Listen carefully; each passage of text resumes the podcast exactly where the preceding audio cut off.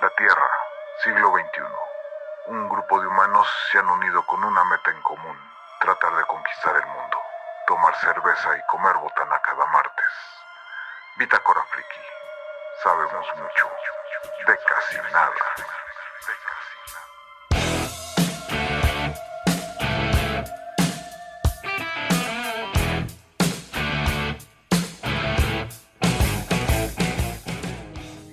Bueno, pues bienvenidos a otro episodio de Bitácora Friki. Eh, este es Bitácora sin rumbo, si mal no recuerdo va a ser 18.5. Eh, ahí hubo un, traemos un pequeño desajuste con, con, la numeración, creo que va a haber dos, eh, porque hubo, hubo, dos temas seguidos, ¿no? Que podríamos decir. Sí, el sí, de.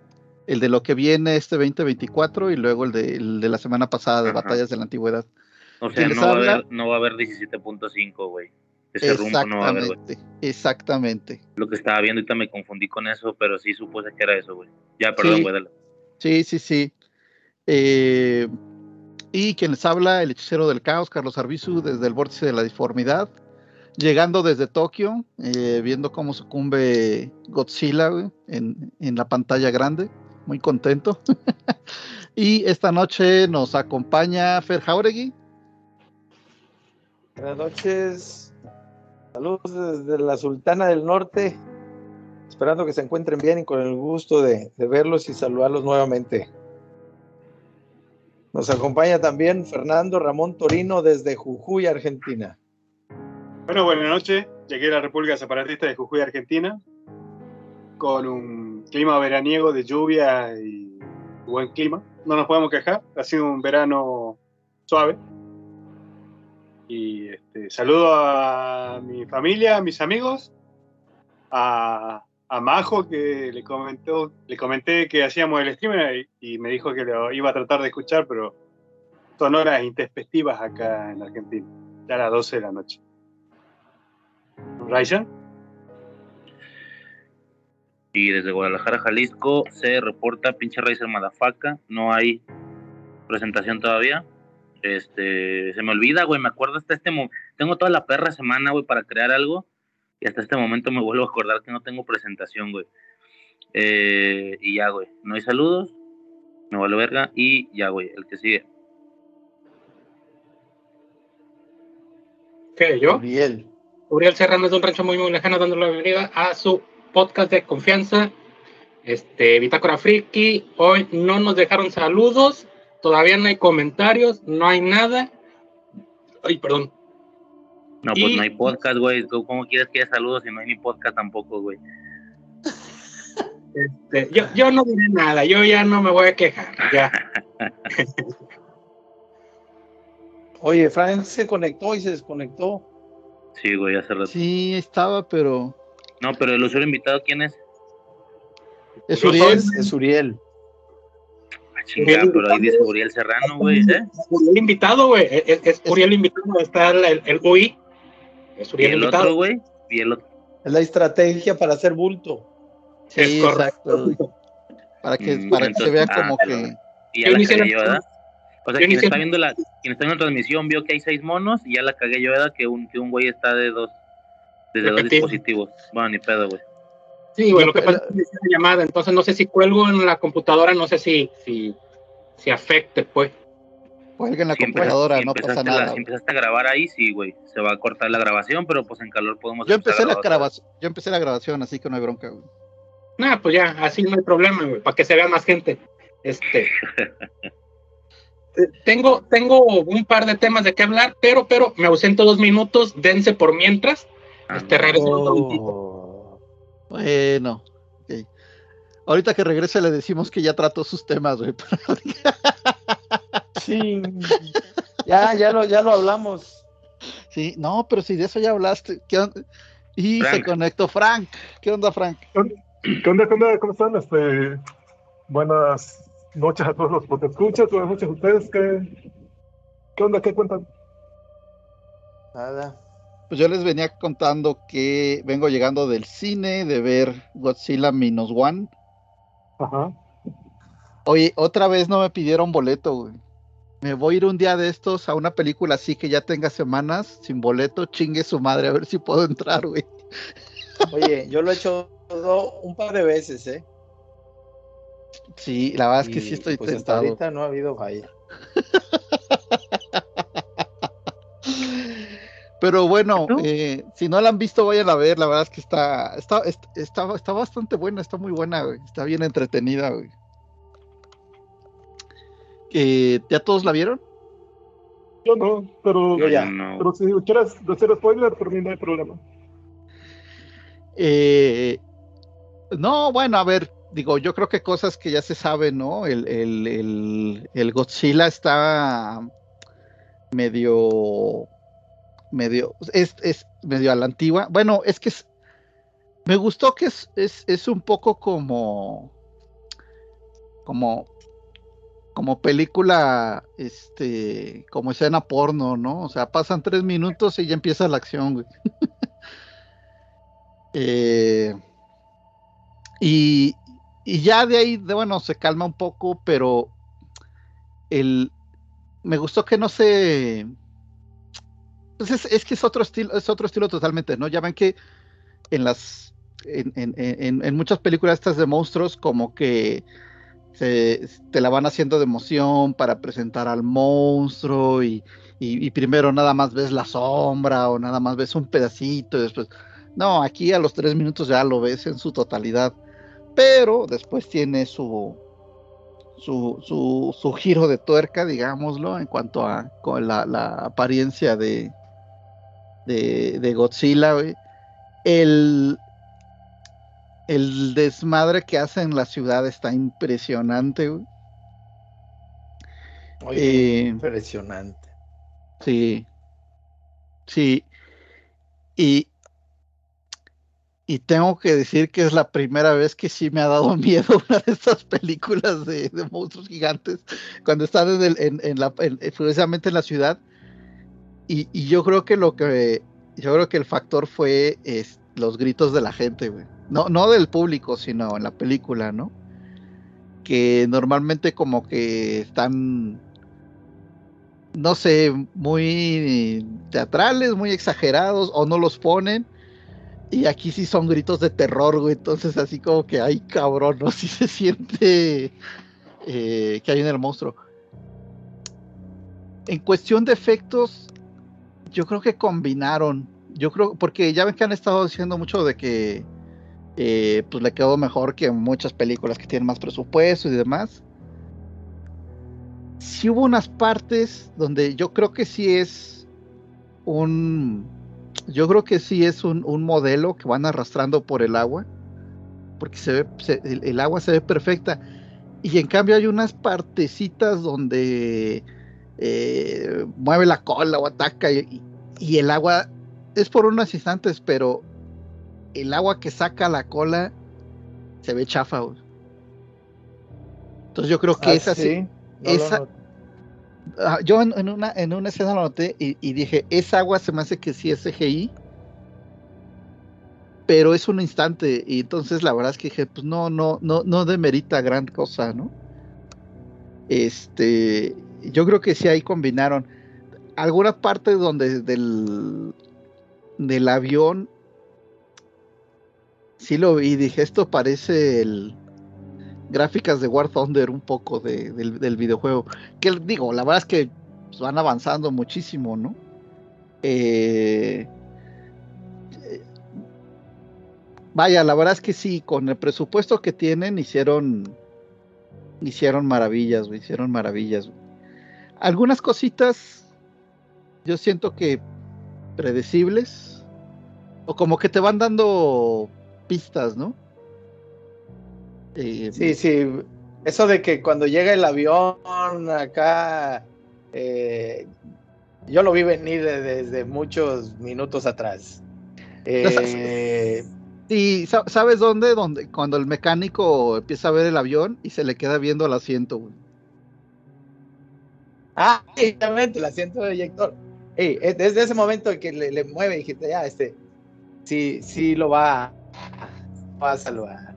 Sí. Oye, ¿y lo de la chava? también yo lo vi. Yo sí me lo imaginé. Dije, no puede ser tan culé como para, para que, este, ahora sí que van a dejar a la chamaquita sola. No, no, no. Así de que no, nada más, ¡pum! Desapareció la monita en la, en la ráfaga ahí en el ataque, en el ataque de ahí, ahí en, en Tokio. Este, digo, no era Tokio, ¿cómo se llama la ciudad ahí? Es, dicen Ginza, ¿no? Pero no. Ginza, Ginza. Pero no sé si sea este parte de la ciudad o es una zona de la ciudad. Me quedé ahí la duda. A lo mejor, a lo mejor. Porque Eh, tiene que ser Tokio, pues es el, el punto central ahí siempre ¿verdad? De, de, Sí. de, de- de las actividades de, Sí, porque de Godzilla. mencionan mencionan una bahía. eh, Ginza es un distrito del barrio de Chou en Tokio. Ahí ahí está. está. Ahí está. Gracias, Frank. Gracias, Frank. ¿Tú ya la viste, Frank? No, no, pero sí dicen que está bastante predecible, que, que destruye la ciudad y todo eso. Sí, si tienes oportunidad, ah, este, antes de que la quiten. Yo tengo una duda, güey, porque sí he visto que todo el mundo en internet lo está de que mamando y la madre, güey. La están mamando ¿por qué, güey? Porque casi no hay escenas de humanos, que es la queja con estas películas de monstruos, que salgan muchas veces los humanos, o Claro cuando salen no está tan de- aburrido. Güey. No, es que la historia de los humanos está buena. güey.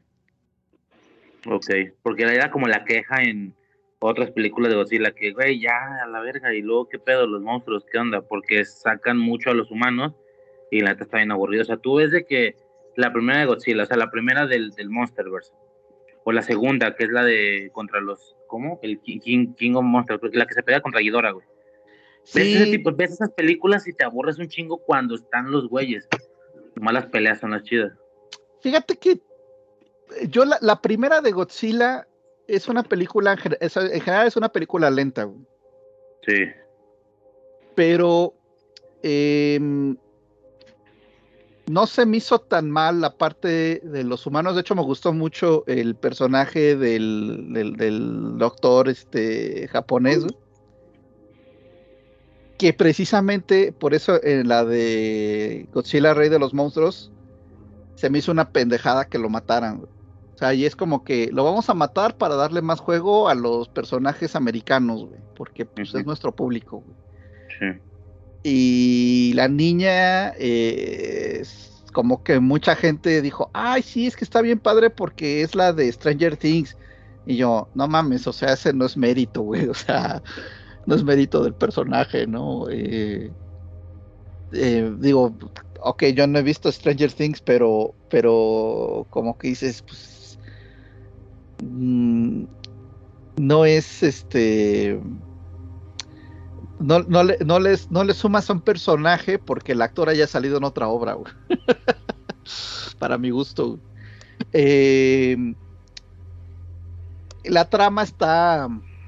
Sí, o sea, en la 2 sí, sí llegó una parte en que dije, sí, ya chole con los humanos y el, y el, y, el, trauma del, de- del, papá con el niño. En la de King Kong contra Godzilla, no se diga, o sea, eh, está de mega. A mí sí se me hizo de. de mega hueva en general. eh, la parte de los humanos. La, la niña que se comunica por señas con Kong está rescatable. Puedes entender que pues tenga como. como ese lazo ahí con el. con el monstruo y que las señas hayan ayudado y eso. Pero. Pero híjole, no sé, todo lo demás sí se me hizo, la verdad, detestable. Y en esta, en cambio, la historia está fuerte, pero está, pero está interesante. Es que es eso. Es, es, es eso, que, que no, no está tan, no está tan idiota. La otra que, la otra que sí se me hizo que, que sí se me hizo chida es la de este Kong, Kong School Island, School Island Ah, sí. Mm. eh, por el tema de sí, ¿Sabes, Nalgada. ¿Mande? Dale la desnalgada. Sale la desnalgada y, y- y- pero, pero ahí sale, ahí le queda bien el papel de la, del- del- de la reportera que va a joder, güey. Este, el Samuel L. Jackson del- de, de, de el militar traumado, güey, porque acaban de perder una, o sea, le tocó participar en la guerra que perdieron. Este, y entonces anda buscando con quién se desquita, güey. Eh, y, ya que la, la, primera vez que la vi, la verdad es que como que salen tantos soldados que es como se me hizo, no, no le seguí bien la huella. Ya después de verla dos, tres, o sea, dos, tres veces, o sea, medio ponerla, como que dices, ah, ya, o sea, este, o sea, sí tiene como su personalidad y sí te va doliendo más cuando se los van echando y eso, ¿no? Este. Eh, y, y el, y el personaje del piloto es buen, del, del, del piloto que se queda desde la Segunda Guerra Mundial se me hizo buenísimo. Este. C. C. Riley, o ¿cómo se llama este cuate? John C. Riley. Es No, una no, botana, no, ese es- canijo. Sí, pero le queda bien el- el papel El que se parece al, al borre. que se parece al borre. Efectivamente, güey. Pero le queda bien el papel de, de, de medio zafado, güey, porque pues también tanto tiempo lejos de la civilización y de interactuar con otras personas, güey. Sí, sí, sí, sí. Este. Pero esta. Esta yo siento que está todavía mejor esa parte, güey. Pues ¿Y qué tal el CGI del avión? bien, bien. O sea, cum- cum- ¿Cómo se cumple, güey, cumple, güey. Basta. ¿Cómo se llamaba ese avión, el de reacción, el que hicieron el intento? Ah. Ahí le dicen el Shinden, pero Shinden es una palabra para, para, eh, es como mejorado. Entonces hay varios, varios aviones japoneses que, que- también se llama, o sea, que también tenían ese nombre, por decirlo así. Por ejemplo, el, el, el George, eh, que era este casa con, con, con- medio pesado, parecido un poco al P-47. Eh, hay una versión que es Shindenkai, que es, es ese, pero mejorado. Y creo, ahorita lo busco, pero creo que es A7 o A7W, algo así. A7 Shinden. Este, ahorita en una, en una búsqueda sale rápido.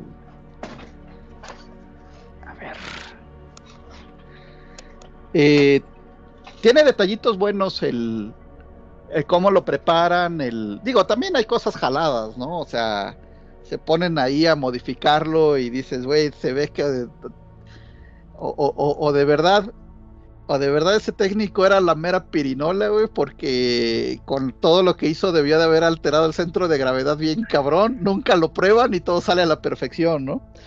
Este, pero, pero bueno, es una película, ¿no? Y, y es una película de Kaijus, tampoco le puedes pedir eh, que sea lo más. Este. J7W. J7W Shinden. No, no a 7, J7W. Mande. JM, ¿qué? No, el nombre del avión. Ah, Ah, ya llegó JM. ya Te llegó cuadras. JM. Te cuadras. Bastión de las Tormentas. No, no puedo poner mi. Quitar mi. Porque estoy totalmente, absolutamente desnudo. Acabo de salirme de bañar. Así que no quiero que se exciten. Así que desde el Bastión de las Tormentas, una murallada, Campeche, Campeche, señores. Den vuelo a su imaginación. Al ratito ya pongo mi cámara, ya que me ponga mi ropita. Demasiada información. Es el, es el Canar, ¿no? Yo pensé que era el, el de reacción que... A la verga. de- me- ¿Qué forma de mandarme a la chingada, el chingado argentino este? Ay, ya, me caga. Me caga.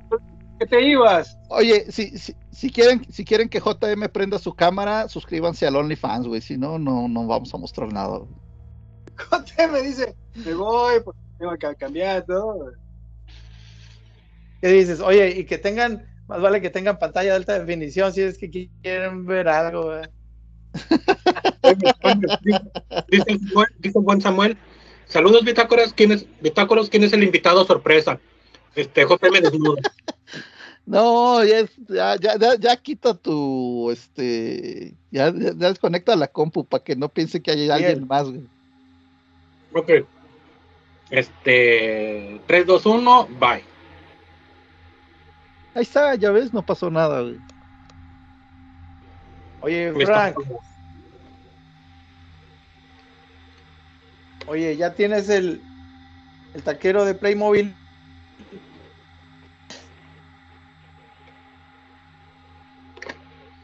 ¿A quién le dices, perdón? No, a Frank. Nada más que se me hace que fue a su rancho. ¿Colecciona No, yo Playmobil?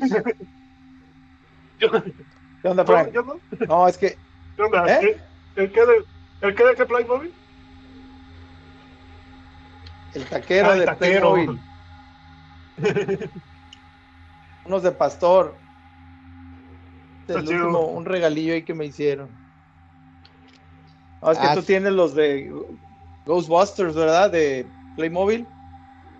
No, no es de Playmobil. Ahorita te, Ah, no. te lo enseño, pero no es de Playmobil. No, no, no. No sé, no pensé, yo no tengo nada de Playmobil más que esa cosilla. Y me la acaban de re. Oye, bueno, en resumidas cuentas, calificación. Calificación, híjole. Pues tengo que ser subjetivo porque estas películas de monstruos me gustan, entonces. ah, Chingue su madre, nueve, güey. Yo también le doy un 9, fíjate. Me gustó. Y eso que presupuesto Sí, la- sí. de la de Uriel. Mándeme. ¿Qué Eh, pasó? que eh, esta película de Godzilla tiene un presupuesto como el de las tus películas de tiburones contra nazis. Sí, Sí, Nazi. ¿verdad? de la de los ma- el ataque de los mapaches de la luna o no sé qué. Supuestamente el presupuesto fue de 15 millones, pero eso todavía no se, bueno, hasta donde yo sé todavía no se ha aclarado si es cierto o no, pero se supone que el director en una entrevista dijo de que qué bueno que hubieran sido 15 millones, así que muy posiblemente fue todavía este, menos que eso, ¿no?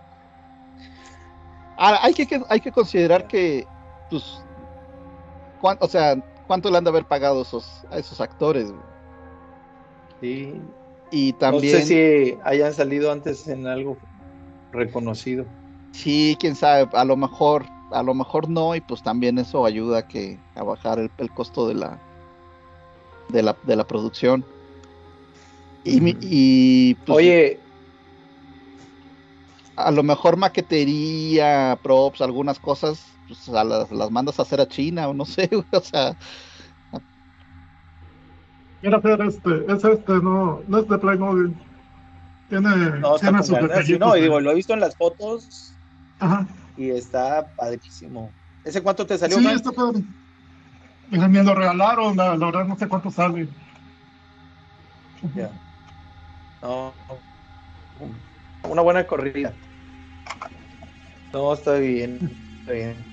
Oye, Charlie, regresando a lo de lo de Godzilla, el, el- a mí me gustó, se me hizo muy padre, me, te involucra, como comentabas, en cuanto a los personajes, y, te toca ver un poquito, así como en la eh, visión de los caídos, o en Marvel que tenían el cómic es el de eh, ¿cómo le llamaban? Eh,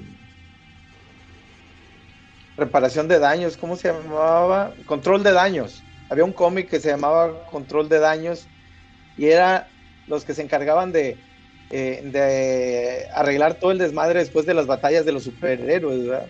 Simón. Y que más o menos nos dejan un, un- poquito en la de Batman, la de Spider-Man, cuando sale el buitre, salen los de control de daños, eh, y, ves el, el relajo y la gente cómo está viviendo en esas condiciones después de lo que, después de, de- de la destrucción que dejó Godzilla. Se me hizo muy padre, los colores están muy padres. eh, el, el, el fin de Godzilla y todo eso, digo, sin dar spoilers, se me hizo muy, muy, muy adecuado para darle gusto a todo mundo. Qué cosa que Y- lo intentan eh, matar echándole un líquido para que se vaya al fondo del mar. ¿Eso es lo que no quieres decir? O que tiran una. No. Ese güey se tira con una bomba en el avión en la boca. No, o sea, lo que, lo que quiero decir es de que, que está vivo. O sea, Queda cuando vivo, se- ¿no? se- Queda un huevo. se- ¿Eh?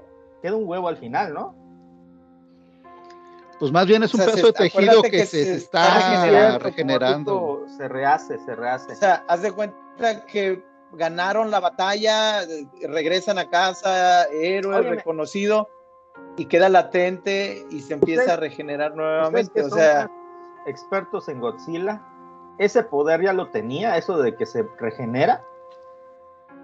Así como yo tipo- nunca lo había visto a ese grado. a Ah, e- como ese grado, Wolverine, como ¿no? Como muestran. Wolverine. Yo no soy Ah. experto en Godzilla, pero la primera vez que le explota algo y que se empieza así inmediatamente a regenerar, eso yo nunca lo había visto. No Yo, sé, ¿sabes? Yo lo que había visto o es, alguien más. es como, ¿sabes cómo había visto yo? Que como que cada vez que lo vencían se hacía más fuerte, Sí, en el de Chingo Godzilla. pero nunca había visto que lo despedazaran y se reconstruyera así como Wolverine. Sí, Está sí, padrísimo sí, eso, ¿eh? Sí, no, se ve increíble. sí. ¿Sabes qué no me gustó de la película? Digo, yo sé que me, me gustó la película, quiero aclarar, mucho, sobre todo que está ambientada en la Segunda Guerra Mundial. Ya habíamos comentado lo del avión, ¿no? Ese avión experimental, ya le había preguntado creo que a, a Carlos Arbizu si existía o a, a Torino, y creo que me habían dicho que sí, que sí existía ese avión. No sé si exactamente el mismo, pero parecido. Pero ¿sabes qué? Le hubiera hecho yo si fuera el director, quitarle 20 minutitos a la pinche película de, melodrama, cabrón. Exagera. Nada es como que, no estoy diciendo que eso arruine la experiencia, simplemente pudo haber sido una obra maestra.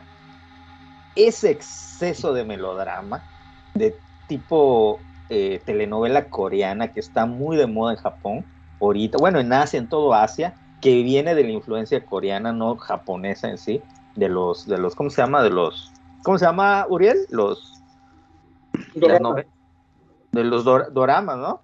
Sí.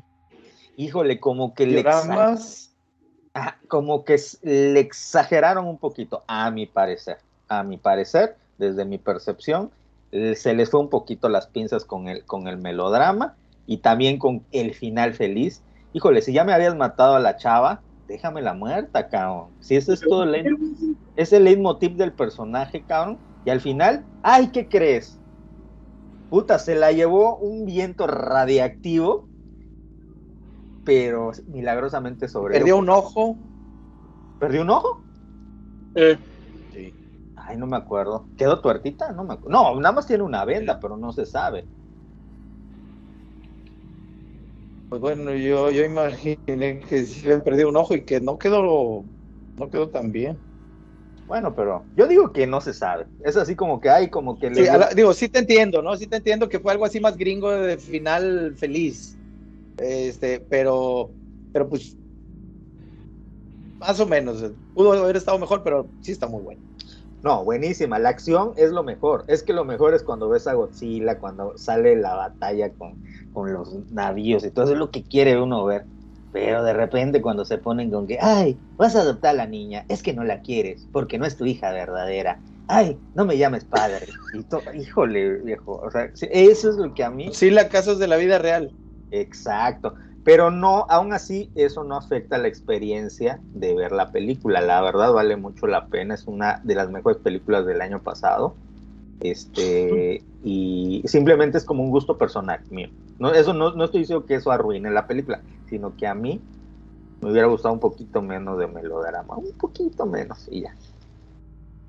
Pero buenísima. Buenísima. Ojalá llegue a la segunda parte, ¿no? Godzilla en los 60 en los 70 La segunda parte. Pues dejaron la ventana abierta y como le ha ido, seguramente ya la están planeando, güey.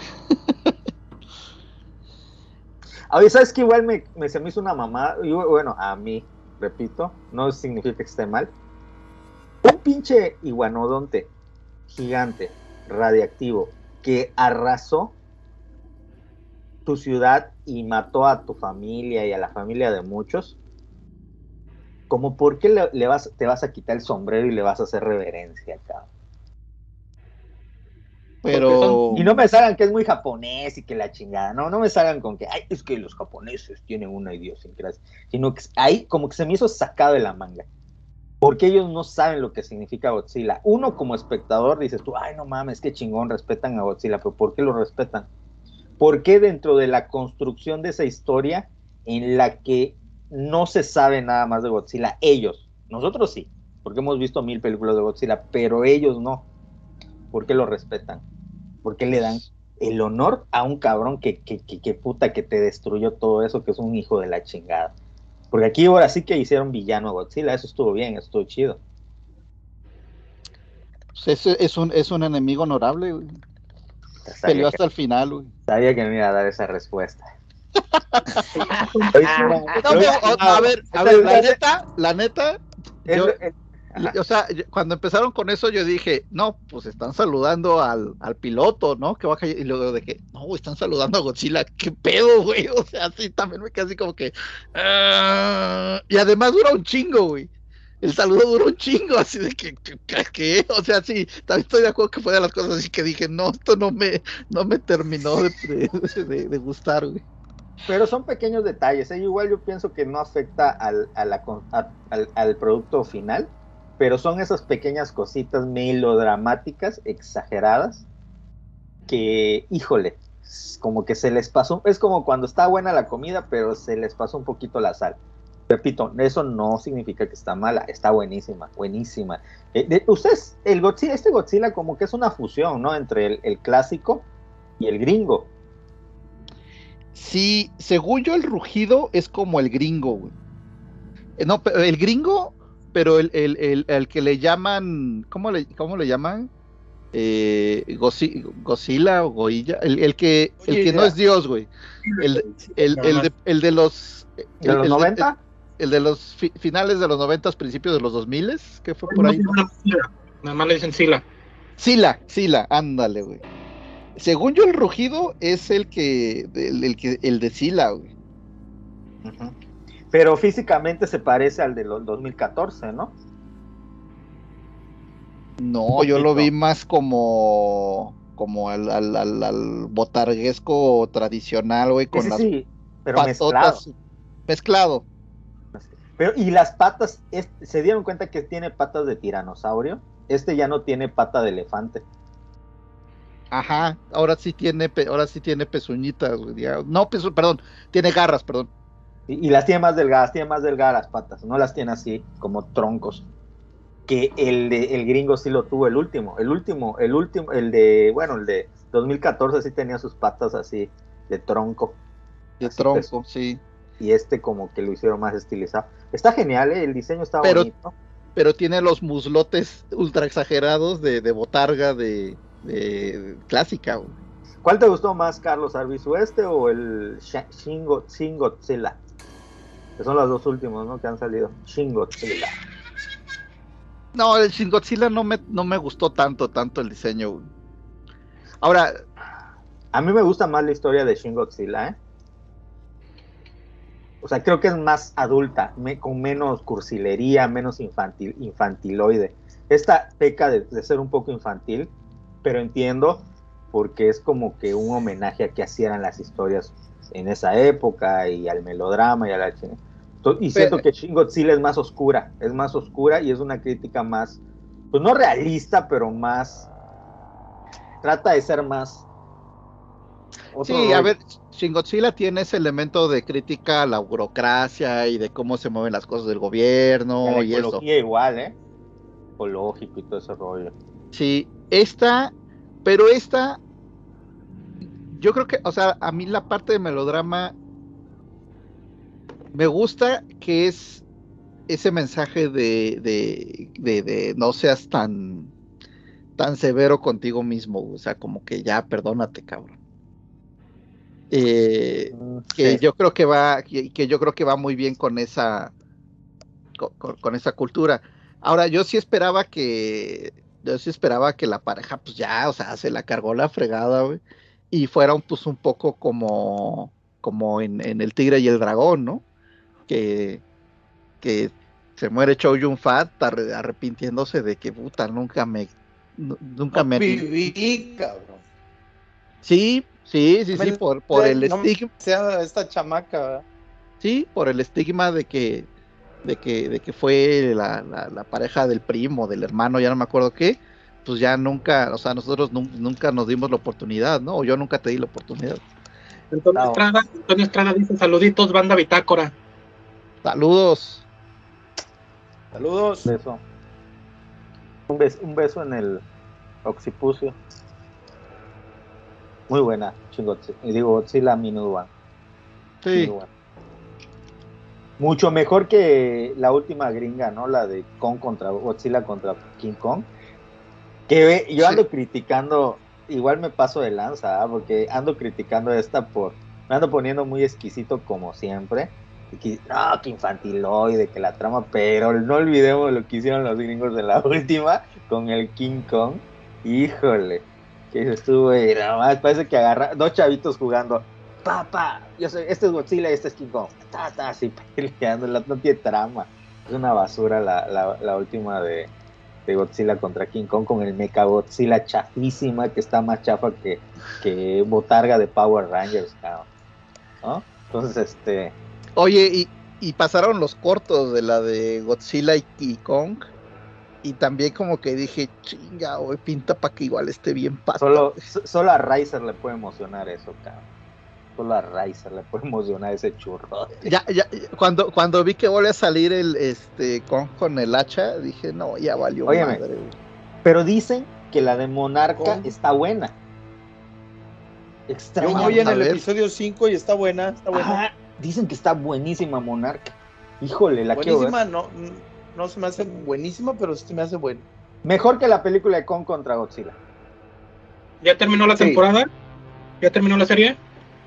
No sé, no me he checado. Ok, porque Pero sí la quiero ver, pero la quiero ver completa, no quiero ver capítulo por semana. La quiero ver de un tirón. Ay, Uriel, la quieres ver completa. Es, es correcto. De un, de un solo golpe la quiere. güey. Bueno, ya, ya me voy a callar porque abren los, los, los, de- los- los del cono sur. No la vi. Ya voy a, ya voy a ver.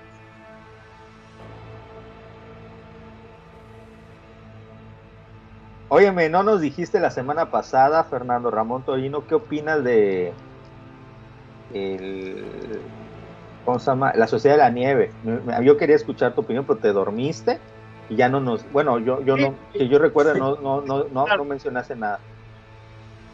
Eh, la- me gustó la película. Me pareció mejor que las dos gringas anteriores. que ya. Me pareció más real porque sí se ve que perdieron mucha musculatura por el hambre que te pasaron. Y el que era protagonista se muere. Eso también me pareció un giro interesante. Que cuentan la historia de un muerto. No, lo único que me hizo ruido fue cuando le cae la luz de nieve, tapa el avión. Ellos están una semana con- respirando el mismo aire. Y cuando salen, se, se nota que son como 3 metros, 4 metros que, hacia arriba. Y la siguiente toma ya es el avión destapado. Es cierto, eh, yo igual pensé eso, dije, ¿cómo sacaron el avión? ¿O se derritió toda esa nieve? ¿Cómo? Porque para que se derrita toda esa nieve... pero- Oigan, oigan, comentario, comentario. El buen Samuel dice, JM, ¿leíste a José Agustín que el chavo de, del perfil era lasallista? Sí, falleció la semana pasada José Agustín. No, no soy fan de Jo- José Agustín, igual no me voy a pon- subir el cuello como muchos de mis amigos de universidad que no, murió José Agustín porque pues a ellos les gustaba. Pues a mí igual no. Yo por eso no, no escribí nada ni nada de eso porque pues igual no. O sea, no me voy a subir a un barco, ¿no? De que, que- que realmente no, me, no, no siento, pero pues qué pena que haya muerto porque sí es un gran referente de la literatura de la onda mexicana. ¿Quién, quién es? Este, platícanos un poquito, porque yo no lo ubico. Ah, pues José Agustín es un, es un escritor de la onda mexicana, así se llama el movimiento, que es un, es un movimiento que surgió en los 60s, 50, 60 y que era así como que un movimiento que estaba eh, en contrapicada o en discusión o en debate con el movimiento revolucionario eh, de, escritores, que es Juan Rulfo, todos esos escritores que, que, escribían sobre la revolución, ¿no? Y, o que todo su imaginario sucedía en pueblos, pues, de Guadalajara y de etcétera, etcétera, ¿no? Juan Rulfo, Pedro Acapulco. Ajá, Juan José Arriol igual puede entrar dentro de eso, pues Octavio Paz, ¿no? Igual entra dentro de esos. Entonces, estos chavos, eh, pues, eh, deciden hacer una literatura más urbana, mientras que regularmente es como lo que pasaba en el cine mexicano, que el cine mexicano de oro es muy conocido por las comedias rancheras, ¿no? Y como que el imaginario que se creaba era el del charro, el de lo que sucede en el pueblo, del boticario y todo, todo eso sucedía y bueno, así era la literatura, ¿no? Que eso no significa que sea mala, simplemente que estaba impresa en un cosmos que no reflejaba la realidad de todo México. Entonces todos estos chavos influidos con, por autores eh, gringos y, y, europeos deciden hacer una literatura mexicana más urbana, en donde ellos escribían sobre personajes que vivían en la ciudad, no vivían en rancherías, no vivían en, la provincia, o vivían en provincia, pero en ciudades de provincia, y que les afectaban problemas más de los chavos de esa época, ¿no? Pues como las experimentar con drogas, el amor, el, bueno, todo eso, temas que a lo mejor para la literatura de los maestros anteriores, pues eran temas más vagos, porque no, a lo mejor no, no se preguntaban sobre, sobre, este, no hablaban sobre muertos, sobre cosas así, ¿no? Sino hablaban más bien, pues salir un fin de semana. Yo creo que, mira, si no quieres leer, porque a lo mejor igual es complicado, ve los caifanes y creo que esa película refleja lo que es la literatura de la onda. Eso, es okay. eso. No sé si la has visto o la han visto, véanla, los caifanes yo creo que retrata muy bien de lo que quería hablar la literatura de la onda, que es de la chaviza, del rock and roll. Entonces ellos empezaron a meter además modismos que ahorita ya son de, de, viejos, pero en su momento eran muy actuales, ¿no? Eran, ah, wow, están hablando como la chaviza. Y bueno, pues eso es lo que se le, se le, se le aplaude, ¿no? A todo ese movimiento y uno, y su más grande exponente es José Agustín. A mí, en lo personal, no es como que eh, la literatura que más me gusta. Eh, sí lo he leído, no tanto a José Agustín, sino que a otros. Por ejemplo, me acuerdo de Gazapo, ¿cómo, cómo se llama? Elizondo, ¿cómo se llama el, el, autor? De Gazapo. Pero es más o menos ese rock and roll. Este. Y no sé si, si quedó respondida la, la pregunta. Este, Tomás Mancio, Tomás Mancio dice saludos, muy buenas noches a todos. Buenas noches, Tomás. Buenas noches, el buen Tomás.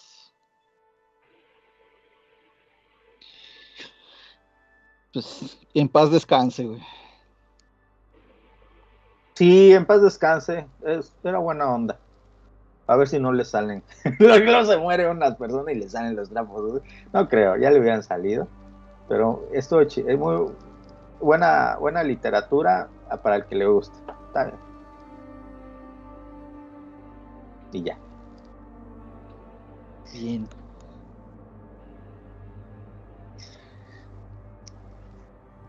¿H se fue Riser o qué? No, ahí está. Ahí está. Ah, nada más muteado. Y apagó la cámara. Yo creo que ya, yo creo que se fue a otro podcast del cabrón. Okay. Así hace el cabrón, siempre que yo llego, ya me di cuenta, siempre que yo me conecto, se desconecta. ¿Sabes quién hace lo mismo? Este de Torino. Ahorita en una, en media hora, pum, ya se va. Puta, parece que, que, les, que traigo la, la, ¿cómo se llama? La, la peste bubónica. Roña. Ahí está. Chingado. Ahí está. Y, y Navarro no se conecta cuando, cuando estás. No, Oye, no. Estaba platicando con Navarro hace rato. Sí, el, el, el, el episodio. Estaba escuchando. Sí, que estaba teniendo problemas, ¿no? Sí, se compró sí. Un, el cabrón que envidia. Se compró un, no, imagino que se los habrá mostrado porque es represumido. se compró un Ghostbuster, un Egon. Es Ah, así, sí. calidad prístina, o sea, está así selladito y no, así no tiene ni una arruguita el blister, es calidad diamantes. Está muy cañón, quién sabe cuánto le habrá costado, no le pregunté tampoco y me dice, estoy tentado a abrirlo. Pero como él cree que yo soy de esos frikis que le iba a decir, no, güey, se va de...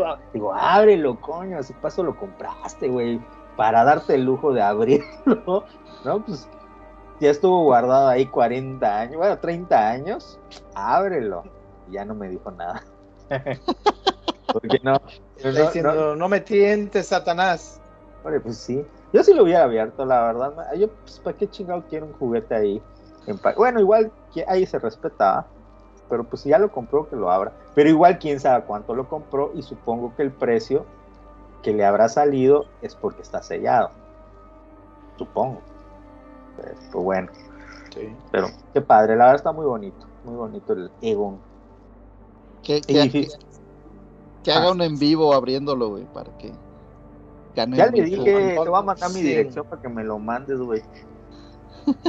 Yo lo abro por ti. Es que, ¿sabes qué? Sí puedes encontrar esas. Yo, por ejemplo, tengo estas piezas que son más o menos de la, de la época, que que son tortugas ninja. Este está en calidad, güey, prístina. O sea, me, no, y fíjate, no me costó tanto, costó como 500 pesos. Tiene todo, tiene todas las, las armas y está en una calidad, así no tiene un rayón. No, no, no se fija bien, pero regularmente yo ya había tenido Sí, tortugas sí, sí. ninjas y que tenían un rayón porque los jugaban. Sí, claro. Este lo único que no tiene es que no tiene blister, pero está en una calidad increíble y todas las armas y que es igual difícil de repente para que encuentres que venga con su bastón, que venga todo eso o con su co- sus correas. Pero me costó Na- 500 Nada más tienes a Donatello. Sí, porque es mi favorito. Es mi favorito. Claro, de y- palo. Ah, prepara. Ándale. No, porque era el más nerd, ¿no? Me gustaba porque era, Era el el más nerd. era el nerd. Este, nerd. pero obviamente un Donatello así, en su caja, sin abrir, uf, a mí me costó 500. Y eso que me costó 500 porque me lo consiguió un amigo que está metido en eso. De que, y me dijo, oye, hay, un, hay chance de conseguir esto, le- pero hay que depositar ya. Ay, se lo pagué. Pero, obviamente, él, él le mueve, él le sabe. Cuando llegan esas ofertitas, ahí le, le mueve, ¿no? Y le sabe. Pero uno así, en condiciones así de sellado y todo eso, fústate, no sé cuánto puede salir, yo creo que como dos mil pesos o más, quizás más, no lo sé, no lo sé. Yo no Oye, lo pues, pues no de tanto tiempo, pero esta, sema- esta semana, las- en estos días salieron las reglas para el juego de Warhammer clásico, el de, o sea, revivieron el de fantasía medieval, que es Warhammer Fantasy Ah, Battles, ahora le llaman The Old World, y Orc, War, Old World, el, el viejo mundo, ah, Old, War. ajá, ya. Eh, y me acordé y dije, ay, dije, ahí tengo un cuate que empezó a comprar cosas y después como que decepcionó, se pasó a otro juego, se pasó a otro y al final no armó ni madres, güey. Entonces lo contacté, este, digo, ya sabemos que vamos, y, y, y, y güey, me mandó lo que él tenía, yo le mandé unos modelos ya más modernos, güey. Pero justo esta caja, güey, está sin abrir. Todavía-. Todavía trae el precio, güey, de la tiendita, de la tienda ya de Monterrey que usaban en ese entonces, güey, 530 pesos. No, 530 mil pesos, ¿no? No, no tanto, no tanto. No, este lo debe haber comprado como en el, como en el 2011, yo creo, güey. Ah, bueno, no es tan viejo, no es tan No viejo. es tan viejo, no es tan viejo, pero ya no los hacen. Y este, y, y- y lo puse ahí en una página de que todo, no mames, ¿dónde conseguiste esto? ¿Y ¿Dónde conseguiste el otro? Y la chingada. Y, un cuate dijo, no, esos son de mis polos favoritos, está bien padre. Digo, pues viene, viene sellada la caja. Y dije, ah, chica, voy a hacer un unboxing a la, como, como retro. Vamos a abrir una cosa que ya existe desde hace un chingo, güey, pero cuando, cuando, cuando salió no había TikTok, ¿no? Entonces ahora vamos a hacer un TikTok de eso, güey. Este. Pero sí estuvo. Eh, y, y, el, y, hasta eso el, eh, el canijo no me quiso dar todo. Hubo unas cositas que me dijo, no, esto sí en algo, o sea, me gusta mucho, en algún momento lo quiero. Está bien, güey, lo quieres armar, órale. Pero este, estuvo bueno el. Estuvo bueno el treque y, y está. Está cagado porque. Está, está, está chistosa la estación porque la empresa salió a decir como oigan, es que si no hay soporte, antes de que salieran las cosas, antes de que saliera el reglamento y todo, este, dijeron, no, es que si no hay soporte para, o sea, si no, como quien dice, si no vemos que compran, ya no le vamos, ya no vamos a dar soporte y que la chingada, güey. Y yo dije, no mames, o sea, todavía no saben ni cómo se va a vender y ya salen a, a, amenazar, güey. Y madre, se está vendiendo como pan caliente. Hay un chingo de gente que, que quiere, que quiere que, o sea, está feliz de que regrese ese universo. Este, yo creo que mucho tiene que ver que lo mantuvo con vida el, en, juego de computadora, el videojuego de, de Total War Warhammer, Y, y en lo personal, pues, yo ¿Es empecé. El que Warcraft? Más bien, sí, exactamente, exactamente. El Warcraft no StarCraft, sino Warcraft. El Warcraft, ¿no? Sí.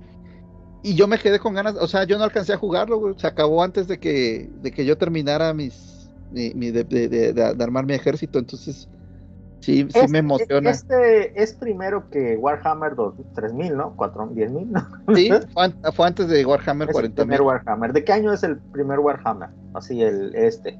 ¿En qué año salió? a ver, creo que es Sí, es ochentero, creo que es 87, déjame. Pero es anterior Dungeons, ¿no? Es anterior Dungeons, Dungeons es, es 70 o algo así. Se puede decir que es su influencia directa. Totalmente, totalmente. O sea, eh, eh, estos cuates empezaron a hacer figuras para Dungeons y para juegos. cierto, me acuerdo. Juegos de guerra así tradicional, históricos, y después como que ya se les se les prendió el foco de que, ah, vamos a combinar las dos cosas. Sí, ya me acordé que en realidad el mundo, este, el, chiste de este, de esta franquicia es, es las miniaturas, ¿no? Sí. Porque originalmente las de Dungeons era pura imaginación y papelito, güey. Imaginación y papelito. A la antigua, güey. Todavía hay, gente que le gusta jugar así, ¿eh? Sin, sin miniaturas, güey. Y, a mí se, me hace muy chido, güey. Es, que, se, presta. Yo, por ejemplo, Vampiro lo jugué con sin miniaturas, sin nada, sin tabla, o sea, nada más con los dados y la imaginación, y sí jala chido, ¿eh? o sea, sí, sí funciona. ¿Y qué tipo de vampiro eras? Yo era un... Es que tiene años que lo fue, deja que me acuerde, era un bruja, creo, que son los que son rebeldes, ¿sí? ¿O estoy mal?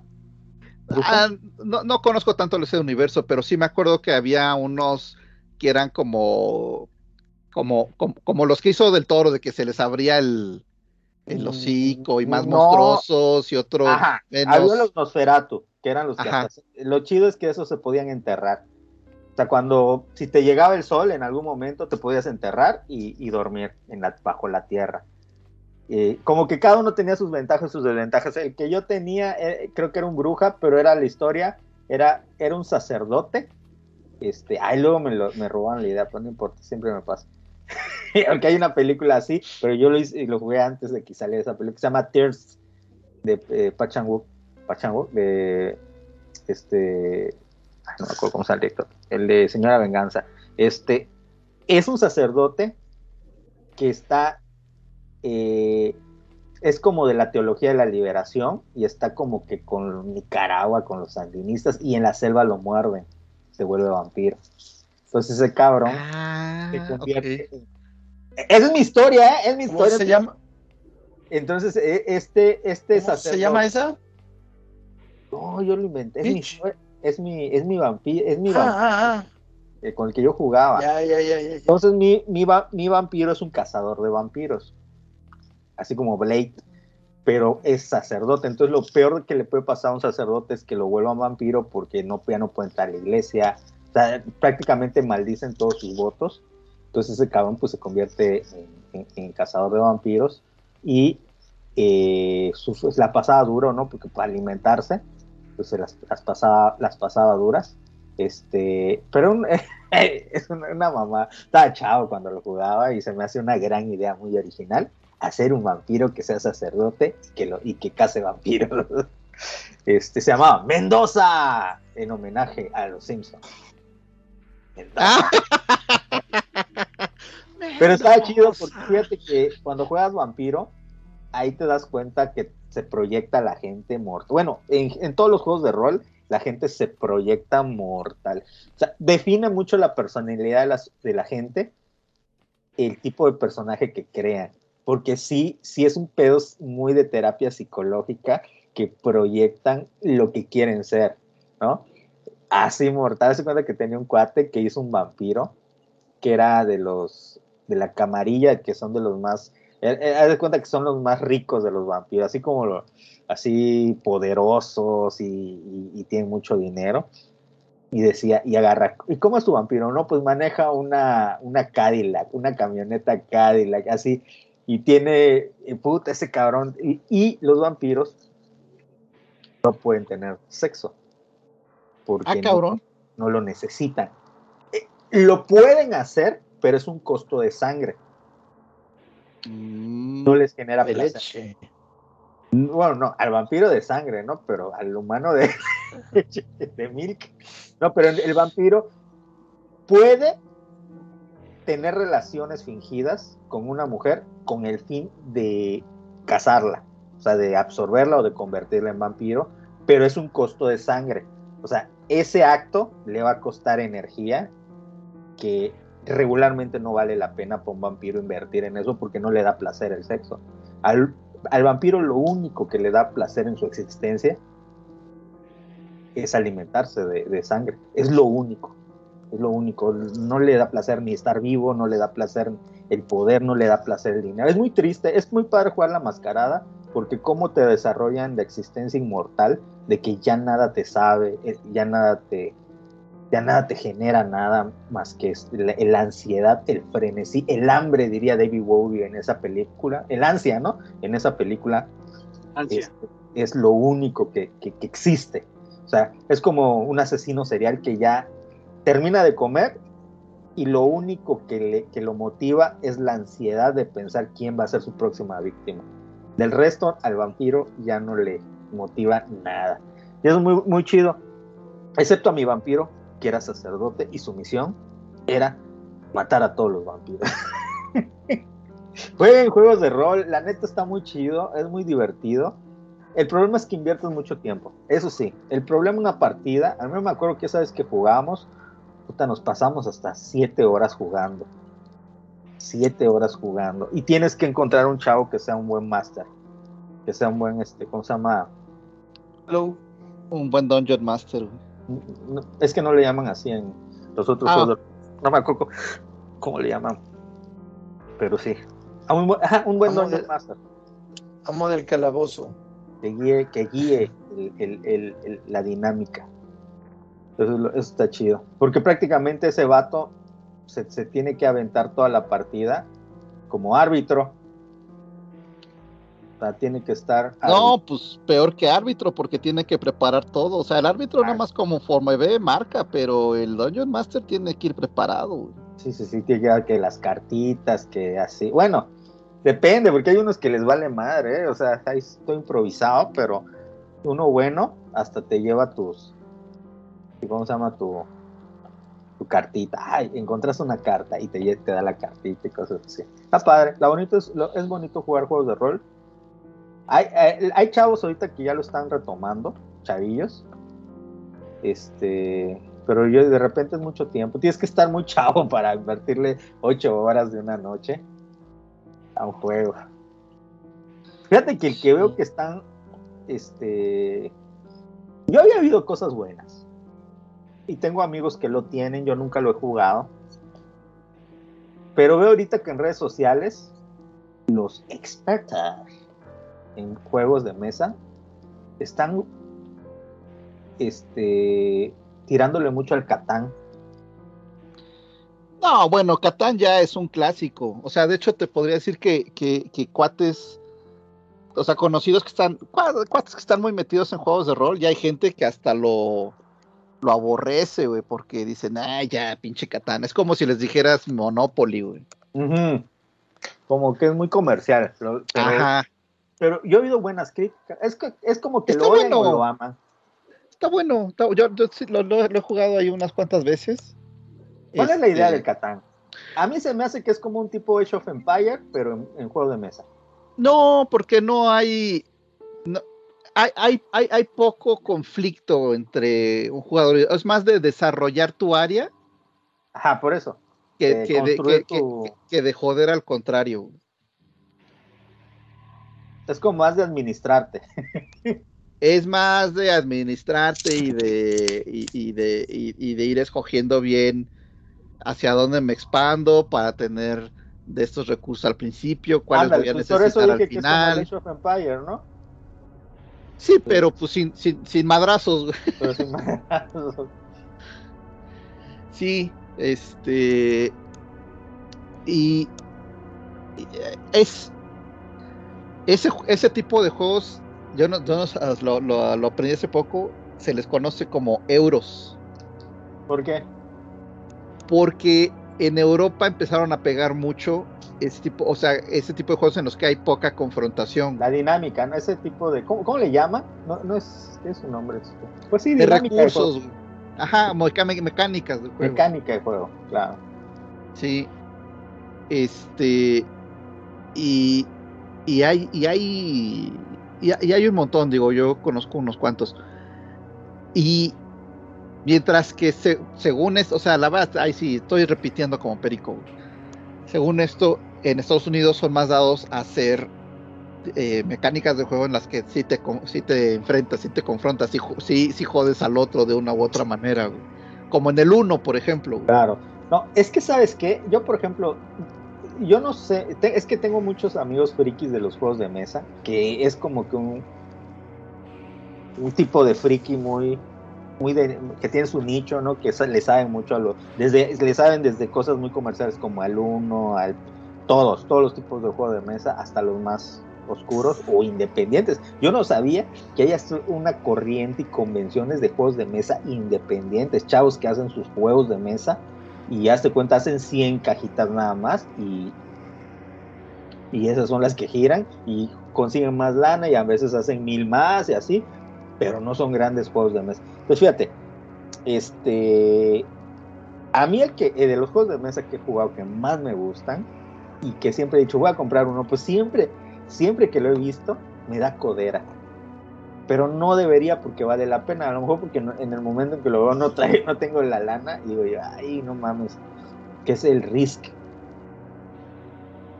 Ah, al Risk, sí, ya Es también es así de los clásicos, sí. y es comercial, pero es caro dentro de los comerciales. O sea, no es un juego que te cueste 500 pesos. Ya el Risk te cuesta creo más de mil pesos, el Risk. No sé, sinceramente no me he fijado en cuanto a... Sí, sí, es caro, es de los más caros, es de los más Ok. caros. Y tiene ediciones muy bonitas que tiene, por ejemplo, el de Game of Thrones, tiene creo que de Star Wars, ¿no? Creo, creo, no estoy seguro, creo que tiene el de Star Wars, tiene de Segunda Guerra Mundial, o sea, como que tiene de mapas diferentes y la dinámica de juego se me hace muy, muy divertida. Yo me acuerdo que con mis amigos en la universidad, uno tenía el Risk y nos poníamos a jugar siempre y se armaba el, el relajito. Es muy, muy divertido porque ahí sí es de madrazos, es de, haber, de joder al otro. Vamos a joder. Sí, sí, sí, sí. Hay una versión móvil, la juega mucho un primo. Y está interesante porque es otra mecánica totalmente, pero también es como de repente te... eh, es un poquito como... Tiene un poquito la mecánica de, las damas chinas. Entonces, nada más que con territorios. Entonces, de repente te expandes mucho y luego, ay, güey, pero me pasé de. Y entonces ahora viene, viene de regreso a los madrazos. Este, pero sí hay una cantidad, hay una cantidad inmensa. güey.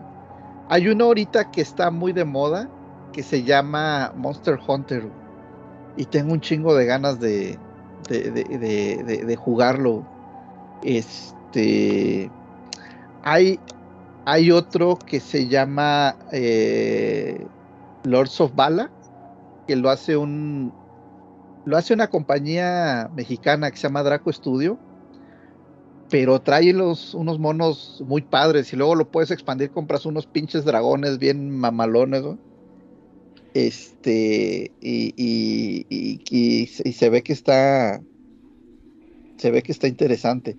Y sí, como dices, hay unos independientes, hay una compañía chiapaneca, que literalmente se piratea los juegos descaradamente, pero porque dice, no, pero pues es que la gente que no conoce, o sea, es que dice, pues sí, o sea, gente que no conoce difícilmente se va, va a llegar y se va a gastar mil pesos en un juego que no conoce, güey. Entonces, Sí, sí, sí, claro. Y es que entre menos este tiraje tenga, más caro lo tienes que dar. Ese es el problema. Porque si no, no te sale. Sí, pero sí, pero hay, hay, hay, hay juegos que por que como traen los este tokencitos y, monitos y alguna otra cosa, eh, pues aunque aunque el tiraje sea grande, no bajan de 800 pesos. Entonces este cuate muchos se los piratea y dice, no, pues o sea, un juego que a lo mejor original vale 600 porque son puras cartitas o, 300, o 400, güey. Yo lo doy en 300, en 200, bla, bla, bla, como para que la gente vaya conociendo y la chingada. Está, está curioso, güey, y todo el, todo el ambiente, güey. Está muy chido, es muy divertido el mundo de los, vide- de los videojuegos, de los juegos de mesa, ¿no? De los juegos de rol y todo ese rollo. Sí, sí. El año pasado en casa de con mi cuate Andrés sacó uno que se llama. Ah, ahorita me, ahorita me acuerdo el nombre, pero prácticamente es como personajes, es de enfrentarte, güey. Pero personajes muy, muy icónicos y disparejos. Por ejemplo, en una partida él traía, yo traía Sherlock Holmes, él traía Merlín, güey. y luego yo agarré a Drácula con unas, este, con sus sucubos y... y- ¿Cómo se llama el juego? Está chido. Ay, güey. Es así como un, una mezcla de puros personajes de ficción, ¿no? O sea, yo Sí. podría agarrar a Conan, Conan el bárbaro. Sí, hay varios así, exacto. Son más como de, de, de eh, sin, si- sin marca, ¿no? Sin, sin, sin, sin copyright, o sea, Mm. este personajes que ya Mickey Mouse. Mickey Mouse es- ahorita podríamos agarrar a Mickey Mouse, ahorita podrían agarrar a Mouse Mickey Mouse dominio público. a la chingada. Pero ¿será que sí es de dominio público? No, se me hace que debe tener ya una trampita. No creo que hayan soltado al personaje así de fácil. La primera versión. Nada, más- ajá, nada más el, el primer, el blanco y negro. El Pero, Willy. pero te aseguro que ni aún así, ¿eh? Te aseguro que ni aún así. Te aseguro que si lo sacas te meten una demanda, aún así. Ya no por uso de personaje, por otra cosa. Bueno, sí ha Dime. habido ahorita gente que agarró el video ese de, de, ¿De Willy? del- El bote. de- del bote, exactamente, y lo han estado modificando y poniéndole otra música y otras voces y la chica aprovechando. Pero sí, yo no dudo que Disney ahorita estén ahí los abogados en chinga buscando y mandando, apoyando políticos y haciendo lobbying por arriba y por abajo güey, para ¿Cuántos años proteger. cumplió 100, no? Creo que sí. ¿Ustedes se ¿Cuándo acuerdan? En, en los noventas, esto Uriel se debe acordar. O Bueno, algunos de ustedes igual. En los noventas el tiempo era menos, creo que eran 50 años. Y Mira, que, que sí, yo re- porque- ¿te acuerdas? No, te, te voy a decir por qué, porque Superman, entonces tú, en los 90 yo me acuerdo que compraba la revista y decían, ya va a estar libre de derechos de autor Superman. Y creo que se juntaron varios este, compañías para que le subieran a los personajes. Sí, es correcto. De hecho, Disney, Disney fue de los que inició ese movimiento para aumentarlo. si no estoy recordando mal, igual y me estoy equivocando, pero cuando se hizo esto de, de los derechos de autor, eran 15 o 20 años, creo que, creo que 20 años, los que podían este, re- este, mantener la, la propiedad. Pero luego se empezó a manejar con que no, pero es que eh, estás diciendo que lo va a disfrutar la persona en vida, pero su familia no está asegurada con, con esos derechos, ¿no? De que vayan a ganar con esos derechos y se aumentó creo que a 30 años, de ahí a 50 y pues ahorita a 99. Así, a 99. A 96 por lo visto, porque esto es del, 2000 del de 1928. Va. Oye, dice que dicen que Rob Zombie quiere hacer una película, güey. de terror de, de, de, este de, del, de Steamboat Willie, güey, de Steamboat Willie con, con Mickey Mouse. Ah, A ver. ¿cómo le, va- ¿cómo le irá a ir a Pedro el malo? Oh, pues imagínate. güey. Lo, lo- lo- lo- se, se va a volver este hombre lobo, no sé. Oye, y sí le irá a hacer. Oye, yo vi la de Rob Zombie de los Monsters y, y no me gustó. O sea, me la aventé toda, unas cosillas así graciosas, pero, pero ¿No, se no, me ¿no hizo. da risa? No, no, o sea, se me hizo una eh, comedia muy, muy boba. Este, no sé si fue como un ejercicio, este, pero, pero no, no, no, o sea, no la volvería a ver. Ya la vi como curiosidad y ya. No sé si alguien la haya tenido oportunidad de ver. No se me antoja. En general, A Rob mí no se Zombie- me antojó. no me gustan mucho que digamos las películas de Rob Zombie. Pero si dices que está boba, pues puede ser para cierto público. Sí, sí, sí, o sea, digo, este, nada más para verla una vez y ya. Está padre porque tiene unos guiños interesantes, ¿verdad? De que eh, puedes ver el origen de Spot, el, el dragón que tienen viviendo en, en, en el en el sótano, este, no sale, no sale, ¿cómo se llama? Henry Monster, o cómo era Enrique Peña Nieto, le decía, no, el, el- el- el Eddie Monster. Todavía no tiene hijos, ¿verdad? Este, pero está, está, está simpatiquilla, simpatiquilla ya. Y unas cosas dices tú, no, hombre, sí se pasan de lo, de lo menso. pero está bien. Y luego como el efecto de verla a colores, así como que, como que no le ayuda, pero Como, como que eh, te está brinca interesante. Sí. Sí, pero está, está, está muy palomera, demasiado palomera. Oye, ¿y luego qué onda con quiénes van a ir al Supertazón? No, pues todavía no se sabe. pues va- esta- este, este domingo se define este San Francisco contra No Detroit. sé, pero ¿con quién creen? ¿Sí? Eh, no, pues. mm, pues pinta para que sea San Francisco contra, contra, Baltimore. Este, 49 es contra Cuervos. Y ya se enfrentaron en temporada regular. Y, y- jugó mal Pordy ganó fácilmente Baltimore. Falta ver pues, ahora, ahora qué pasa, ¿no? Yo, yo creo que San Francisco no se vio como la planadora que se supone que es ahora contra, contra Green Bay. Green Bay, No fue, no, no fue una planadora. no, para nada, o sea, por eso digo, no se vio, no, no, no fue Ah. la planadora que, que muchos creían que iba a ser, güey. Ya. Este, pero, y Detroit, pues, tiene huecos, entonces mm, tampoco, pues puede ser que le dé pelea, ¿no? A, a mí, a mí me gusta, se me, se me haría, se me haría chido que, que Detroit ganara su primer Super Bowl, creo que la celebración estaría, interesante, güey. Aunque me, aunque me dicen, ah, pero ahí hay puro drogadicto. Y yo, pues está bien, güey. Sería como, como festival de zombies la, la, la celebración en, en Detroit, güey. ¿Tú, cuál le va- ¿Tú a cuál le vas, Carlos? A los 49, ¿no? No, No, ese es, es- es Navarro. Ese es Navarro, güey. Ah, ¿Y tú a cuál le vas, Carlos? Charlie es Steeler, es acerero. Ese no sé de esas. Es, ¿Cómo es el logotipo? ¿Es como de unas Es estrellas? el que tiene tres estrellitas de colores, sí.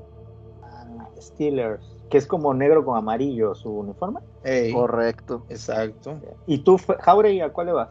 A Vaquero, ¿no? Yo soy Green Bay. A los Pa- Packers. Packers, ¿no? Los Packers, sí. Green Bay. Los Pero juegan en empacadores la- de la Bahía Verde. Juegan en diferentes, ¿no? En diferentes, lu- este, pues no sé cómo se llama, liga. ¿Conferencia? Conferencia, sí, sí, sí, sí. Rara vez se enfrentan. El Green Bay es del, de, como de Los Ángeles y de ese lado, ¿no? Y el, y el de los... No, es de Wisconsin. Es en el norte. Juegan mucho con la nieve allá. ¿Cómo, cómo está dividida la conferencia? Porque es que yo, por ejemplo, el que veo en el de hockey está dividido así como a lo largo. Como que están los del este contra el oeste y los del medio. Lo Pero- que pasa es que en la NFL no juega, ta- o sea, juega un poquito el, el papel geográfico, pero no tanto, Ah, no es así. porque no, eh, lo que pasa es que originalmente eran dos ligas, que de hecho eran Ah, competencia, güey. Entonces cada liga pues tenía equipos por aquí, por allá, ajá. Entonces en las dos conferencias hay equipos pues que están regados por todos lados. Está muy no repartido. No es geográfico, entonces. No es como aquí del béisbol, ¿no? Que están los del norte y los del sur. No, no, no está así. ya. Yo Liga pensaba que era geográfico. Pues fíjate que estoy investigando del hockey porque me quiero. La verdad, yo soy un poser del hockey, pero vi una, un logotipo que me gustó y dije, ah, es que vi una película. ¿Han visto una película que se llama Ferris Bueller? Este, de- Take Off. Ah, cómo no, Day- es un clásico. Bueno, uno de Day sus off, amigos. day off. Day, Day of Take, Take Off, Day, ¿cómo es? Hey, día libre, o sea que se llama Day Off, libre. dice, no, no tiene el Take. Day off. Ok, bueno, este, eh, su amigo el Junior, este, el que tiene su papá, que tiene Ferraris y todo eso, sale con una sudadera de hockey y me estaba viendo y vi el logo y dije, a la madre, está bien chingón ese logotipo, que es como una llanta con alas. Que es, y dije, ¿de qué equipo será? Y son los Wheels de Detroit, Wheels, creo que se llama. Wings, Wings o. Wings. No sé, pero es de Detroit. Es un equipo de Detroit. Oye, JM, pausa. ¿Tú, ¿Tú viste la serie Succession?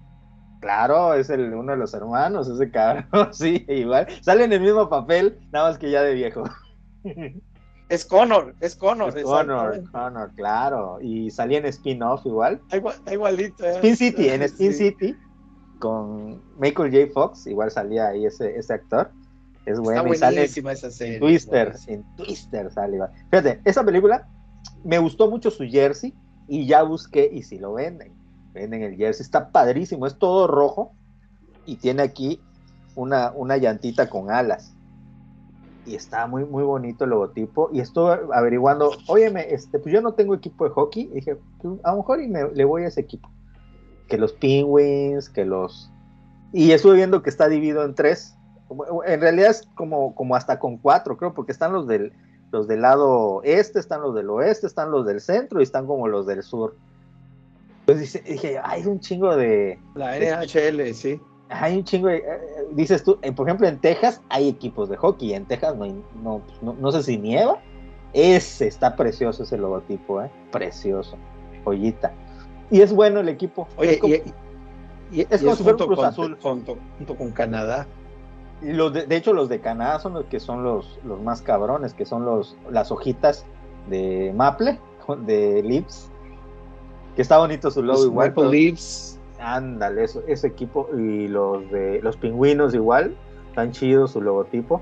Pero Los, ¿Vieron pin- lo- el- ah, los pingüinos son de Pittsburgh. de Pittsburgh? Fíjate, Y- ¿vieron el video del güey que degolló a su a- en un partido a otro, en un partido de hockey? A la madre, ¿no? Horrible, cabrón. Búsquenlo. No se ve, se ve todo de lejos, como si estuvieras tú en las gradas, pero sí es gráfico. O sea, sí se ve cómo se está desangrando mortal el chavo. Sí, sí impacta si no te gusta ver sangre, pero no es como que lo veas de cerquita. Un güey se mete, este cabrón es un... Aquí el racismo. Adivinen de qué color era el jugador que metió la patada. Pues sí, señores, de ese color, ese color. Dije, ay, tan de luego pones de mal en mal en mal a la. Pero dices, tú tenía que ser un. Pues este chavo ya tenía este historial de ser este, de que metía el pie duro, ¿no?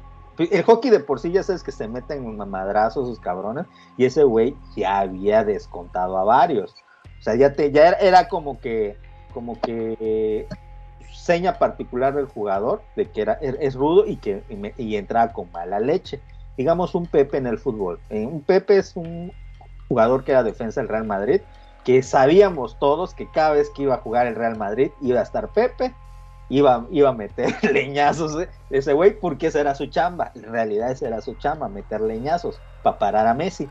Entonces, este, ese güey tira una patada, tiene la mala suerte que tira el pie muy alto y justo y lo dejó y acá y sale las, o sea, así como de película de anime, güey. El chavo se empieza a agarrar y empieza ¿Cuándo fue eso? tiene como dos semanas, un- eso no tiene mucho, tiene como dos semanas.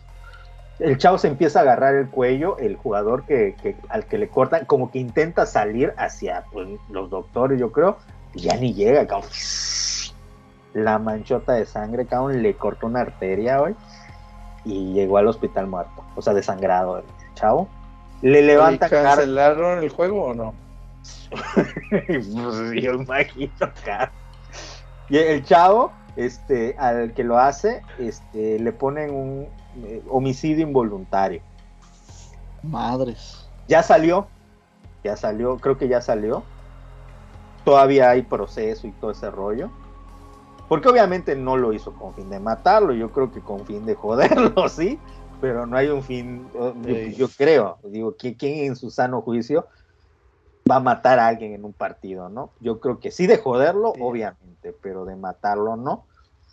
Y sí, este, y fíjate que estuvo cabrón porque en el siguiente juego, este, los, los, creo que, no sé si son los Penguins o no sé de qué equipo son, pero los aficionados hicieron un minuto de silencio por el que se murió y cuando terminó ese minuto, este, hicieron aplausos para el chavo que lo mató porque por apoyo, porque dicen es que no lo hizo a propósito, este es mm, parte del juego, mm, estuvo mal, pero no, no, no, no me, no, no, no es algo como que merezca estar en la cárcel porque no es una acción de, de maldad, sino que pues se dio y, y es parte de- del juego. Y así No. estuvo- No concuerdo del Ahora- todo, Ya nada más lo. ¿Mande? no concuerdo de todo contigo, JM, porque es como el vato que asusa a su perro en contra de los niños, y el día que se avienta el perro al niño dice, no, no, no fue mi culpa. Claro que sí, güey, porque Pero ¿por qué no que- concuerdas conmigo, güey? Si yo no estoy diciendo eso, te estoy diciendo lo que dice la gente que habla. bueno, pues todos esos son unos pendejos. Yo no, güey. Yo ni sé de hockey. Entonces, yo solo estoy contando lo que sucedió y lo que la gente decía. Sí, yo estoy de acuerdo, o sea, pues obviamente, pues es un crimen y está cabrón, que no, o sea, imagínate la familia del... Y estaba chavillo, el que se murió tenía como 27 años, güey. Está chavo, o sea, son, son chavos, los dos están chavos. Híjole, pero qué fuerte es el hockey, ¿eh? Como deporte. Muy interesante. Creo que es más fuerte incluso que el fútbol americano, ¿eh? O sea, yo no sé si alguien se ha muerto el fútbol americano. Seguramente alguien Sí, sí se ha muerto de un ¿Vieron golpe, la, pero- ¿Vieron la película esa, la de el, el, el que era Stifler en, en American Pie, donde es un jugador de, de hockey? Ah, caray. Que no sabía patinar. Esa, esa está bu- buena. Que, que, que no sabe patinar, exacto, esa está buena, está buena y, y ahí ves lo pesado que, lo pesado que, que es, ¿verdad? Es un desmadre y esta tiene comedia, ¿verdad? Es comedia. Pero sí, sí, vale la pena echarle un vistazo. Oye, entonces ahora qué onda, nada más lo van a dejar jugar hockey sobre ruedas o qué? quién sabe, yo creo que está en un proceso a ver qué sucede. Yo imagino que tienen que indemnizar a la familia y yo supongo que todo dependerá de, de que, de, pues, de que, de, de eso, ¿no? De que, de que no quieran joderlo mucho, igual los, los fiscales y todo ese rollo, que quede claro que fue como que, pues como cuando atropellas a alguien, ¿no? Y, y no, no es que lo quisiste matar, sino que se te atravesó o estabas pedo. Es como mi- homo- omisión voluntaria, a lo mejor y sí como que tres años y, y a lo mejor tenga que estar, pueda, ¿cómo se dice? Tener su condena fuera, ¿no? Y ya le quedará el precedente igual de, de eso. No, no creo que esté en la cárcel. condicional. Ajá, más que meses y seguro le van a poner una multota y posiblemente su carrera sí se ve afectada, ¿no? Pero pues está cabrón. Imagínate creo que es- psicológicamente ver que degollaste un cabrón, güey. Si no es tu intención, quedas, te, te afecta, güey. No, pues sí. Pues es como, digo, los cuates que en el box, ya ves que ahí sí los, ahí sí ha habido este quien ha matado al contrario, y pues muchos ya no vuelven a pelear, güey. Ya quedan, pues quedan medio traumados de haber matado a otro cabrón. Pero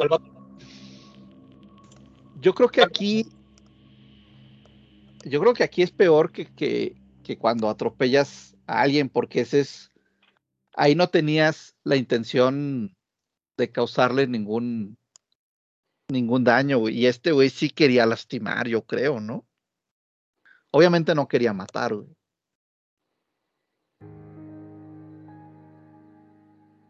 Es correcto.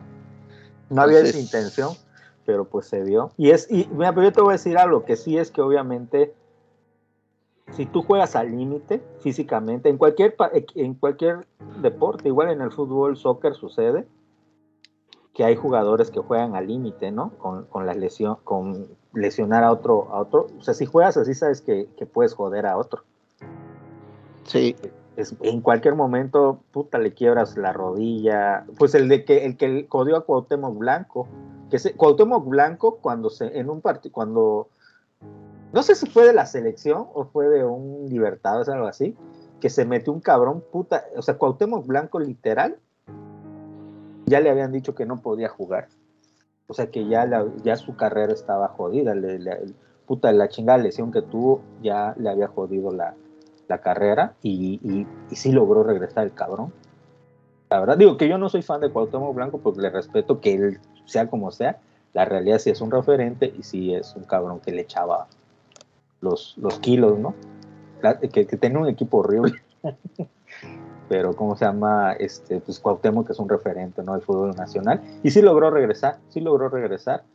Pero por una mala entrada, de mal, con mala leche, porque tenía mala leche la entrada, este, ya jodes, jodes aún. Y me acuerdo que entrevistaban al güey que lo hizo y sí decía que estaba arrepentido porque, porque te asusta, ¿no? Arruinarle la carrera a un compañero por un, pues por una cuestión de que, de que estás caliente o de que, no sé, está cabrón, ¿no? Imagínate si lo matas, güey. Y tan gráficamente. Yo creo que sí, yo creo que sí te puede crear un trauma. Yo creo que, híjole, sí va a tener un trauma mucho este jugador. Porque sí está feo. sí, Está feo, sí, está sí, feo el sí video. está. O sea, no está- es que como te digo, ya uno está insensibilizado con- con esas cosas, es lo, lo que veo yo. Pero sí, está feo, está feo, está triste ver a alguien que se muera así. Sí. Torino ya se durmió, güey. No, acá estoy. Dice el borre que ahorita se conecta. Ay. Eh, ¿Qué onda? Nominaciones del Oscar. Ah, ¿ya salieron? Acaban de Ya. salir, ¿verdad? Vamos a ver. Yo lo único que vi fue que nominaron al, al fotógrafo mexicano que participó, creo que en la de, de los asis- as- este, asesinos de la luna. Creo que fue. Muy bonita, muy bonita la, la ¿cómo se llama? Fotografía. Pero de otros otros nominaciones, la verdad es que Eh, no, no he visto. Fíjate que Yo no ¿Qué he me checado. A ver. Nominaciones a los premios Oscar 2024, mejor película. American Fiction. Esa película, honestamente, a mí no me dan ganas de verla porque es una. eh, Mi, raci- mi racismo. Es una película de morochos. Y es como que la clásica película de morochos que no sabes si está buena, si le están metiendo porque está buena o si le están metiendo por inclusión. Igual y si está buena, sale Jeffrey Wright, que es como que un morocho que se está haciendo mucho de, pues de buena, eh, desde, eh, desde su participación en West, Westworld. La- Westworld, Juegos del Hambre. exacto, lo ha hecho bien, ¿no? Es buen actor. La, voz del Watcher en What If. Imagínate. Entonces, fíjate, igual la voy a ver, pero como que sí digo, ay, no sé si esté, no sé. Y ya, y- y es, pero ya es prejuicio mío. Pero bueno, igual estuvo en los Globos de Oro, no ganó, pues iba a estar en los. Anatomía de una caída. Le tengo unas ganas a esta película. Le tengo más ganas a esta película que a, que a Ninel Conde, cabrón. a Ninel Conde. Ay, cabrón. Mi, mi referencia de Maestro, no, bueno, es una más joven. Am, bueno, pero esta película está buenísima, que creo que es una película francesa. Sí, sí es de Francia o es sueca. No sé. Yo, yo estoy A ver. casi seguro que es francesa. A ver. Entonces esa película es sobre un, es, dicen, es como que entre un eh, de esas películas de Sí, es juicio francesa. Con drama y como que tiene giros de tuerca muy interesantes. Es un drama. Ah, ajá. Entonces dicen que está buena, que está buena, que todo sucede porque es como que se- al- un- el, el esposo se cae de- del balcón y a partir de ese crimen o de ese Ah, accidente se desarrolla todo el pedo. Entonces dicen que está buena y, y- y es la que ganó en eh, mejor película extranjera en los Globos de Oro.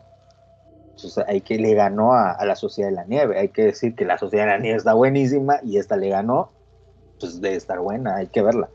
Y Barbie, híjole, viejos, pues, ustedes saben lo que opino de Barbie, hablé mucho tendido de Barbie. A mí Barbie se me hace una buena película, pero no como para que esté nominada. Es correcto. A mí no me da tanta risa, a mí no se me hace nada espectacular, se me hace una puntada chida. Es como que tú me digas, güey, van, van a nominar este Billy Ted, ¿no? Eh, a, a- a la mejor película. Que sí es- te puede divertir, que tiene puntadas de viaje en el tiempo y todo ese rollo, pero güey, no está como para que la nomines a mejor película. La realidad. Exacto. Entonces, es mi percepción, eso no quiere decir que no la disfruté, que no se me hace interesante, pues no, no, no, no como para que esté nominada. Los que se quedan, esa le traigo ganas, es una película coreano-canadiense, creo, coreano-gringa, una cosa así, pero es como de dos personas que se conocieron en Corea cuando eran niños y luego se reencuentran en Nueva York o en Canadá, una madre así, pero ya después de 30 años. Y como que reavive ese amor. Entonces como que un drama romántico, pues dicen que está muy buena. Dicen que esta vez igual le traigo ganas, pero no la he visto en ningún lugar. Los Asesinos de la Luna, pues, ¿qué les puedo decir? Buenísima, demasiado larga a mi parecer. Yo creo que le sobra una hora, como mínimo. Tres horas y media de mi vida invertidas en esa película. ¿Vale la pena? Sí, porque es Martin Scorsese. Ahora, ¿vale la pena volverla a ver? No, yo no la volvería a ver, la verdad. En mi vida volvería a agarrar y decir, voy a volver a ver Los Asesinos de la Luna. Nel. No está tan buena como para verla dos veces, a mi parecer. No me interesó tanto la historia, a pesar de que está actuada de manera genial y fotografiada de manera hermosa, la historia se me hace eh, X, hueva.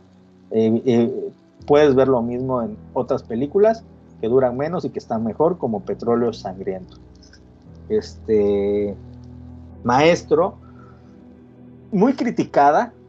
La, la crítica la ha paleado mucho porque dicen que es de esas películas que están hechas a propósito para ganarse un Oscar. Que realmente no es tan buena. Y a mí me da hueva, la verdad. Yo la he visto, está en Netflix, he visto la sinopsis y me da huevita verla, pero pues la voy a ver porque ya está nominada.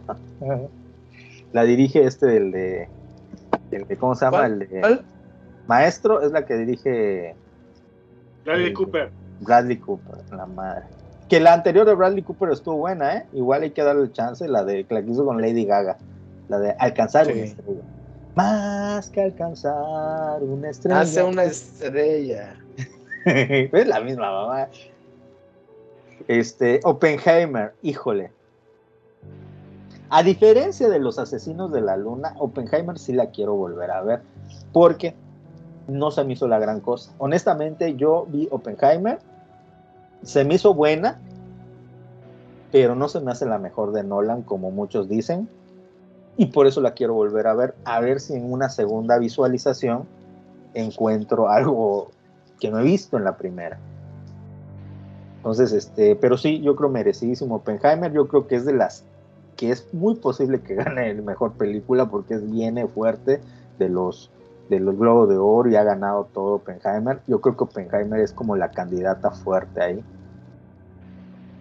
Vidas pasadas. Creo que esa es una sueca de, que es como una comedia en donde dos perdedores se encuentran en, en, el, en su edad madura.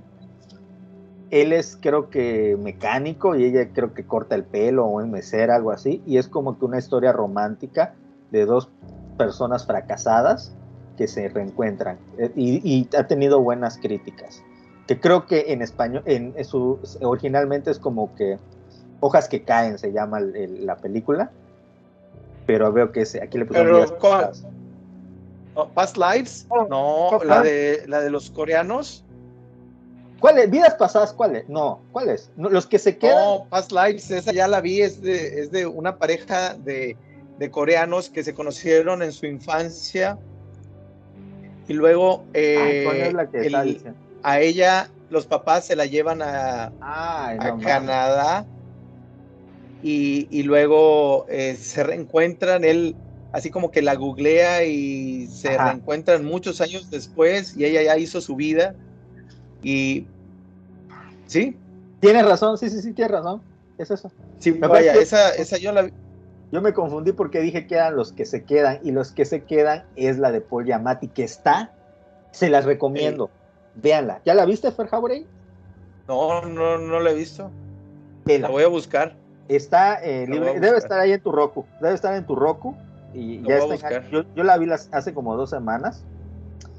El director es este Alexander Payne, que es un directorazo. Ah, pe- Él ganó el Oscar con una que se llama Entre Copas, Sideway, y Sí, precisamente. ¿Cómo no? con- Sideways, sí, sí, sí, con el arenero. Bueno, esta Y película, con, y po- y con Paul Giamatti también. que igual sale en esta película, es Harry Potter sin magia y con depresión. Oh, ok, Porque es la historia. E- ese- estas historias ya las había leído, ya este.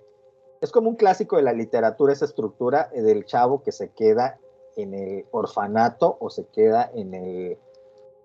¿Cómo se llama? En la escuela.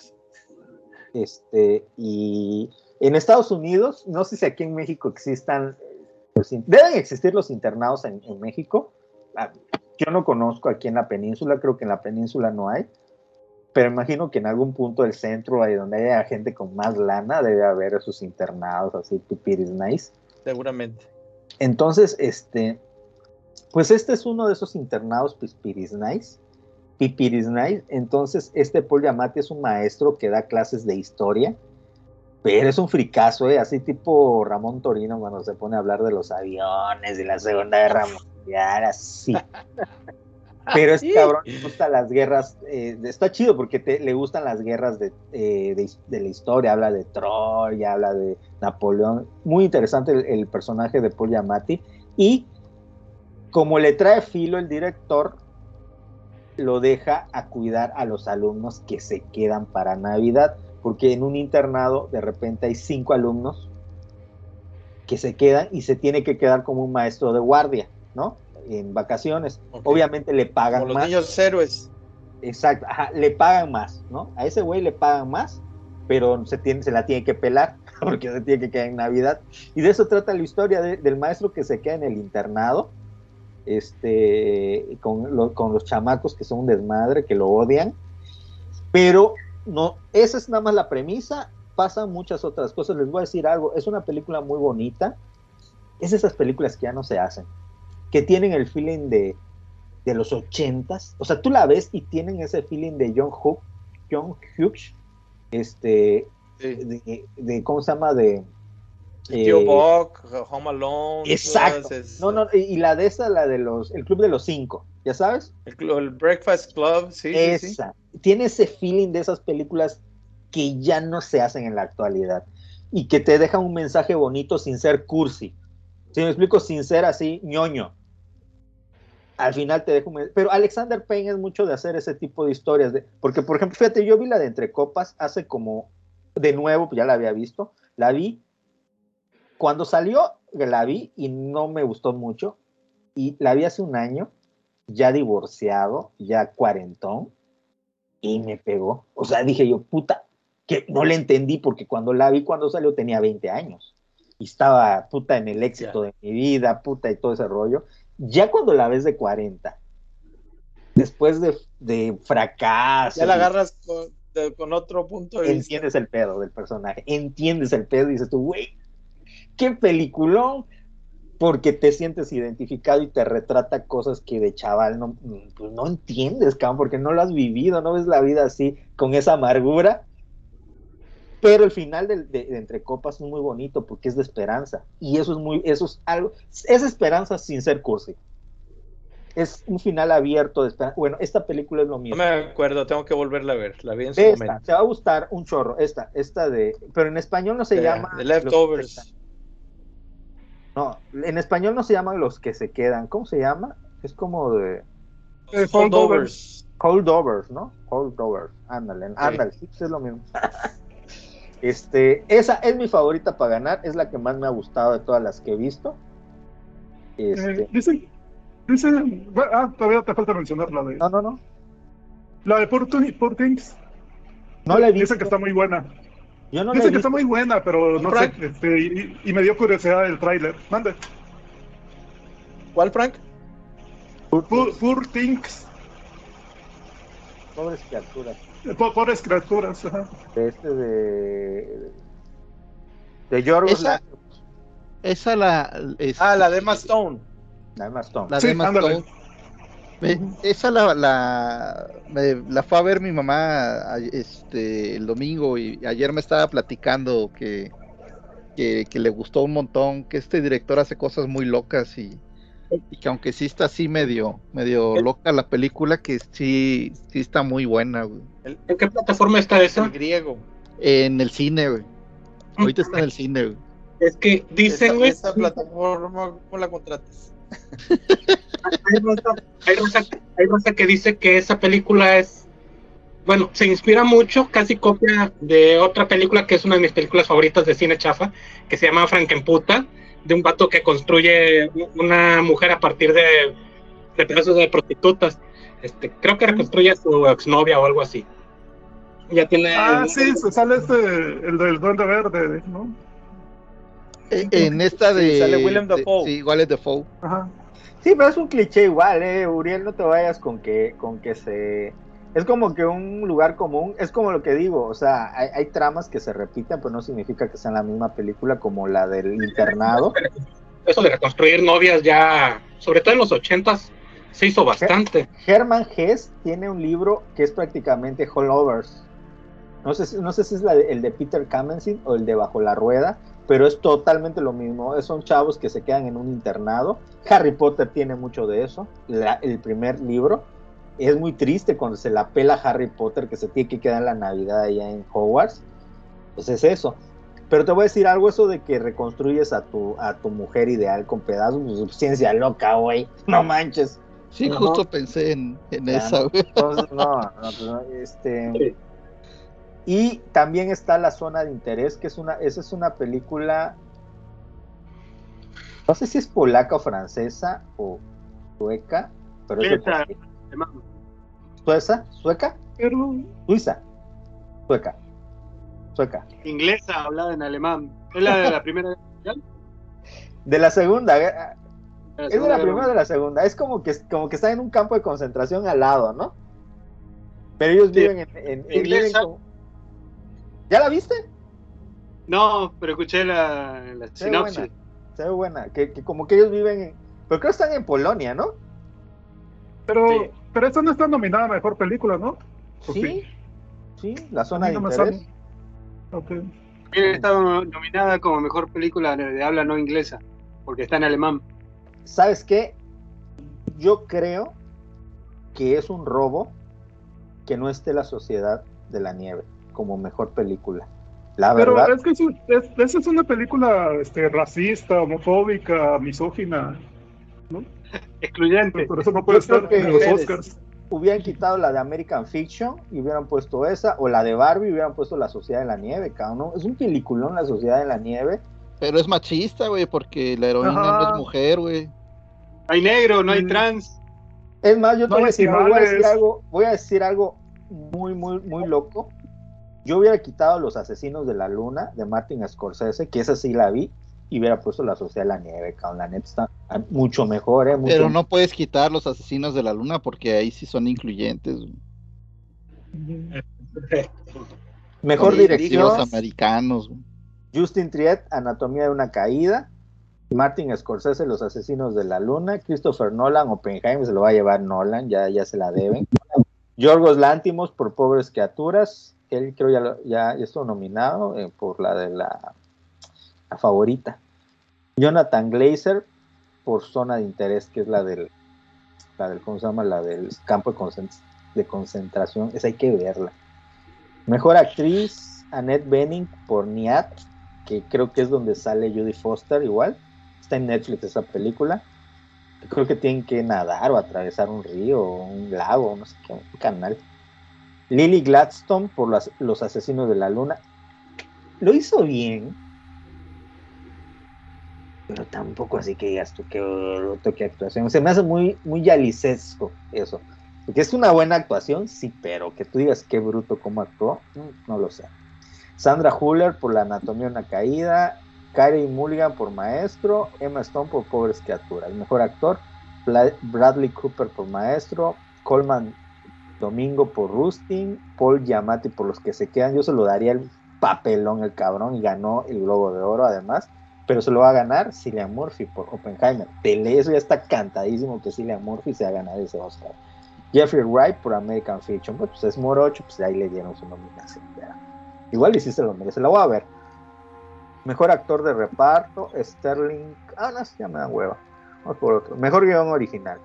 Oye, bueno, Ajá. eh, en, en mejor película extranjera no viene la de Dogman. Allá voy, allá voy. voy estoy Ah, leyendo. ok, ok, ok, ok. original, Anatomía de una caída. Hay que verla. Los que se quedan, que es la de Paul Giamatti.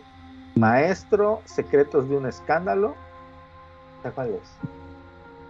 Creo que es como de noticias, ¿verdad? Algo así. Vidas pasadas, que es la que la de los coreanos que mencionaba Jauregui. Mejor guion adaptado, American Fiction, Barbie. Y Barbie, ¿de dónde lo adaptaron? De, de- de la muñeca, ¿no? ¿O por qué? de lo No que dice de la muñeca, que pobres criaturas, no sé si es un libro, y la zona de interés. Bueno, no le están dando nada a la Sociedad de la Nieve. ¿Qué pedo? ¿Por qué? Mejor película internacional. Yo Capitán. Pero no, no entra hasta este año o, o sí debió haber entrado del año pasado. Película internacional. Perfect Days.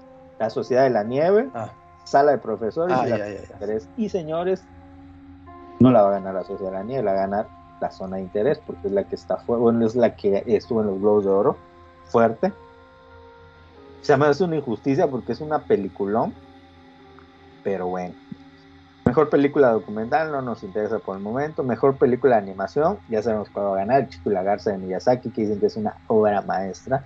Elemental es una porquería, Nimona, me, solo a Uriel le gustó.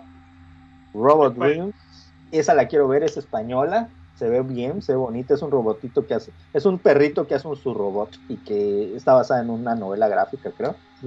Se me llama la atención. Y Spider-Man, cruzando el multiverso. No la va a ganar Spider-Man, les voy a decir por qué, porque hay una regla en los Oscars y en los Globos de Oro. Es muy raro que le den la estatuilla a una película que está partida. regularmente se la dan hasta que sale la, como en la trilogía El Señor de los Anillos, hasta que salió la última, es ya que la Nomi le dan el premio. Entonces a la de Spider-Man, lo más seguro es que se la dan hasta que termine la segunda parte y ya cierre la historia completa.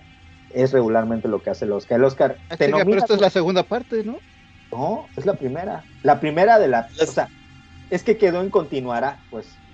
No cerró. Ah, ok, ok, ok. Como que esta película... Pero es la segunda parte, a fin de cuentas. No, sí, sí. no, es que no quise decir que no premien segundas partes, sino que cuando es una obra partida, Ajá. no te premian hasta que se publique el final. Sí, sí, sí, ya. ya- Como ya- el Señor ya de los. Anillos quedaba en continuación. Y se Sí, puede le- decir que, que la trilogía es una sola película dividida en tres películas. No.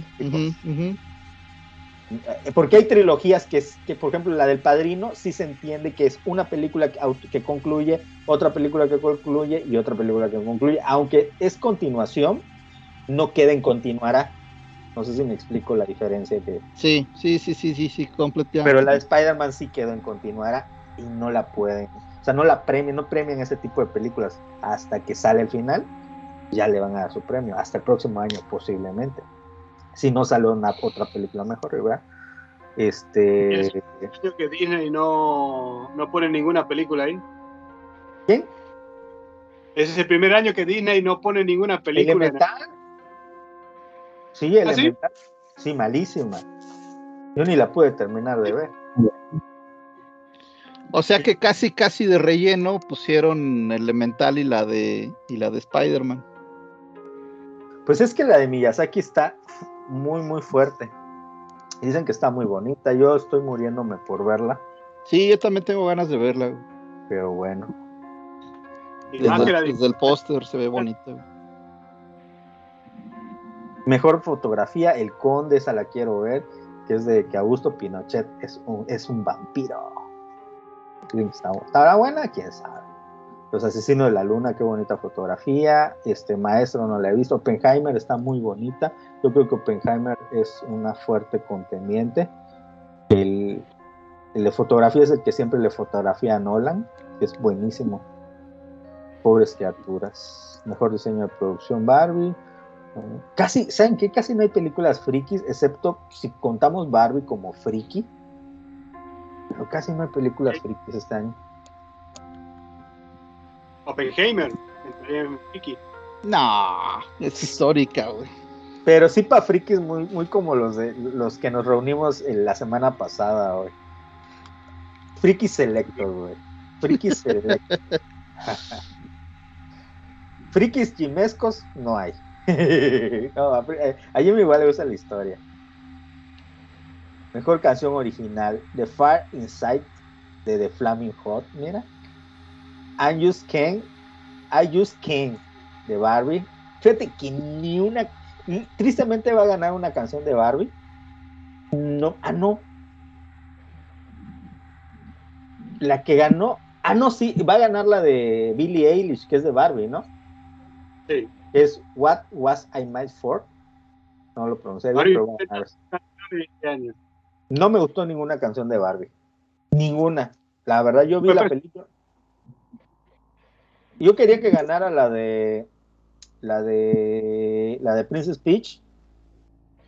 De, de Jack Black. La de Peaches, Peaches, Peaches, Peaches, Peaches, Peaches. Pero pues el problema es que no sale completa, ¿no? O sea, es como un pedacito en la película. Pero ¿qué tiene? Pues debería contar. Mejores efectos visuales, ahí va. The Creator, ¿ya la vieron? Está muy buena. Eh, O sea, los efectos especiales están muy bien. La historia no me gustó muy tanto, no está mala, pero está Ah, X. El final es terrible. ¿Manda? El final es terrible. Sí, estás muy así choteado, sí. No, no. Pero los efectos visuales están perrísimos. eh.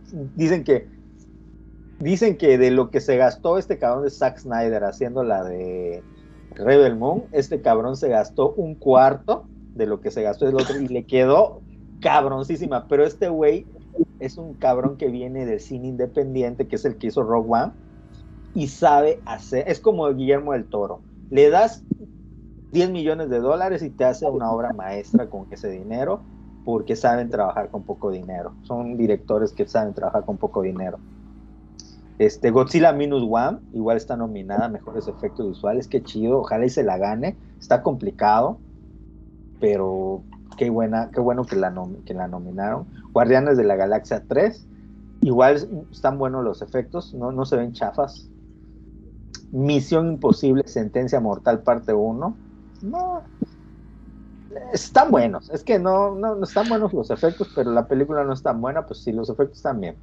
Lo que pasa es que esa, ya ves que pues el, comercialote fue el brinco que se aventó Tom Cruise ya de veras y pues, por eso jala mucho, ¿no? Pero vamos a ver. Y la de Napoleón. lo, del tren también este, estuvo, bueno, fue hecho pues así con un tren de verdad, pues, no, no fue CGI. Ok, ok. Y ya llegó Tufiño. Creo que anda, anda ocupado con los gatos, creo. Que por cierto, eso de Misión Imposible, este, y eh, esta, en este, la órbita de Endor, mencionan mucho de que el director solo ha trabajado con, con este Tom Cruise y McQuire, ¿no? Y, ¿Mande? McQuire. Creo que sí. O sea, y, y, pues son sus mejores películas las ha hecho con Tom Cruise. Este, y Tom, yo siento que Tom Cruise tiende a, a tomar el control de todo. Entonces así como que queda la duda de, si realmente es buen director o el, que está dirigiendo todo es Tom Cruise o qué onda. No, y ¿sabes qué pasó sobre todo con esta última película? Que esto ya se sabe. La manera en que, en que escribieron el guion es una manera anti escribir un guion. Lo que hicieron es que hicieron, eh, está bien, pero no para una película así hicieron primero un guion gráfico de, de escenas. Hicieron el método Stan Lee, que qué bueno que aquí no están los adoradores de Stan Lee. Que a mí eh, no, está Uriel? No, hay otro que ya no, que ya no se conecta. Mejor el método Stan Lee Slavsky. no, este, el método Stan Lee era este, ese cabrón agarraba y le decía al dibujante. La historia es esta, Spider-Man tiene que pelear con el buitre y en un rascacielos y al final el buitre se le caen las alas y Spider-Man lo vence. Eso le decía Stanley y agarraba el dibujante, empezaba a hacer los dibujos, bla, bla, bla, y entonces eso se lo pasaba el dibujante Stanley y Stanley rellenaba los diálogos, ya le ponía, o sea, le ponía todo el rollo a partir de lo gráfico. A mí por eso no me gusta la técnica de escritura de Stanley. Hay mucha gente que le, que le gusta, yo le doy el valor que tiene como creador, pero no es un gran escritor, la realidad. Eh, hay quienes lo maman, no me gusta tanto, pero bueno, cada quien. Bueno, eso hicieron esos canijos, agarraron hicieron un guion gráfico de escenas impactantes. Güey, no mames, y que agarre y que se aviente de una moto y que caiga en, el tren y y, empezaron a hacer escenas de acción. No, y que se aviente del avión y que, y que todo esto y todo esto. Y no tenía una historia. Entonces, después de que hicieron todas estas ocho escenas de acción, se pusieron a escribir un guion en donde encajaran esas escenas. Y es por eso que la película no se siente chida, no se siente bien hecha porque esa fue la técnica que usaron. ¿Sí me explico? O sea, la película no es, las escenas de acción no están justificando la trama, sino la trama está justificando la existencia de esas escenas de guion, de, de acción, perdón. Y obviamente se siente, se siente porque esta película, a diferencia de las anteriores, no se siente orgánicamente escrita. la realidad. A mí no, no me gustó, este, o sea, se está enfrentando una inteligencia artificial que ahí pues este, muestran que, que tiene muchísimo poder, pero pues este, no pueden matar a Tom Cruise, o sea, o sea, con todo ese poder que podría manipular este, sistemas económicos, pagarle a un ejército y hacer un montón de cosas, pues, hubiera sido más fácil este, matar a Tom Cruise. Bueno, sí, pero ¿qué otros están nominados? Porque Tom Cruise como que No creo que se lo gane ahorita. Sé. Dicen que tiene mucho poder también, mucha influencia.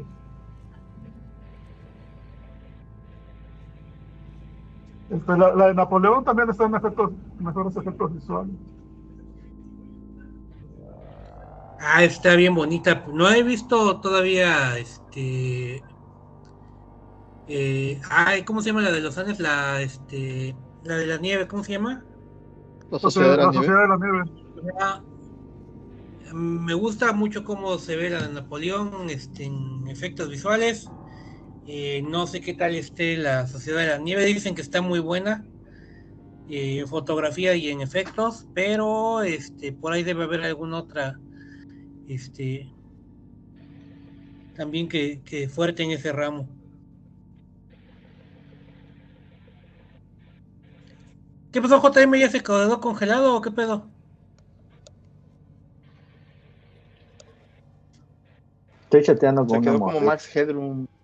Ah, no, pues hay- prioridades, hay prioridades. Pues a, a ver qué, a ver cómo resultan estos premios, pero, pero sí hay buenas películas, este, o sea, Hay hubo buenas buenas películas, sí. Hay buenas películas. Sí. Voy a hacer recuento nada más para. ¿Cuándo, ¿Cuándo es la ceremonia? Uh, todavía falta hasta marzo, creo, ¿no? Oye, la sociedad está nominada para internacional, ¿no? El 10 de marzo es Lo la. acaba de decir, para que veas que pones atención. Ah, no, güey, me fui a hacer otra cosa, güey. Bueno, el el resumen es esto: American Fiction, eh, Anatomía de una caída, Barry, Los que se quedan, Los asesinos de la luna, Maestro, Oppenheimer, Vidas pasadas, Pobres criaturas y La zona de interés. Ahora, No sé, yo creo que Oppenheimer va a estar fuerte en la premiación. Igual este los asesinos de la luna, no sé por ahí quién le puede hacer este algo Barbie quizás en canción o en este o en alguna otra, no sé cómo no sé cómo están ahorita los premios, ya pasaron este los globos de oro, ¿verdad? ya. A ver. Sí. No, el mejor ¿Se película la va a imaginan? ganar Oppenheimer. Así. ¿Se imaginan sí. que la ganara Barbie? No mames, No, no va a ganar Barbie. No, no, No, ya, ya perderían todo, todo lo, lo poco que, les queda de, re- de credibilidad. Bueno, ya vi cuatro de estas. Son una, dos, tres, cuatro, cinco, seis, siete, ocho, nueve. Son diez. Ya vi cuatro. Me faltan seis. Ay, He visto como tres, creo. A ver cuál me Hay, hay muchos que todavía no este no veo, así que pues, a ver qué. Es que sabes que me molesta de las nominaciones, que hay unas que luego nominan que están, que me dan hueva verlas, como por ejemplo la de Maestro de Oral y No, y otras de plano ni siquiera las traen acá en todo, hasta que son nominadas, las vienen a, a presentar acá a cines.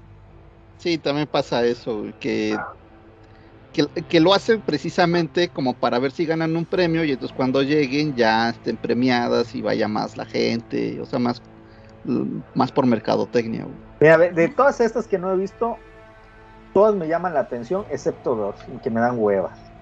La de ¿Maestro? Maestro, la de Maestro de Bradley Cooper y la de Ah, American Fiction. American Fiction, igual esa de los morochos, me da hueva, cabrón. Ay, oye, La de ah, Bradley Cooper, este, dicen que pues es más el pedo de que ese güey este, se va ¿Quieres transformando de, este, ¿cómo se dicen los efectos? Este, el maquillaje. Y porque Ah, la, se ve realidad la historia no, no, no está tan buena, ¿eh? que es más este que realmente te habla muy poco de lo que fue la historia del personaje que, que está rela- relatando y cuentan más sus este por qué le gustaban los chicos guapos y, y ese tipo es más la historia como como un tratamiento de inclusión gay LGBT que realmente la historia de cómo ese güey llegó a escribir este eh, la música para varias películas, ¿no? Pero pues bueno, hay esa también como que yo no le traigo tantas ganas a la de Brad, al menos como me la han platicado, no le tengo tantas ganas, este, por ahí que otra está. Eh, Ya hablamos de todas, Marco. Lástima. sí, pero llegué tarde, güey. Lástima, Margarito. Sí, Ya, pedo. ya vamos a cambiar. De todas maneras, los Oscars ya como que ya perdieron mucho de su encanto, ya no, ya no me atraen tanto. Ya, ya está, ya es así como, como, como que ya no te, ya no te calienta la, Sí. la cabeza verlas. La ¿no? no, ya, ya. Es una si me llego a topar con esa, igual y veo, a ver qué, quién ganó como mejor director, quién ganó mejor película. Ya, Oigan. pero Pues bueno, hay que verlas. Yo, yo te recomiendo que veas la de Paul Giamatti. Es mi recomendación de, la, de esas que, que las que ya vi, que es la de Holdover, Holdovers. Sí, ¿no? Holdovers. Holdovers. Los que se quedan. Esa está buena. Muy bonita esa película, me gustó. Esa sí la volvería a ver. No, la de hoy- Miyazaki no la he visto. la de Miyazaki no. Oye, ¿saben qué quiero hablar? Ya, o sea, ¿no, ¿tienen algo más que decir de los Oscars o ya? No, No, ya. ya. Yo, nada más este, mencionar que, que, pues, en, en los Globos de Oro, mejor película de drama ganó Oppenheimer, este, mejor película Dijimos de comedia Oscar, musical. Frank, Oscar, no Globos de Oro. Por eso, pero ya otra cosa, este, eh, mejor película comedia musical nació, gana- ganó la de Pobres Criaturas, y en series este, ganó este, eh, Succession como drama, y como comedia lo metieron a esa de TV. Este, y es muy de, de Vira, el oso, el del cocinero. Ah. Sí. Este, y ha sido muy mencionado que, que no le dieron ni- ningún premio a, a esta de de, de, de, de Better Call Saul. Mm. Mm. La de Better Call, pues el Better Call Saul no es de este año. Eh, pero es, es que sí, sí entraba dentro de los tiempos de donde estaban. Pero es que está, es que la cagaron porque dividieron la, pasado, dividieron la temporada. Sí, pe- pero, pero en, en todas, tuvo 53 nomi- nominaciones en total y ninguna ganó. La de Better Call Saul, pues es del año pasado, Frank. No es de este, no es de. No, no es- pero sí entra, sí entra dentro de- del rango que tomó los Globos de Oro. Este, pero, para ga- nominar. pero ganó la- el año pasado. Es- fue tomada en cuenta para el año pasado. Estás, estás equivocado, viejo.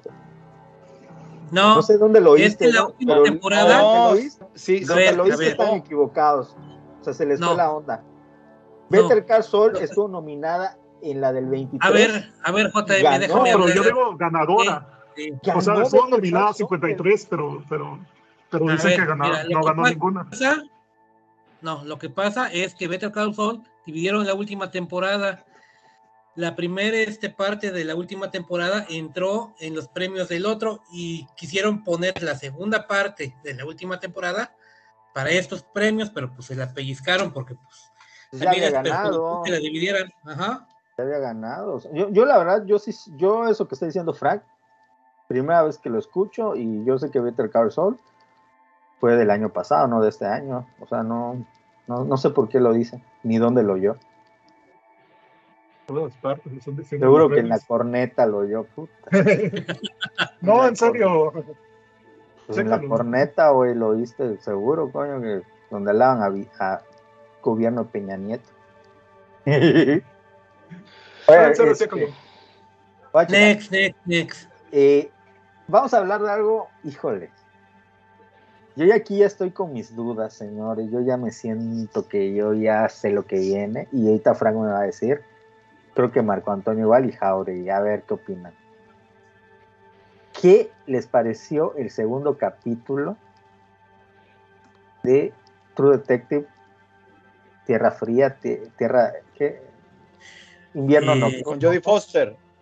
¿Qué Ajá. tal está? Yo no lo he visto. Híjole. Oh, es que ¿Ya viste el segundo capítulo? eh, o sea, va- vamos a tener la misma discusión que la semana pasada. Pues ya viste el segundo si capítulo. me quiere la esencia de True Detective, No, no, no. no la voy a tener yo creo que en esta, pero la, No estoy- pero la no sí está poca madre. Pero yo, yo, yo solo he visto el primer capítulo, no, no he visto el segundo. ¿No has visto el segundo? Ay, nadie ha visto el No. segundo entonces. Yo, yo la vi. Híjole. Yo siento que ya valió madre. Aquí, No, yo creo que no. yo creo que ¿Pero sí. por qué? ¿Te metieron mucho con lo paranormal o qué? Se me hizo aburrido el capítulo. La verdad, honestamente. No se- mames, se no, me hizo no un creo. capítulo aburrido. Se me hizo un capítulo tedioso. Casi casi que yo quería que ya terminara porque si yo qué hueva, quiero, ya quiero ver un, un capítulo de, de, Office, quiero ver otra cosa, ya que termine este, esto, se me hizo tedioso. A mí, la verdad, el segundo capítulo ya me está mostrando hacia dónde va la serie, lo no tan virtuosa que es esta de Isa, Isa López escribiendo guiones.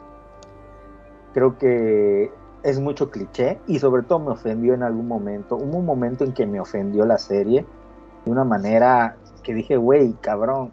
¿Qué, sí, ¿qué parte fue la que yo ya no estoy viendo, yo, te voy a decir, yo ya no estoy viendo True Detective. Ok, ya entendí eso, que esto va a ser otro pedo. Pero si tú me vienes Pero, a contar ¿hacia, una hacia, historia, hacia- hacia dónde van? ¿Hacia dónde si crees tú, que van? permítame, si tú me vienes a contar una historia de terror bajo el título True Detective y sales con su ¿cómo se llama? ¿Cómo, cómo se llama esa madre? Los Yo- scares- yo me acuerdo. jump scares. Sales con Ujú. tu Sustos, chinga sustos, tu- sustos. Chinga tu madre con eso, porque eso es ¿Pero dónde hay jumpscare? Eso es un recurso barato, cabrón. Eso es un recurso de secundaria, cabrón. Y si tú me estás haciendo una historia que quiere investigación, entonces y me sales con esa mamada, chingas madre Isa López. No tienes nivel de escritura. La verdad. Sí, hay un momento en el que entran a la. Al, ¿Cómo se llama? Eh, El, uno de los científicos rentaba una.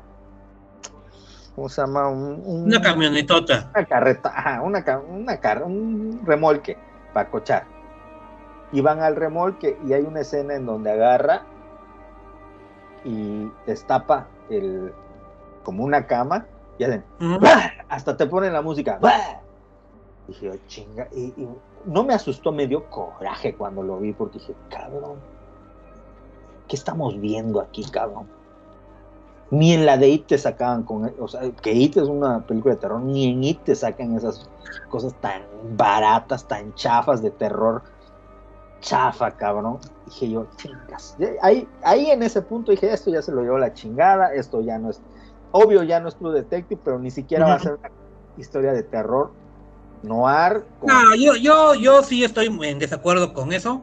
y ni siquiera eh, me interesa no, la no. historia la Sí, verdad no. Yo Ni creo que tú, porque eres un exquisito del cine negro, te molestó eso. no, Pero, le- es eso. pero sí está buena la. no la es serie. interesante ni siquiera la- la- el misterio.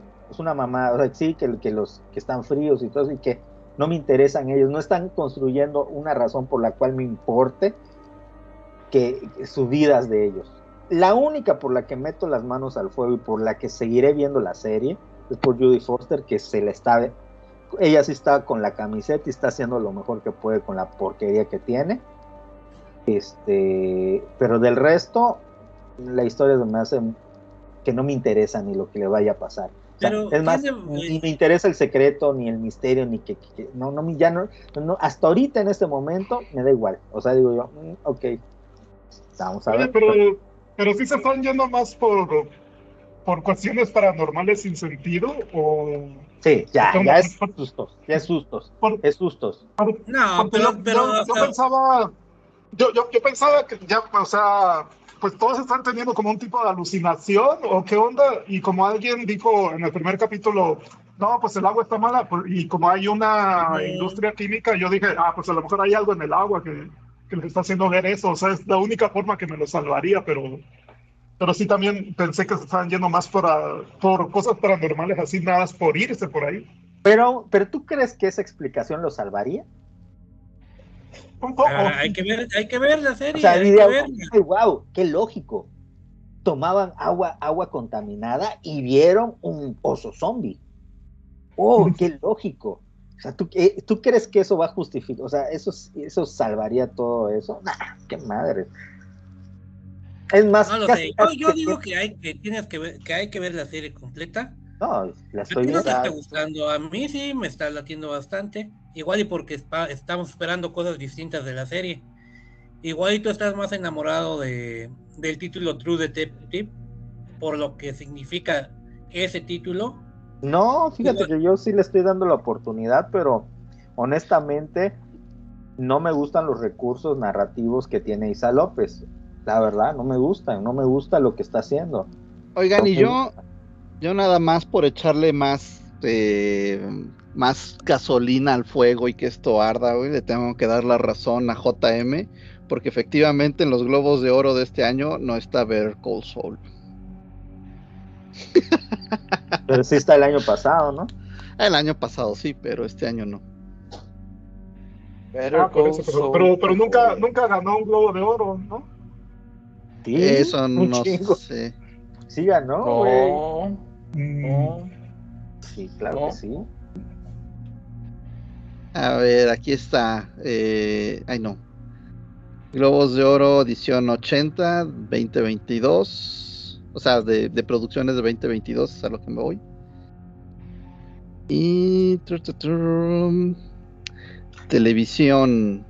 Mi mamá mete en Better Call Saul en el No, y- Wikipedia. y- y y yo no digo que- no digo que estuviera, sino que estaba, sino que precisamente los de Better Call Saul lo dividieron en dos partes para que una parte entrara en, en esas nominaciones. O sea, entra en el rango de, fle- de fechas, pero aún así, pues no, no lo tomaron los Globos de Oro, no, no la nominaron siquiera.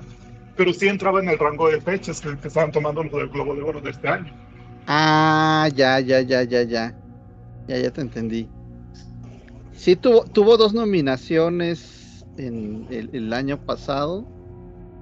Este, pero a ver dónde, dónde aparece. Em, como mejor serie de drama. Pero no, ¿dónde dice si ganó?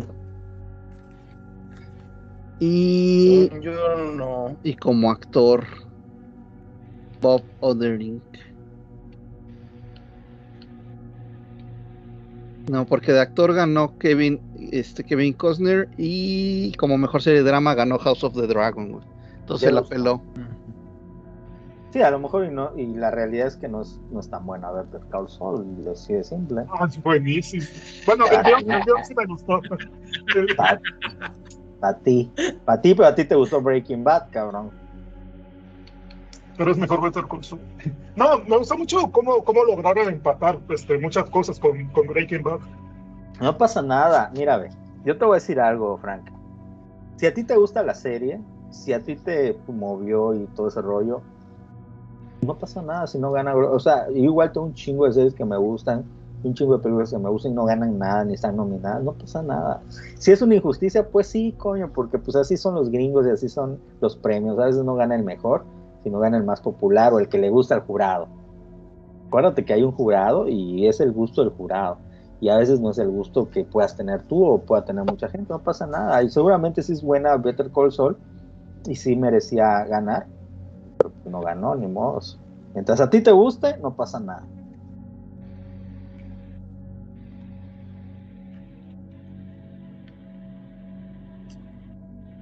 Oigan, volví a ver la The House of Dragon.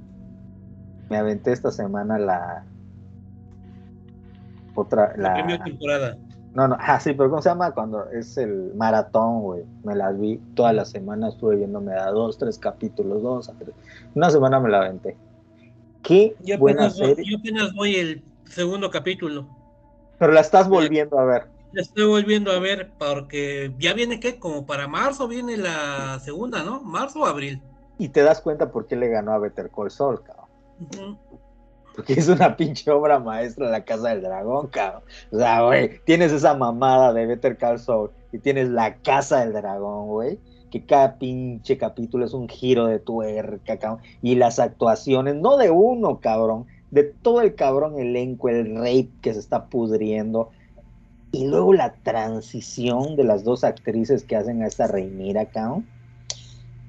Tan natural. Pero, pero en Game of Thrones este, no, no tienen buenos argumentos para defender a, a- a los, a los A los- culpables.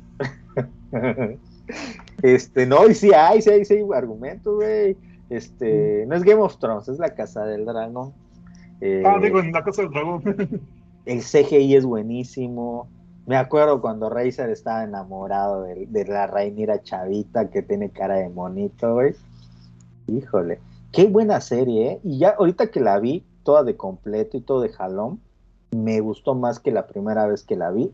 Me gusta más que las últimas temporadas de Game of Thrones. Es una serie bien hecha. Y sobre todo, este, los dragones preciosos, todos los dragones. El final, igual buenísimo, en donde se muere este de Luceris, ¿no? ¿No cómo se llama el, el chavillo que se muere? Creo Luceris.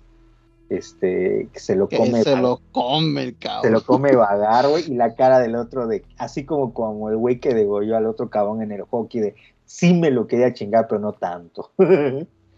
Ching, ya la cagué.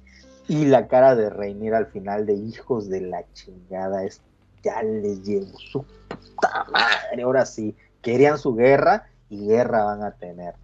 Y quedó buenísimo, o sea, es, ay, qué pinche serie más buena. Y sobre Oye, todo, fíjate, entendí más las motivaciones. Es que, ¿sabes qué me pasó? Esto? Cuando vi la primera vez de Game of Thrones, había detallitos que no me gustaron tanto, como las motivaciones de, de Alicent Hightower y del chingado, este... Colin- No, no, no, el papá. El papá sí. Ah, el, este, el, el El capitán Colin- es Strong. ¿Cómo? No, Strong Colin- algo. No, no es Strong, es Colin... Este... Bueno, el chingado jefe de la guardia. Sí, el que se putea al. Que al quedó príncipe dolido. Quedó dolido porque se lo cochó Rainira y porque no se quiso escapar con él. Ay. Pero fíjate que esta vez que la vi la segunda vez, ya como que entendí más la justificación de su odio y sí se me hizo más orgánico. O sea, es un cabrón. O sea, es un, es un güey que es fanático, es un fanático. Un fanático.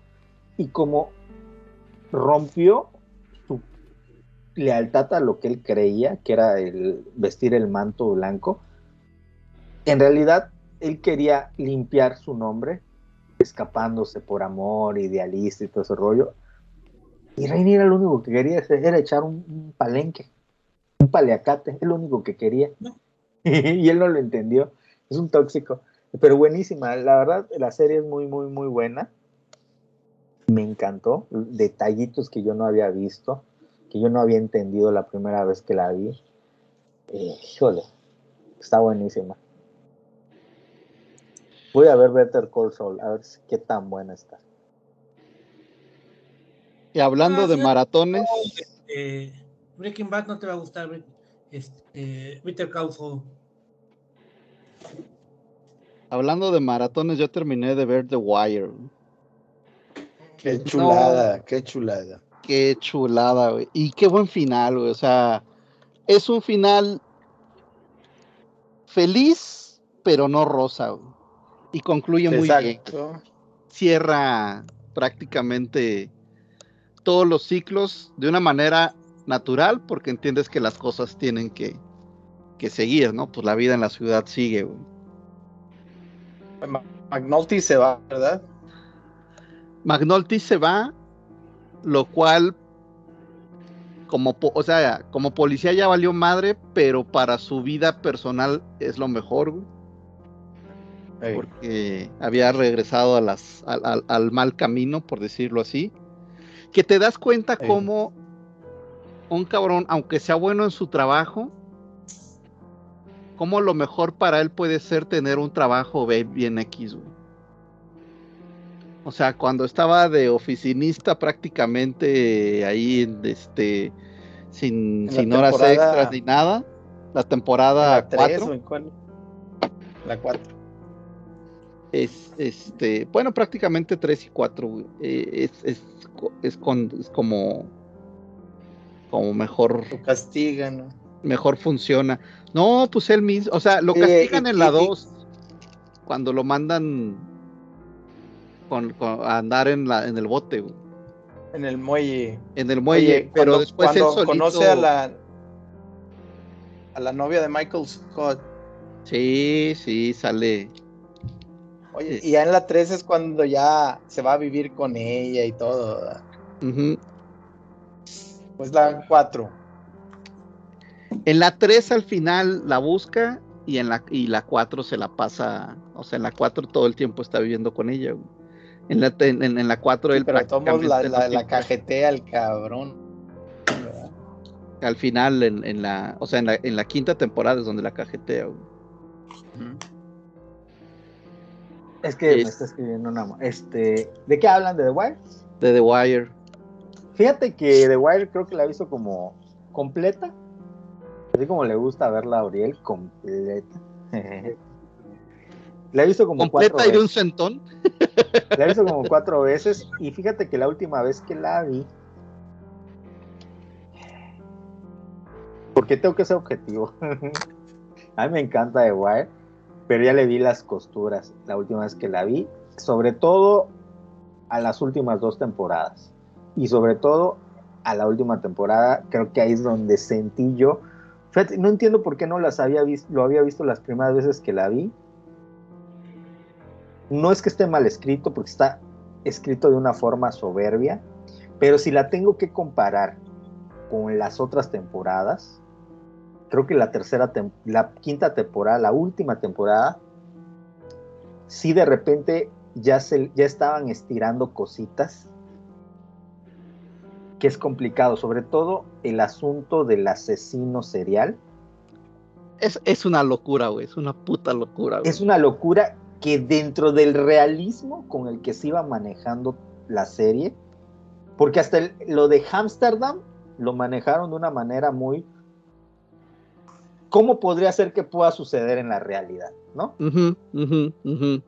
Pero lo del asesino serial sí estiraron mucho que no se hubieran dado cuenta. Eh, Sí está un poquito estiradito. Aún así, repito, no está mal escrito, está bien escrito porque es una situación muy cómica. O sea, es como que ya hasta cierto punto paródico se va un poquito sin llegar a serlo. Porque si dices tú, güey, sobre todo, ¿sabes en qué personaje me doy cuenta que hay cierto momento en el que se les pudo haber ido? Porque sí, hay una pequeña contradicción en sus motivaciones y en su discurso. Al mo- ¿Cómo se llama el moreno? El que, el que está con Magnolti, el que ayuda a Magnolti a hacer el pedo del asesino serial. Este de. Eh, sí, el, que- el- el que hace los mueblecitos. el que hace los mueblecitos. Porque precisamente en temporadas anteriores a Magnolti le recrimina que quiera hacer algo chueco. No sé si en la segunda, en la temporada, a Magnolti quería hacer trampa con cosas y él se lo recrimina y él le dice, güey, no vamos a hacer así las cosas. Hasta le da un discurso moral. Y en la quinta temporada accede muy fácilmente a esa idea que tiene Magnolia. Entonces ahí sí hubo como que un pequeño, híjole, ¿Cuántas Pero- temporadas pero es que-? No, Yo que- necesariamente, lo acababa de conocer. pero sabes qué, lo, lo interesante es que justamente como, como lo tienen como el recto, es que el, el otro, Guay. bueno, o sea, el, Échame, el- échame maco. Incorruptible. El incorruptible es precisamente que por eso lo llaman para hablar con McNulty, así de que, güey, hace entender a este pendejo, güey, que la está cagando, güey, que, Claro. que, que- que deje.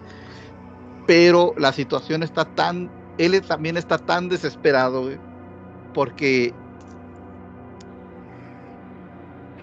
porque es, es- porque ya le pasaron el número del, del celular del, de, de Marlowe De Marlowe. y no tiene cómo chingados construir el caso. Que, que dice, bueno, y pues sí, y sí. Sí está un poco estirado, Un definitivamente. poquito. Yo Te voy a decir algo. Pero no demerita. No demerita. No demerita. La quinta temporada, eh, yo creo que es la que más risas me sacó.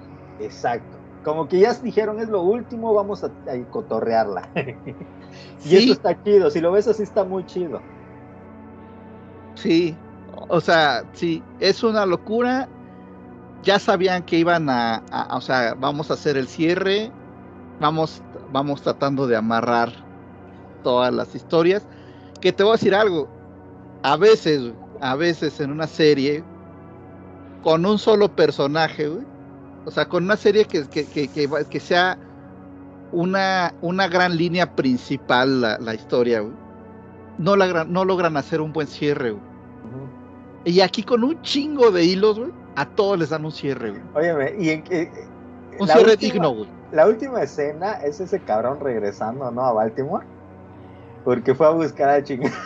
Al cabrón que tenía, que fue a tirar a, a un chingado. Este, Hasta Cleveland, no mames. fue a así. tirar ahí y luego llega al, al, al dispensario, no sé cómo se llama, ¿sabes? y ya no, al albergue, y no lo encuentra, y se ya me imagino, no lo paso, me imagino al McNulty dando vueltas, encontrando Busque busque. para regresarlo a, a Baltimore. Pero, fíjate, Al- ahí es donde te das lo, el- la lo magistral que son como escritores, porque hay cosas que, que te ponen sin decir. ¿Por qué McNulty hace eso? ¿Por qué se toma la molestia de ir a buscar al vagabundo y regresarlo a Baltimore si él, otro escritor, o otros escritores menos eh, diestros dirían, pues es que eso, eso ya está cerrado porque prácticamente dejó al, al vagabundo en, en un eh, refugio y va a estar bien. Sí. bien. En mejores condiciones que como estaba cuando lo encontró. ¿Por qué McNulty regresa al.? Es que eso es algo muy simbólico de por qué McNulty, su última acción es ir a buscar al vagabundo y regresar, estacionarse y ver la ciudad. ¿Por qué? Bueno, el por qué va, porque trae un pinche este cargo de conciencia cabrón, porque con su pinche historia salió el cop- salió el otro güey que se inspiró y mató a dos cabrones. güey. Él, él está cargando la la, la- la conciencia de que prácticamente dice, pues por mi culpa mataron a dos güeyes. Sí, pero ¿por qué regresa por el vagabundo? Por eso, porque trae ese, ese cargo de conciencia. Sí, no. O sea, sí, esa es una parte. La- hay una lectura, yo creo, más profunda aquí, que es McNulty se entiende como un ser de Baltimore. Él no se entiende como una Ah. persona fuera de Baltimore, porque es De- como- Definitivamente, por eso es que se estaciona y admira la ciudad. No, y él entiende que ese, ese vagabundo no está en su casa. Aunque esté bien en un refugio, su casa es Baltimore. Y lo tiene que regresar a las calles de su ciudad. Porque aunque esté en la calle, aunque haya crimen, es su hogar. ¿Sí ¿Me explico? Es ese regreso a casa que ya nos hablan desde Homero y la Iliada, que es obviamente un análisis interesante porque es regresar a una casa jodida, corrupta, pero al final de cuentas es tu pinche hogar, cabrón, si me explico, y lo quieres, aunque se esté derrumbando y lleno de corrupción y haya, y metes a un cabrón a la cárcel y sale tres cabrones jefes narcos. Y este el final de Marlowe igual, que logra, o sea, lo meten, lo logran, pero sale. Y ese cabrón, puta bien vestido cuando está en la fiesta, porque él logra, Marlowe logra lo que no logró Stringwell, que es tener negocios lícitos, lavar su dinero. La última escena de Marlowe es él cerrando este, pues, los negocios ya lícitos. Final- Tratando de meterse a ese mundo, pero escapando de él porque él no pertenece a ese mundo. porque él no- y, es la misma razón por la cual McNulty regresa a Baltimore y regresa al vagabundo, porque no puedes salir de lo que eres, porque nunca vas a poder salir de lo que naciste. Es triste, Bueno. es, es bonito, es- eso es muy bonito, pero triste. Bueno, lo que yo diría que no, no es que uno no pueda salir de lo que nació, es que esa es la naturaleza de esos personajes. Porque inclusive, y te lo repiten, eh, eh, justo en esa temporada te lo, te lo pasan varias veces, que, que, este, que, a, que alguien le dicen, oye, güey, pélate a otra ciudad. No, es que Baltimore es lo que conozco. Exacto. Cuando, cuando también uno de los chavitos le, le dice, a, le dice a, ¿mande? El que se va con su abuelita y regresa a que lo maten nada más. Nada más. cuando está uno de los chavitos con el profesor y que y que y que le dice el profesor no pero pues el mundo es muy grande y no sé qué ah y usted qué co- o sea como que y usted qué conoce no bueno o sea ¿y cómo salgo de este mundo y el profesor así de este No, pues si averiguas me dices, güey. Oye, ¿y qué te pareció el giro de tuerca? Porque creo que la temporada 4, que es la de los niños, es una de las mejores, ¿eh? Es muy desolador el, el mensaje. Eh. A mí, a mí las cinco temporadas se me hicieron muy chingonas, güey. ¿Qué te parece el giro de tuerca de Prisbelinsky? Que de ser un cabrón policía malo, junior, que está ahí porque su suegro lo mete Ajá. y le, le- le dejas tuerto prácticamente a un chavito. Sí, sí. sí, Ese, ese estuvo genial. Ese personaje estuvo La increíble. evolución, se empieza a interesar en la investigación cuando se da cuenta que es bueno para algo que le gustaba de la policía. Tristemente eh, lo sacan por lo de asuntos internos, a- aparte que le pega a su suegro, un desmadre, y termina siendo maestro. No, pues, pues mata a un cabrón. ¿Pero tú que te esperabas ese giro de tuerca? ¿De que No. iba a ser maestro? no. Está chido, ¿no? ¿Cómo? No, y está chido como el ex policía que había, que, que había sido un maldito, güey. Ah, que al se fue de principio- privado. al- no, no, no, Ah, ese él mismo, Erk? al principio, no, no, no, el, el mismo Presboluski, al principio no logra controlar a los huercos, güey. Al principio a quien le tienen respetos a las maestras, ah, lo hacen como quieren. Sí, sí, sí. Y va agarrándole la onda como, como es la dinámica y imponiendo y, e ir imponiendo su voluntad. O sea, se da cuenta de con qué sí los puedo castigar, con qué no. O sea, eh, cómo, cómo sacarle un poquito también la vuelta al sistema. Fíjense que, ah, bueno, hablando del sistema de, de educación, eh, hace unos, hace muchos años hicieron, hicieron, hicieron un análisis, pues da datos de los de los de Freakonomics, y prácticamente encontraron que en las, justo en esas evaluaciones en las que cuentan para el presupuesto, los, pues los maestros estaban haciendo trampa. O sea, curiosamente había, había chavos que iban mal, ese examen subían y después volvían a su a su nivel. Y, y, y lo que encontraron en común cuando sucedía esos casos era que estaban en el mismo salón, o sea, lo que tenían en común esos casos era, era el maestro. Así que en todos lados se cuecen habas. Ah, prácticamente encontraron que había maestros que agarraban los exámenes y los alteraban para que salieran más altos los alumnos. Y como son sus alumnos los conocen, entonces justo se agarraban este pues alumnos que sabían que iban de la chingada decían aquí, ah, sé que aquí, sé que este examen va a tener un chorro de errores, entonces este es al que le voy a ayudar, ¿no? ay, ay, ay. Pero en fin, este fascinado, la- no, pues fascinado, güey, qué, qué, qué, qué gran serie, güey. Qué buena serie. Muy, muy chido. buena. Son cinco temporadas, ¿verdad? Son cinco y, y me las aventé antes de que se acabara esta la promoción de HBO. Ya este fin de semana me quedo sin HBO.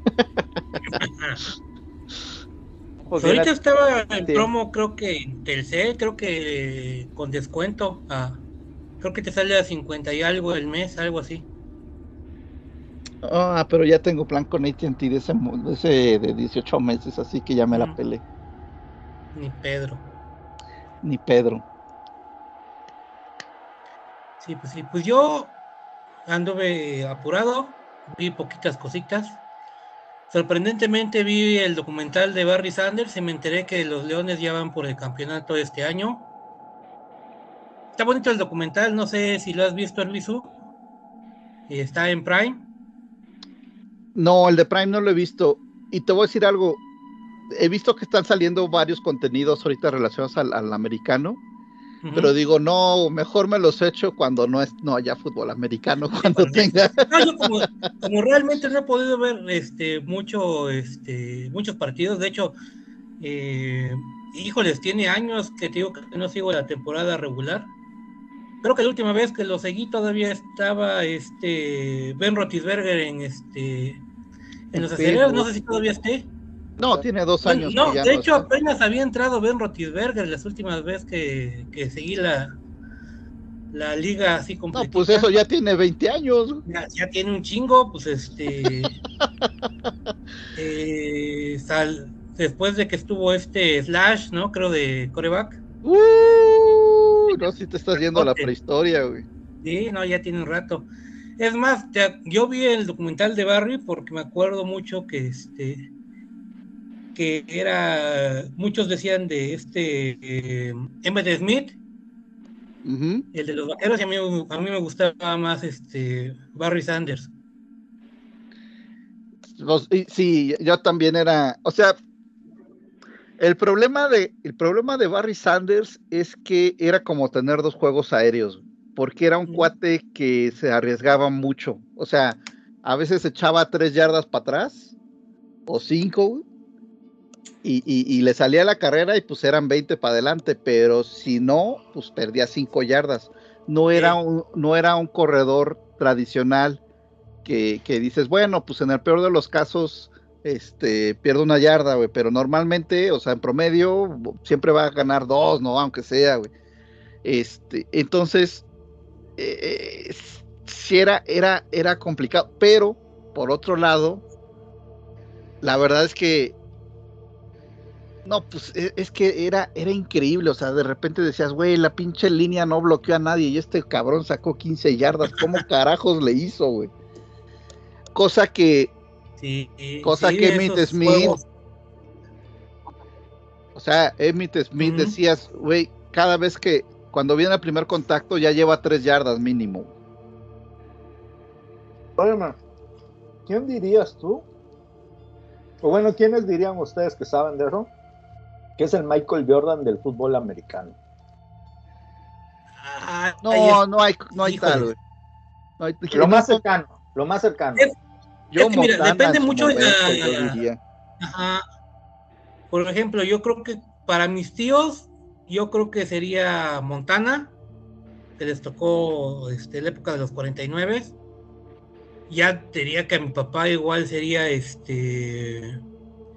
Este cuate, ¿cómo se llama? Ay, güey, se me fue ahorita el nombre. Peyton, Que estaba en los vaqueros. ¿Quién? Peyton, no. Peyton Manning, pero ese ya es más para acá. Troy Aikman.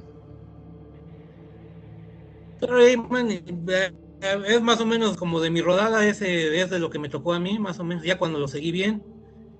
Eh, pero yo Eh, creo que ahorita, si te vas por números, igual ese es este, desde los Pats, ¿cómo se llama? Este, A Tom Brady lo quisieron elevar al nivel de, lo quisieron hacer estilo Jordan. Tom o sea, Brady, la- ¿no? la- a, a Tom Brady la liga, la liga intentó hacer el efecto Jordan con Tom Brady, eso es innegable, güey, pero no llegó, güey. o sea, no. sí, te digo, Que Jordan cuando no, no estaba, desinflaba balones, ¿verdad? Es que ese es el caso, ese, ese- ese es, ese es parte del problema, güey.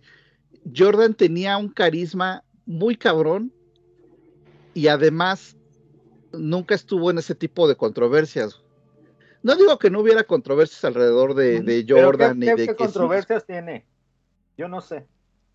¿quién? ¿Brady? Tom Brady. Mira. era tramposo.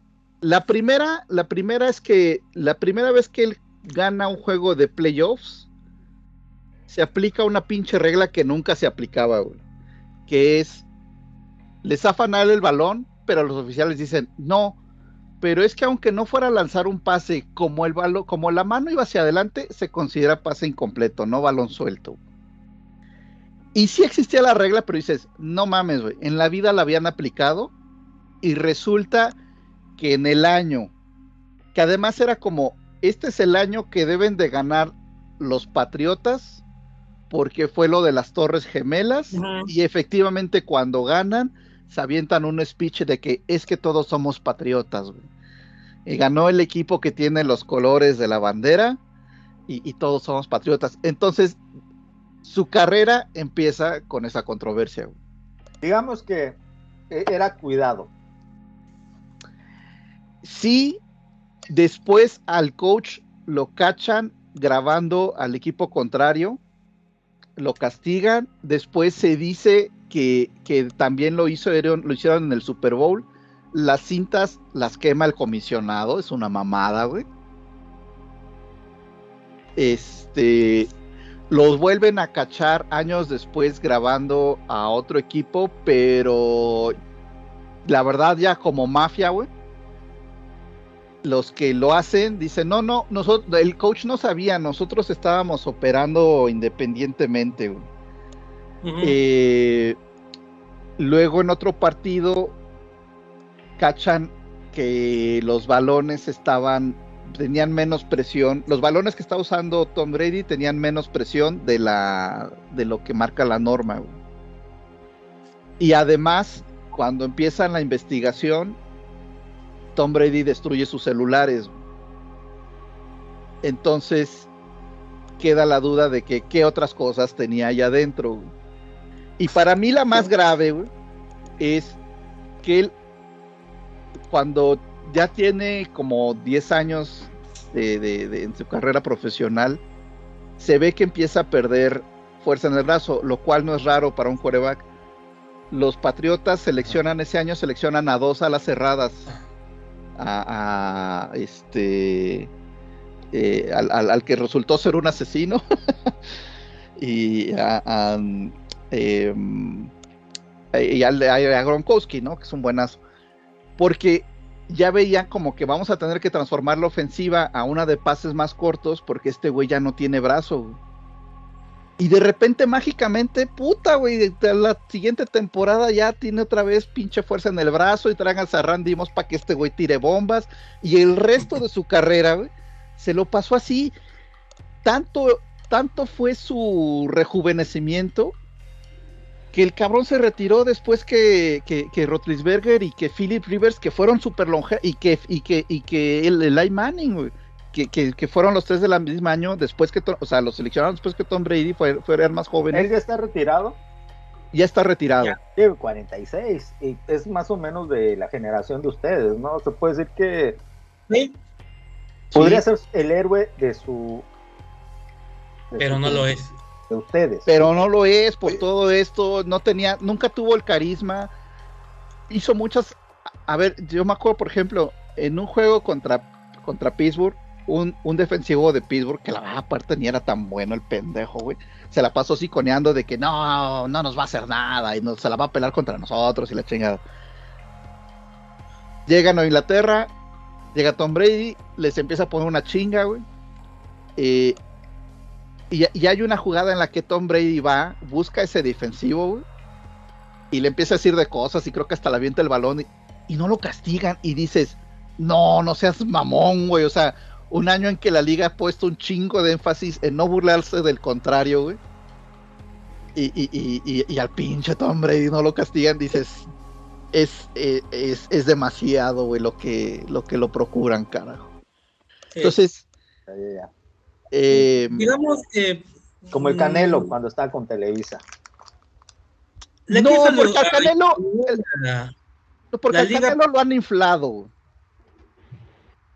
Eh, No es que Tom Brady no fuera bueno, pero sí tuvo mucha ayuda de la liga. sí, mucha sea, ayuda y yo creo que el delito más grande que cometió fue preferir jugar una temporada más a seguir con Giselle Bunchen. Sí, Eso, está- eso también está. Eso también está, está cabrón. Eso también está cabrón. Eh, hay, hay, hay varias cosas. Eso sí, a ver.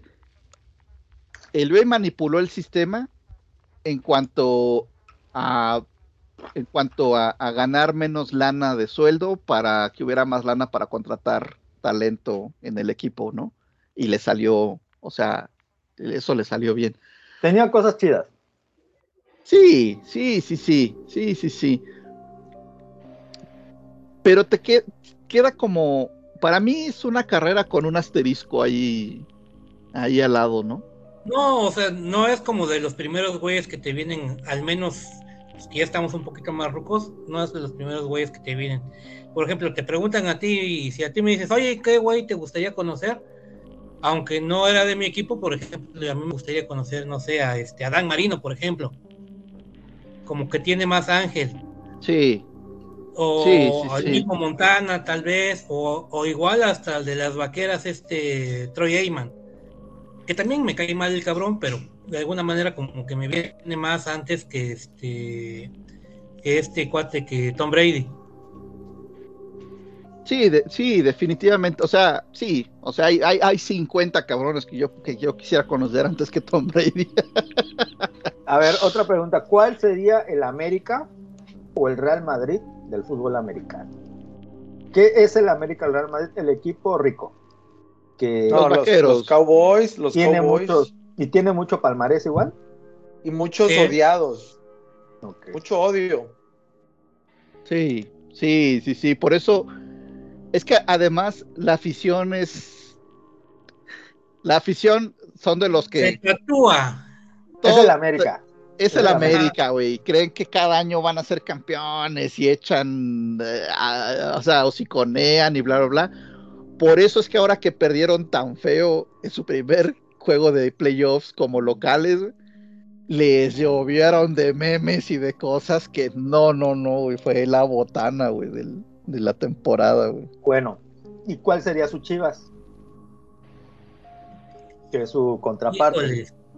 Filadelfia puede Chivas ser. no es muy su enemigo igual tampoco, ya es decir, pero digamos, Filadelfia, Real Madrid tiene al Barcelona, el Real Madrid tiene al Barcelona y América tiene a Chivas, que yo creo que Pumas es más su enemigo.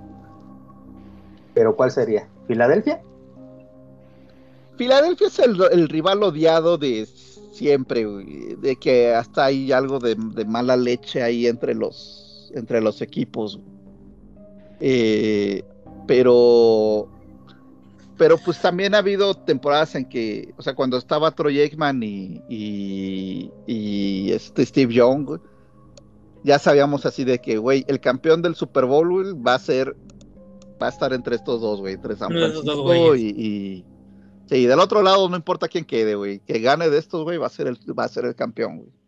Eran Ok, los dos ah, equipos fuertes. Ahora, de la NFL, ¿cuál sería el Cruz Azul? El Cruz Azul es Los Bills, güey, los Bills. Sí, Eh, te, te voy a contar algo. Esperemos Pero que se rompa Azul- eso, que se rompa esa, esa maldición. No, no, no, pero no solo de eso. No, ve, el Cruz Azul para mí es un tipo de equipo que hay en todas las ligas. Por ejemplo, en, en la Liga Española está el Atlético de Madrid, que es como el Cruz Azul porque lleva unas temporadas que no ganaba, pero es un buen equipo, o sea, tiene buenos jugadores, no tiene tanto dinero, no es el más rico, pero es un gran equipo respetado, pero siempre segundón. En Inglaterra, o en, se puede decir que es el Arsenal, que es un gran equipo con gran afición, muy respetado.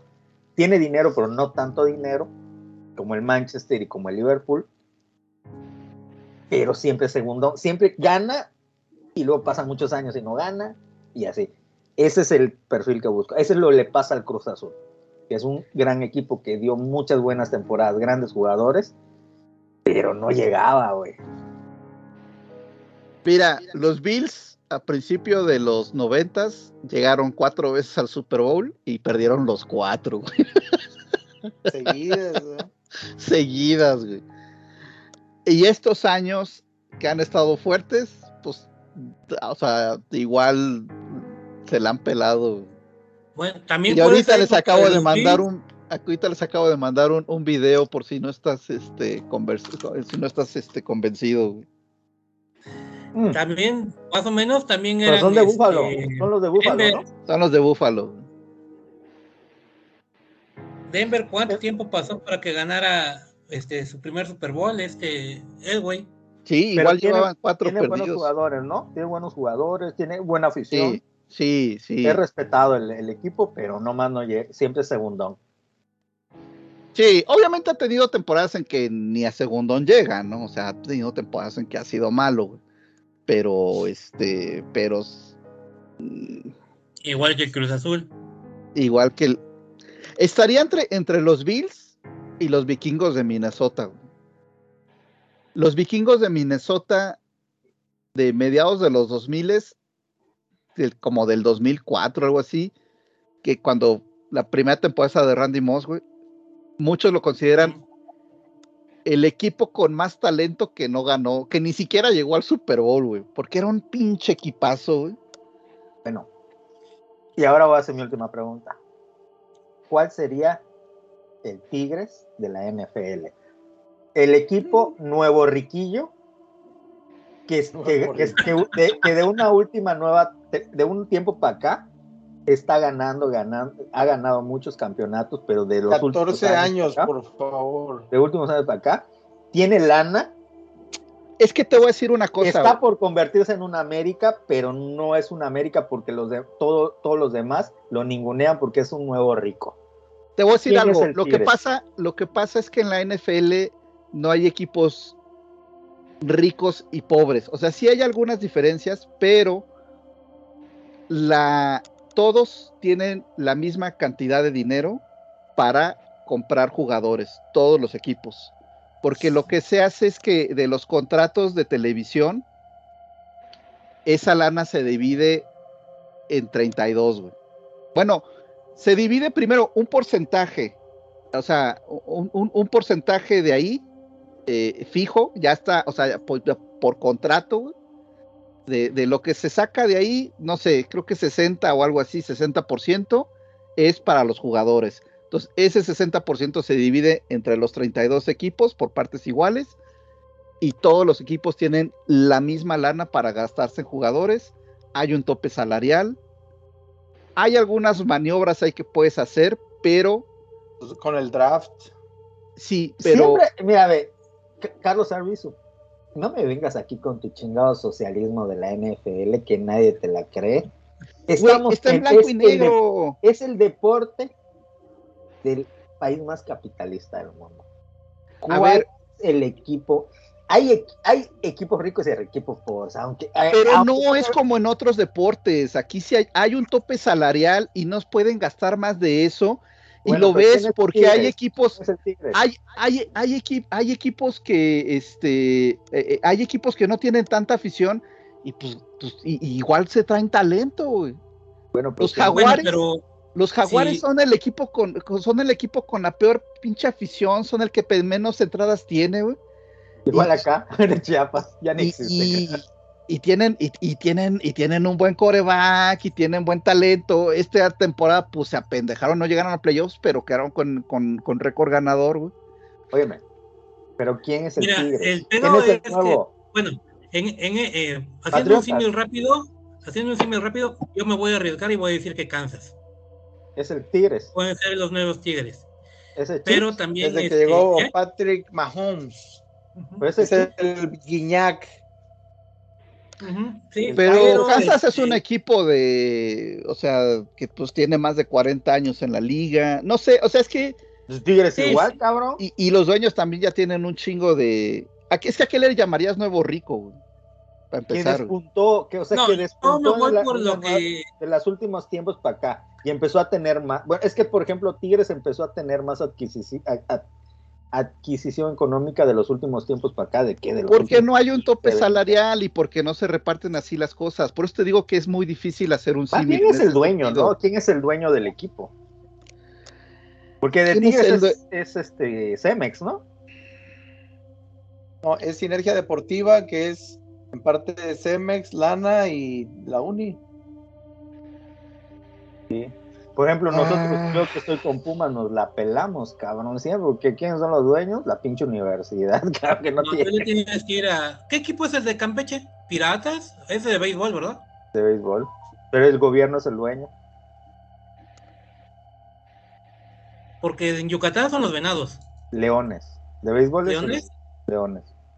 No, pero en fútbol no son venados. Ah, venados, venados. Venados. Bueno, entonces los Kansas Chiefs son los Tigres. para Marco, para Para yo, mí. yo, yo la verdad no, no, ¿Quién sería? ¿Los Patriotas de Nueva Inglaterra? no, los Patriotas de Nueva Inglaterra tienen un dueño ya de antaño que es un, Mira. tiene cara de mafioso el cabrón. es- ¿Cómo te voy a explicar? ¿Qué es ser un Tigres? ¿Quién se está convirtiendo en el nuevo Dallas Cowboys? Eso es lo que te estoy preguntando.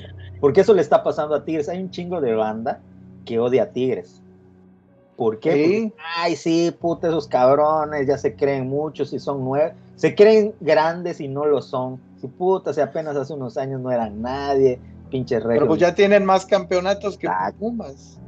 pero en, en ese sinergia de generar odio y de que, y de, y que Ah, la sí. afición es fuerte igual, y, y además eh, tiene campeonatos, pero ganados de los últimos 15 años, 10, 20 años para acá, y se ha convertido en un gran referente del fútbol, pero de, y, y yo creo que sí es, debe ser considerado grandes, porque eso de los cuatro grandes es un monopolio que ya, ya está caduco, cabrón, ya siempre es, ay sí, Pumas, Cruz Azul, Chivas. América y Chivas. Por ejemplo, Chivas ya no es grande, cabrón. La neta, o sea, Chivas ya es por tradición que es grande, pero, o sea, para mí El grande. campeonato que ganaron en el 2017 en, eh, fue está súper vaya manchado ahí con un- el arbitraje muy malo. Y no viste que ahorita Chivas ya hasta quiere meter gringo, y, o sea, expat, chavo- chavos que no nacieron en México, pero que. Estaba viendo una polémica que están diciendo. porque. Ajá. El chavo, a un chavo que ni siquiera nunca había estado en México.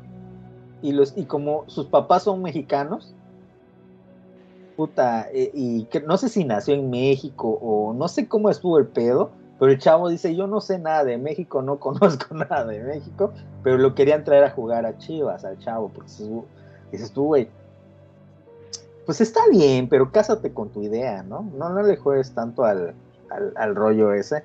Para mí Chivas ya, ya fue. Está muy cabrón. O sea, igual y sí algún día repunta, pero, pero ahorita el grande, grande, la verdad, aunque me duele la América, cabrón, siempre, pinches corruptos y lo que quieras, pues ahí están los cabrones. No, no se puede negar. Duele, pero es la realidad. Ódiame más. Tigres, la verdad, sí, Tigres, que es de los últimos tiempos, ha sido de los más grandes. Yo creo que Cruz Azul, porque a pesar de todo, su afición lo respalda, a pesar de todo, ahí están los pinches Tigres. Y yo quisiera decir que mis Pumas, pero mis Pumas estamos igual que las Chivas. No, los Pumas de, de puta, desde hace 20 años no dan una. O sea, sí es grande por la afición, pero al mismo tiempo tiene muchos años que ya no hay forma de justificar esa grandeza, ¿sí me explico? Entonces, este, pues vivimos del pasado, la verdad. Pues yo diría igual por ahí metería al Santos tal vez, que es un gran, es un buen equipo, igual, pero pues esos son esos, ¿no? Ya hasta hay equipos que yo ni conocía. Bueno, Por pero ejemplo, vamos a... Ahorita, por ejemplo, yo no sabía que ya había equipo de primera en Ciudad Juárez. Uh, A los Bravos. Ajá, y qué otro por ahí. Y los Santos que ahora son de este. eh, ¿Cómo se llaman? Que se los llevaron a Sinaloa. Este. Santos, no creo que a Santos se. Mazatlán. Ah, Mazatlán, ajá. No, no, eso no es a Santos, güey. ¿No? O ahora Morelia. Santos no creo que se los lleven, güey. Si Santos es más lagunero que. Híjoles, no sé, pero sí. Yo la otra vez estaba viendo ahí uno, ah, este, no vi partido, sino vi una como una tabla. Dije, a la verga, ¿y esos güeyes quiénes son? Todavía los cholos, todavía me acuerdo cuando subieron, pero ya los demás, como dije, ah, chinga, ¿y esos quiénes son? Bueno, pero vamos a volverle a hacer la pregunta a, a este de a Carlos Alberto. Creo ya le quedó más claro. A Ya, ya, ya. Ser un Tigres. Co- co- coincido con Marco, son, son, son Kansas, o sea, Kansas ahorita ha generado un odio entre la afición muy cabrón, güey. Como, en parte porque pues han tenido éxito, ya sabes que el éxito como que a mucha gente luego, luego brinca, ¿no? Y luego como que dicen, ah, es que me cae mal el coreback, no, es que este, se la pasan poniendo a, a- a Taylor Swift, este, porque va a los partidos a ver, a, ver a su novio, ¿no? Que se la la cerrada. Eh, entonces sí, sí, pues en ese sentido, y, y, y, pues han tenido éxito en las últimas temporadas. a mí la verdad, yo, yo no les, yo no les, a, mí es un equipo que me gusta por sus, por, por sus coaches.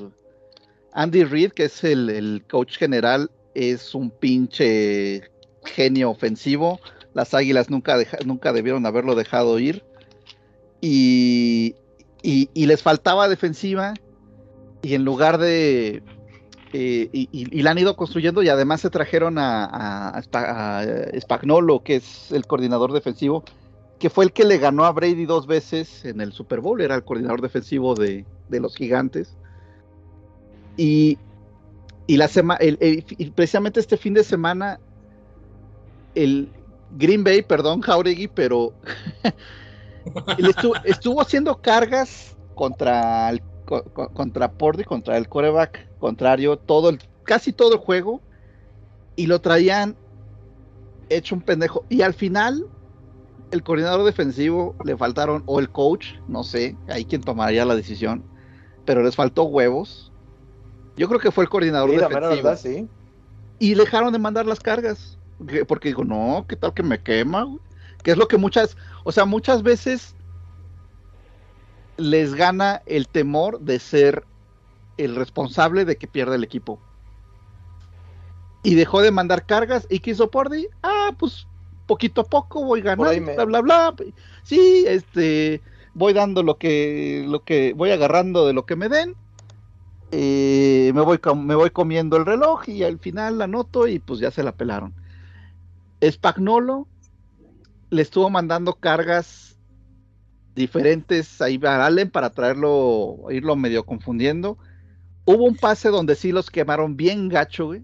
Y a la siguiente jugada no mandó carga y dije, ah, ya le dio miedo. Pero no, güey. Después siguió mandando cargas. Como que, como que, como, como dicen cuando juegas este, mentirosa, si alguna vez han jugado, después de una, este, después de una cachetada siempre dicen la verdad.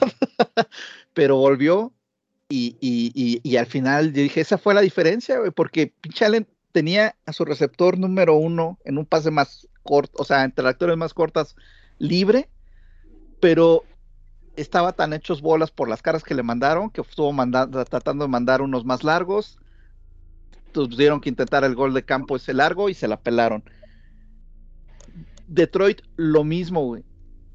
Se la jugaron con las cargas y con las cargas ganaron, güey. Y, la verdad es que yo digo, eso me da gusto, güey, que, que los coaches jueguen, o sea, se la jueguen en lugar de, en lugar ganar. de, sí, en- eh, exacto, o sea, en lugar de, no quiero ser el culpable, o sea, dice, es que es eso, no quiero ser el culpable de que, de que perdamos, y al final lo eres de todos modos, porque, porque jugás, hay una frase que dicen algunos que dicen, la defensiva preventiva, que es cuando, cuando se echa mucho para atrás para que no, los- no les, no les conecten los, los pases largos, dice, previenen, los previenen las victorias, lo que previenen son las victorias, güey.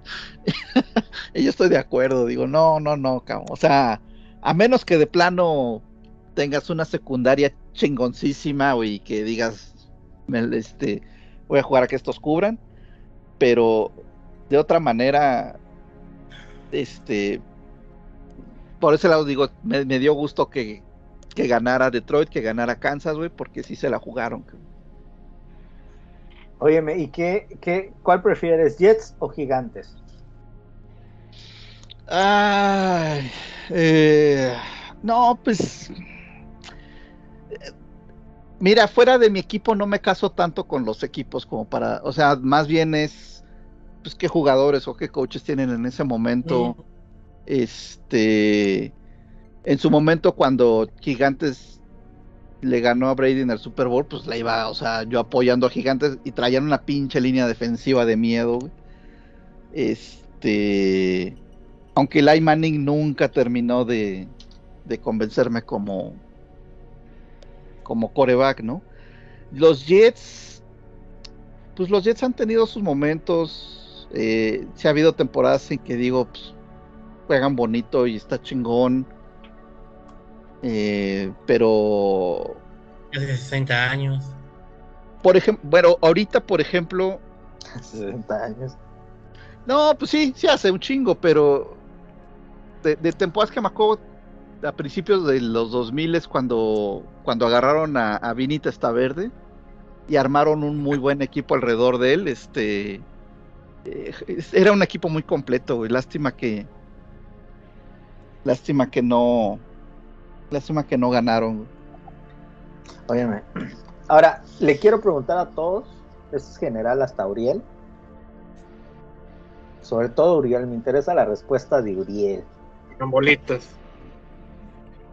¿Cuál es su película favorita de fútbol americano? Los Ya saben sustitutos. que, ya saben que está este, Mm, la de Al Pacino, esa que está muy buena. Any Given Sunday. Está la de la de Rudy, está la de hay muchas, hay muchas películas buenas. yo las he visto igual, ¿eh? Yo, tengo dos que me gustan Jerry mucho. Maguire, que igual viene. Remember the Titans. Bueno, pero uno por Esa es una de mis favoritas. Tranquilos, uno por uno. A ver, vamos Fer Jauregui, vamos a comenzar con Fer Jauregui. Me gusta mucho Remember the Titans. Remember the Titans, eso no me suena. Ujú. Con Denzel Con- Sí, Washington. es Denzel vieja? Washington. 2000 era por ahí, ¿no? Sí. Ajá, ya. Y ¿No la has visto? Titanes de, Está muy buena. Titanes de, de Tennessee. No, Eh, es está basada en, un en un equipo que eh, vaya en hechos reales de un equipo colegial Ok, son otros titanes. Donde es la integración de escuelas de blancos y negros. Mm. Ey. O sea, sí está basada en hechos reales, sí existieron los titanes. Sí. Pero eso es como que una conferencia estudiantil, no tiene nada que ver con la NFL. no de la No, NFL me gusta perdón La de Matt Goldberg, ¿cómo se llama? Donde Eh, es- ¿cuál? el novato es la. ¿El novato? ¿Cómo se llama? Es Sí, de, cuando- de las águilas de Filadelfia, Ah. ¿no? Sí, sí, sí. Óyeme, Jauregui, entonces, la liga estudiantil igual es muy buena. en Estados No es la Unidos base de la NFL. Ah, en Estados Unidos, coño. pues, hay- yo yo conozco tengo amigos gringos que que casi no pelan a la NFL pe- pelan más a la colegial O sea, es como que fuerzas básicas. ¿sí? pero porque dicen que es más genuina eh, ¿Y ese- que la hay? entrega es mejor es mayor ¿Qué equipos hay así conocidos? Yo la verdad no me suena ni uno. Notre Dame Ah, son de este, universidades. sí sí sí pura este, LSU, Luis- Louisiana, este, Mississippi. De hecho, pues ahí está la película esa de Sandra Bullock, la de la de The Mm. Blind Side. Esa está buena también. Que Oye, independientemente de la polémica, Independientemente de la polémica reciente, güey. Sí, Que independientemente de la no polémica, la polémica la película también está se buena. pasan de lanza. Ah, pero no creo que la actriz se pu- o sea, a ver, la actriz no tiene por qué ponerse a ¿Qué averiguar. Sí, pero, A ver, hay- díganlo, pero hubo coño. muchos que le tiraron a Sandra Bullock Yo precisamente no lo sé, no cuéntanos. saber ese. es- ¿Viste es la película? es Yo no he visto la película. No he- No visto la película. ¿Qué polémica? ¿No la has visto? La película, que bueno, la historia, sé de qué trata. Que Ah, lo ok. adopta. que Ah, lo adopta. Dale, dale, dale, Arvisto. Tú, tú eres más, más- bueno, Juan. la resulta, resulta, ¿te acuerdas que al final, bueno, perdón, no has visto la película, en la película hay un momento en que una persona que trabaja para la Asociación de, de- de- de Deportes Colegiales, la NCAA, está investigando si, si lo adoptaron nada más para beneficiarse y nada más para, sobre todo para beneficiar a la, a la universidad que ellos apoyaban, que era Tennessee, ¿no? Como una inversión, por decir algo. No. ¿no? A futuro. Algo así, algo así. Y eh, pues resulta que, o sea, much- muchas cosas apuntan a que en realidad sí fue así, güey. O sea, aunque en la película te dicen, no, sí fue así como que por amor y bla, bla, bla, y tú puedes ir a estudiar a donde quieras.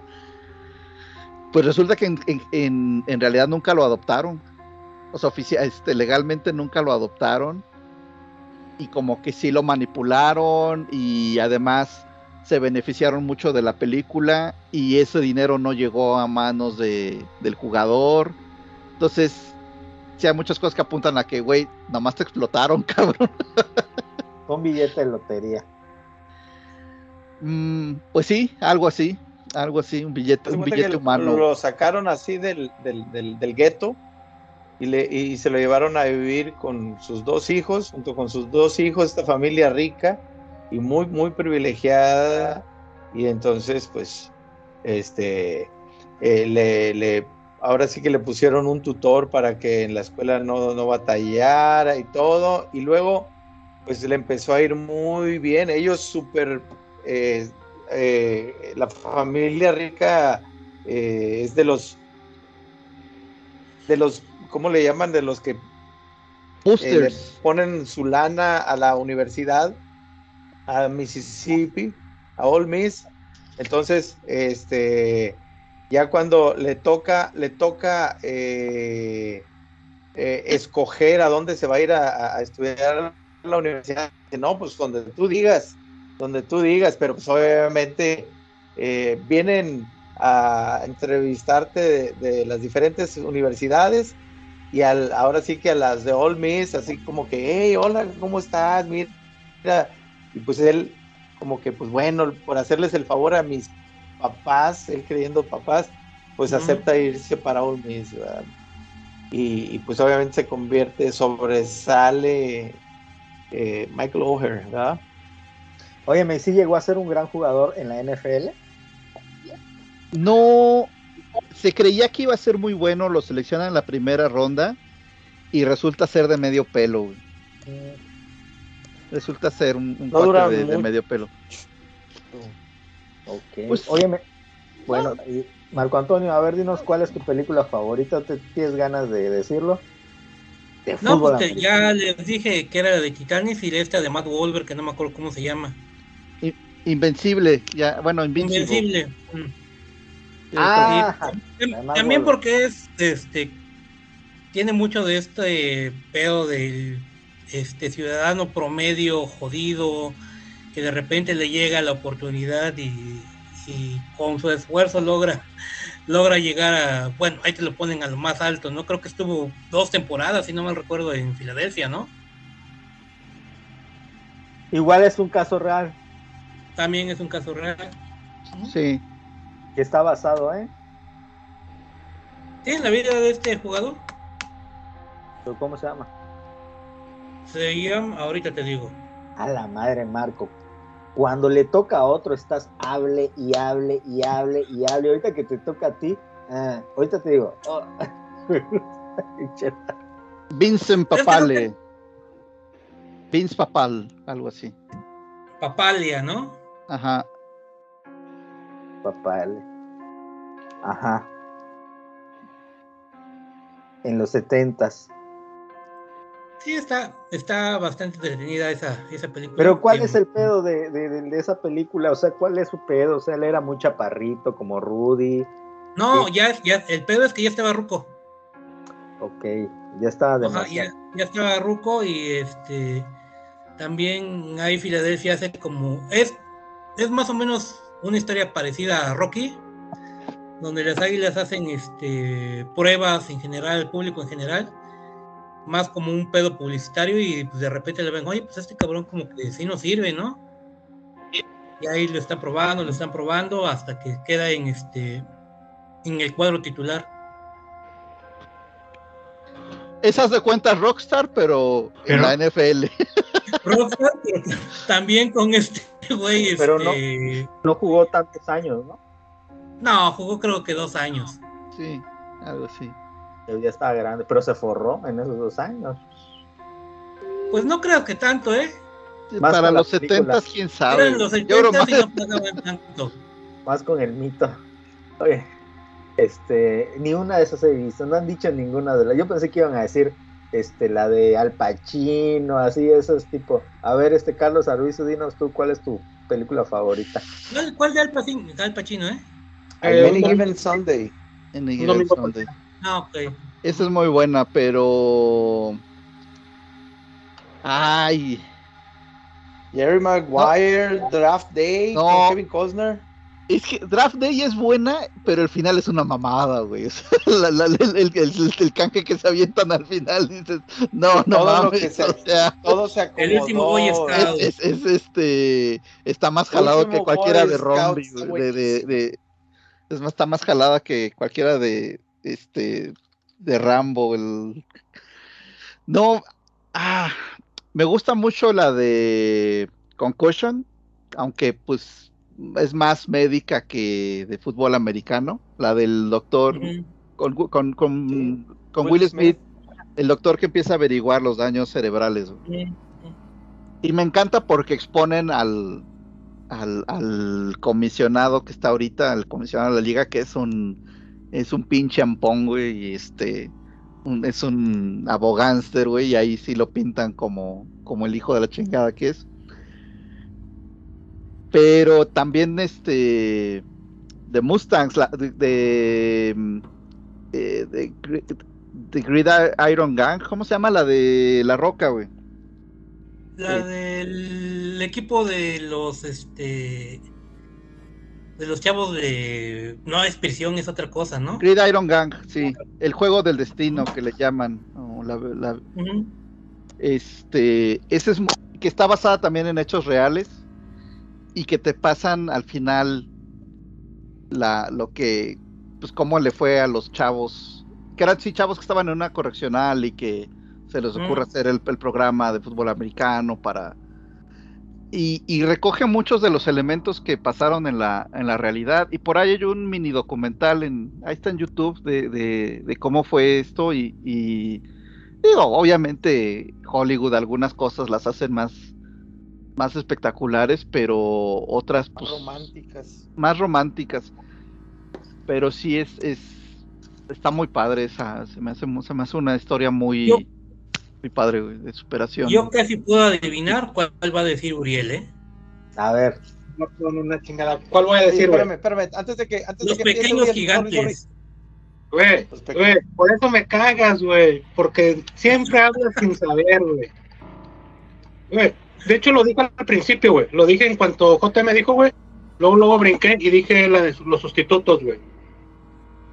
Los, sí, creo que es los sustitutos, los suplentes, los suplentes. Para mí es una de las mejores películas. Reeves. Exactamente. Y otra que Ah, lo está personal- bien divertida, güey. un- otra que en lo personal a mí me gusta es la de Golpe Bajo con Adam Sandler. My Machine. Esa, Sí. esa, pe- esa pensé que ibas a decir, güey, la de golpe bajo. güey. Óyeme, que la de My Machine es una es un remake y originalmente está basada en Sí. fútbol.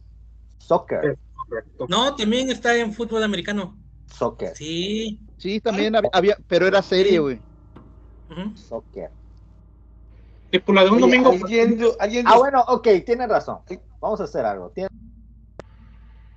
Lo que pasa es que hay un remake del remake del remake. La original es gringa y es de fútbol americano. Que sale Burt Reynolds. Sí. Y hay una inglesa que es de fútbol soccer, que es noventera. Que igual es muy buena. Que es lo mismo, nada más que es de fútbol soccer.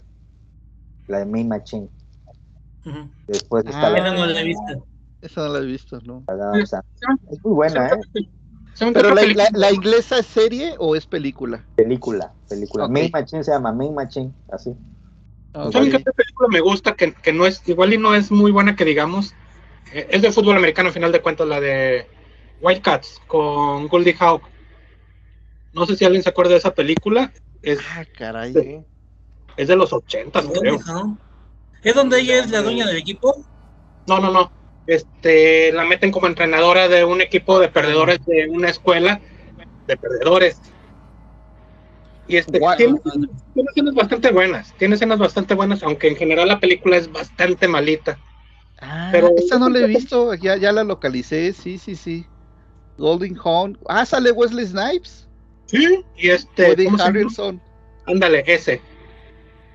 Y por ahí hay otro, no me acuerdo quién, quién es el otro actor que también este, años después se hizo bastante conocido. Son tres, si no me equivoco.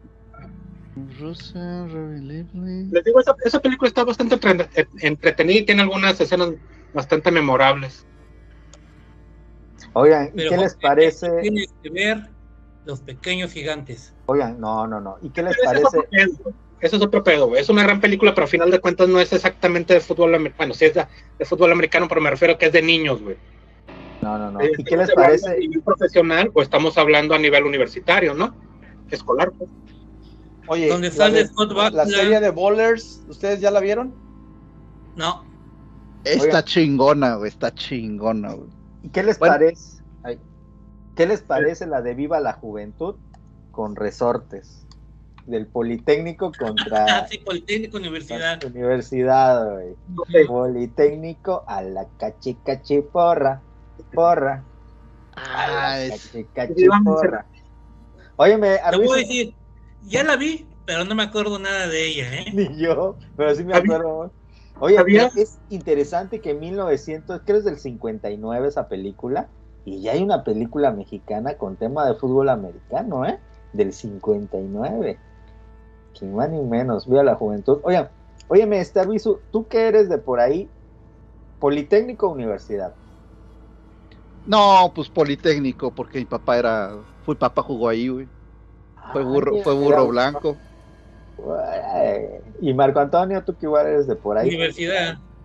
Universidad. La- ¿Qué es, qué es, qué es su mascota? ¿Pumas? No. Sí, pues todos son Pumas. Son bueno, Pumas. el, el- en general el equipo de universidad es este Pumas, pero de ahí tiene varios equipos que tienen diferentes mascotas. Y el de americano es Pumas igual, ¿no? Sí, o sea, ¿cómo-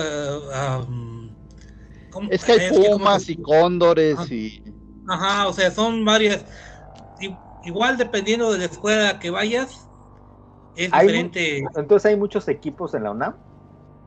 ¿sí? Órale. Igual que en el poli, igual en el poli está Pero Águilas no hay como Blancas, una Burros selección. Blancos, Cherokees. Cherokees, ¿No hay como, como una selección?